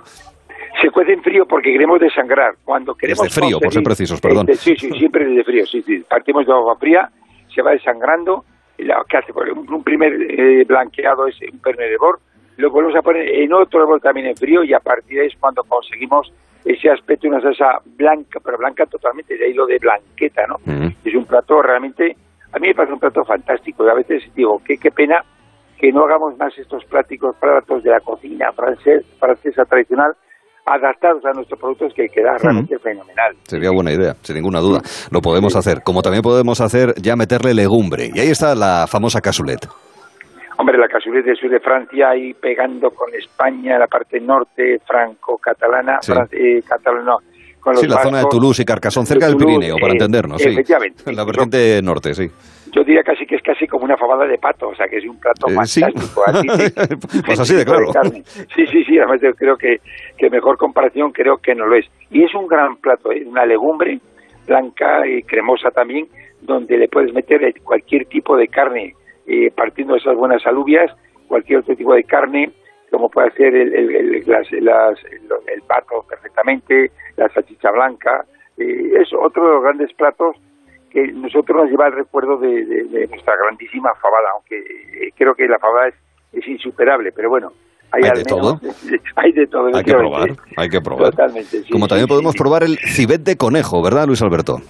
Pues mira, el cibet de conejo, nosotros aquí casi siempre hemos hablado del cibet de libre, el cibet de conejo es un plato un poco que se remonta casi, casi bueno, de la Edad Media. La, digamos que la ventaja de este plato es que la salsa se liga con la sangre o del conejo, de la libre. Eh, si no lo hay, se puede usar también sangre de cerdo. Y si no, que a veces la gente puede ser reticente, pues podemos sustituir un poco la, la, sangre del propio animal o la sangre de cerdo por un poco de chocolate amargo, que al final aporta ese color oscuro, ese tono, ese tonales que está fenomenal. A mí el ciber de libre, de libre, tanto el libre como el conejo, me parece uno de los grandísimos platos que creo que en los últimos dos, tres años, en grandes restaurantes en España, se han, están empezando a recuperar, a recuperar con un éxito fantástico, porque consigues mantener la estructura, la carne perfecta, una salsa melosa, un color oscuro, que realmente te, hace sentir algo distinto, porque lleva muchas hierbas, incluso eh, puede ponerse con, partiendo sea con rus, se puede mucho de limón, unas finas hierbas, y nos permite muchas cosas para hacer cosas diferentes, hacer un gran plato de cibé, bien sea de libre sea de conejo. Y nos queda una volátil, vamos a hacer gallo al vino, que en francés suena mucho mejor, es coq au vin. Hombre, coq au vin, parece que estamos haciendo un plato y al final es un gallo, un buen pollo nosotros podríamos emplear un buen pitu de calella que nos daría un resultado enormemente bueno, incluso sin nada que envidiar a todo esto. Esta es una receta además eh, muy originaria, se hablaba de, un chef de Julio César, ya conquistaba a la hora de la Galia cómo se, empezó a trabajar este plato. Y es cierto que Paul Bocuse llegó a hacer un plato tradicional de la cocina francesa, el coup de vin, que realmente, vamos, no, es, no faltaba en ninguno de sus recetarios. Y es cierto que, aunque no se parezca en la elaboración, la salsa nuestra del pico de calilla, sí es cierto que es una salsa con estructura, con personalidad, y luego cuando hablamos de ese, ese es un pollo grande con sabor, bueno, de alguna manera yo creo que ya ahí el éxito tienes que así que ser asegurado.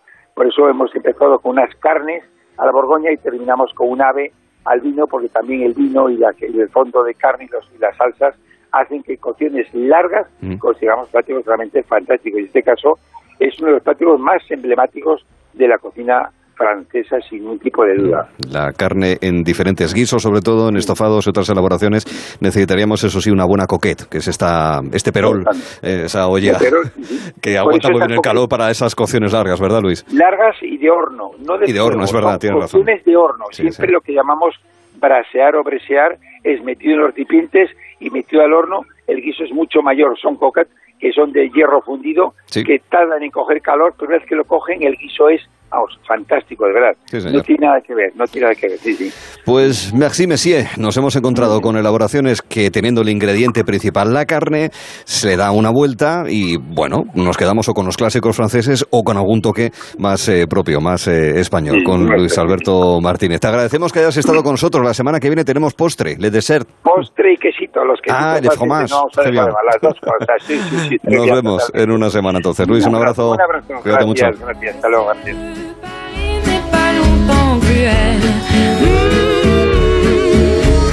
Pour se faire pardonner, il offre un arc-en-ciel.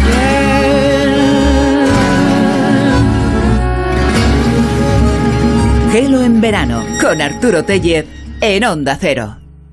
¿Fin de semana memorable? Toma Energisil Vigor. Energisil con maca y ginseng ayuda a mantener buenas relaciones sexuales. Y ahora también Energisil Instant de Pharma OTC. Una madre o un padre lo daría todo por sus hijos. Aún así, uno de cada tres niños y niñas en España no tiene asegurada una comida completa al día. Colabora con las becas Comedor Educo y ayuda a revertir esta situación. Entra en educo.org o llama al 900 535 238. Educo. Educar cura. Es que esta casa se queda cerrada meses y estamos a cuatro horas de aquí. Sí, la casa está cerrada, pero se queda bien protegida. Con las cámaras y sensores podemos detectar si alguien intenta entrar. Y si hace falta, avisamos a la policía al instante para que puedan actuar. En Incluso con el servicio de custodia de llaves, abrirles la puerta a nosotros mismos para que no tengas que venir. Está todo previsto.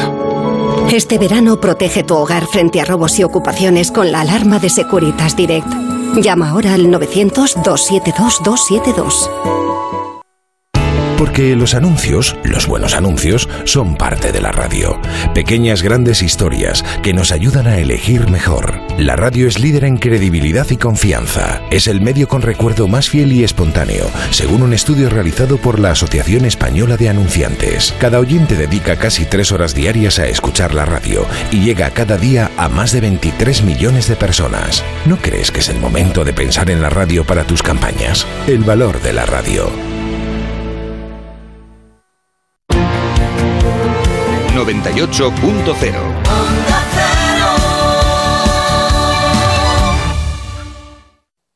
Cuida tu espalda y tu salud descansando en un nuevo colchón. Somnium ha abierto una nueva tienda en San Sebastián de los Reyes, en la avenida de Pirineos número 3. Flex Tempur Vultex Picolín, hasta el 50% de descuento. Los mejores colchones a los mejores precios. 15 tiendas Omnium en Madrid. Encuentra la tuya en la tienda somnium.es.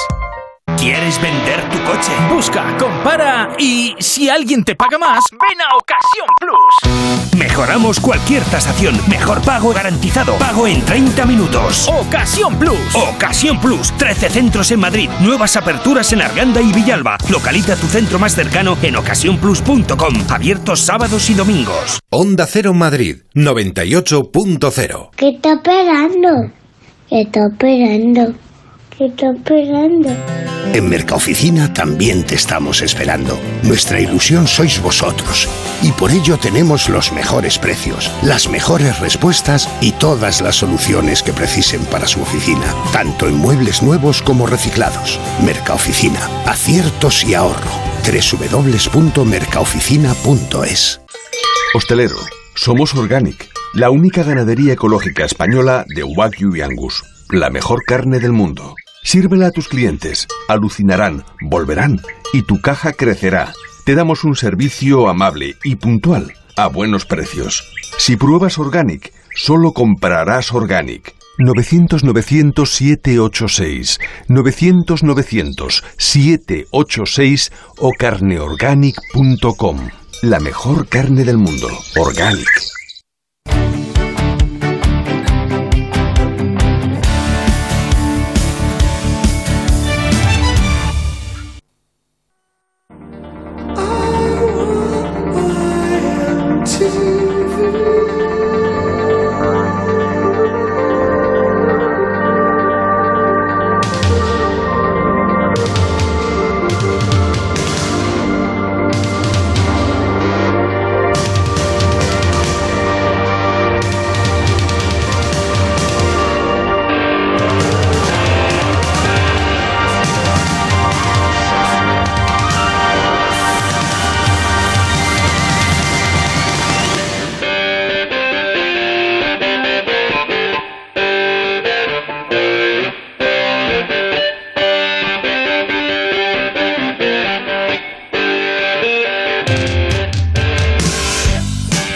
Menéndez y Nacho Arias en realización técnica vamos finalizando Gelo con el recuerdo del choque de generaciones, que especialmente es bonancible, benigno, muy bueno, positivo, no puedo decir más palabras que relampagueante eh, en lo que toca al marcador provisional, porque vamos 26-22 los senior y solamente quedan dos torneos más, dos enfrentamientos más, con lo cual las cosas pueden ir bien y por fin ganar a los puretas. Lo que pasa es que Alberto y Manu van a recibir apoyo el próximo, la próxima semana, ya veremos a ver qué es lo que pasa.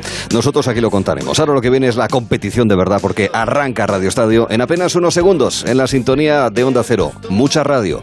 Gracias y buen fin de semana.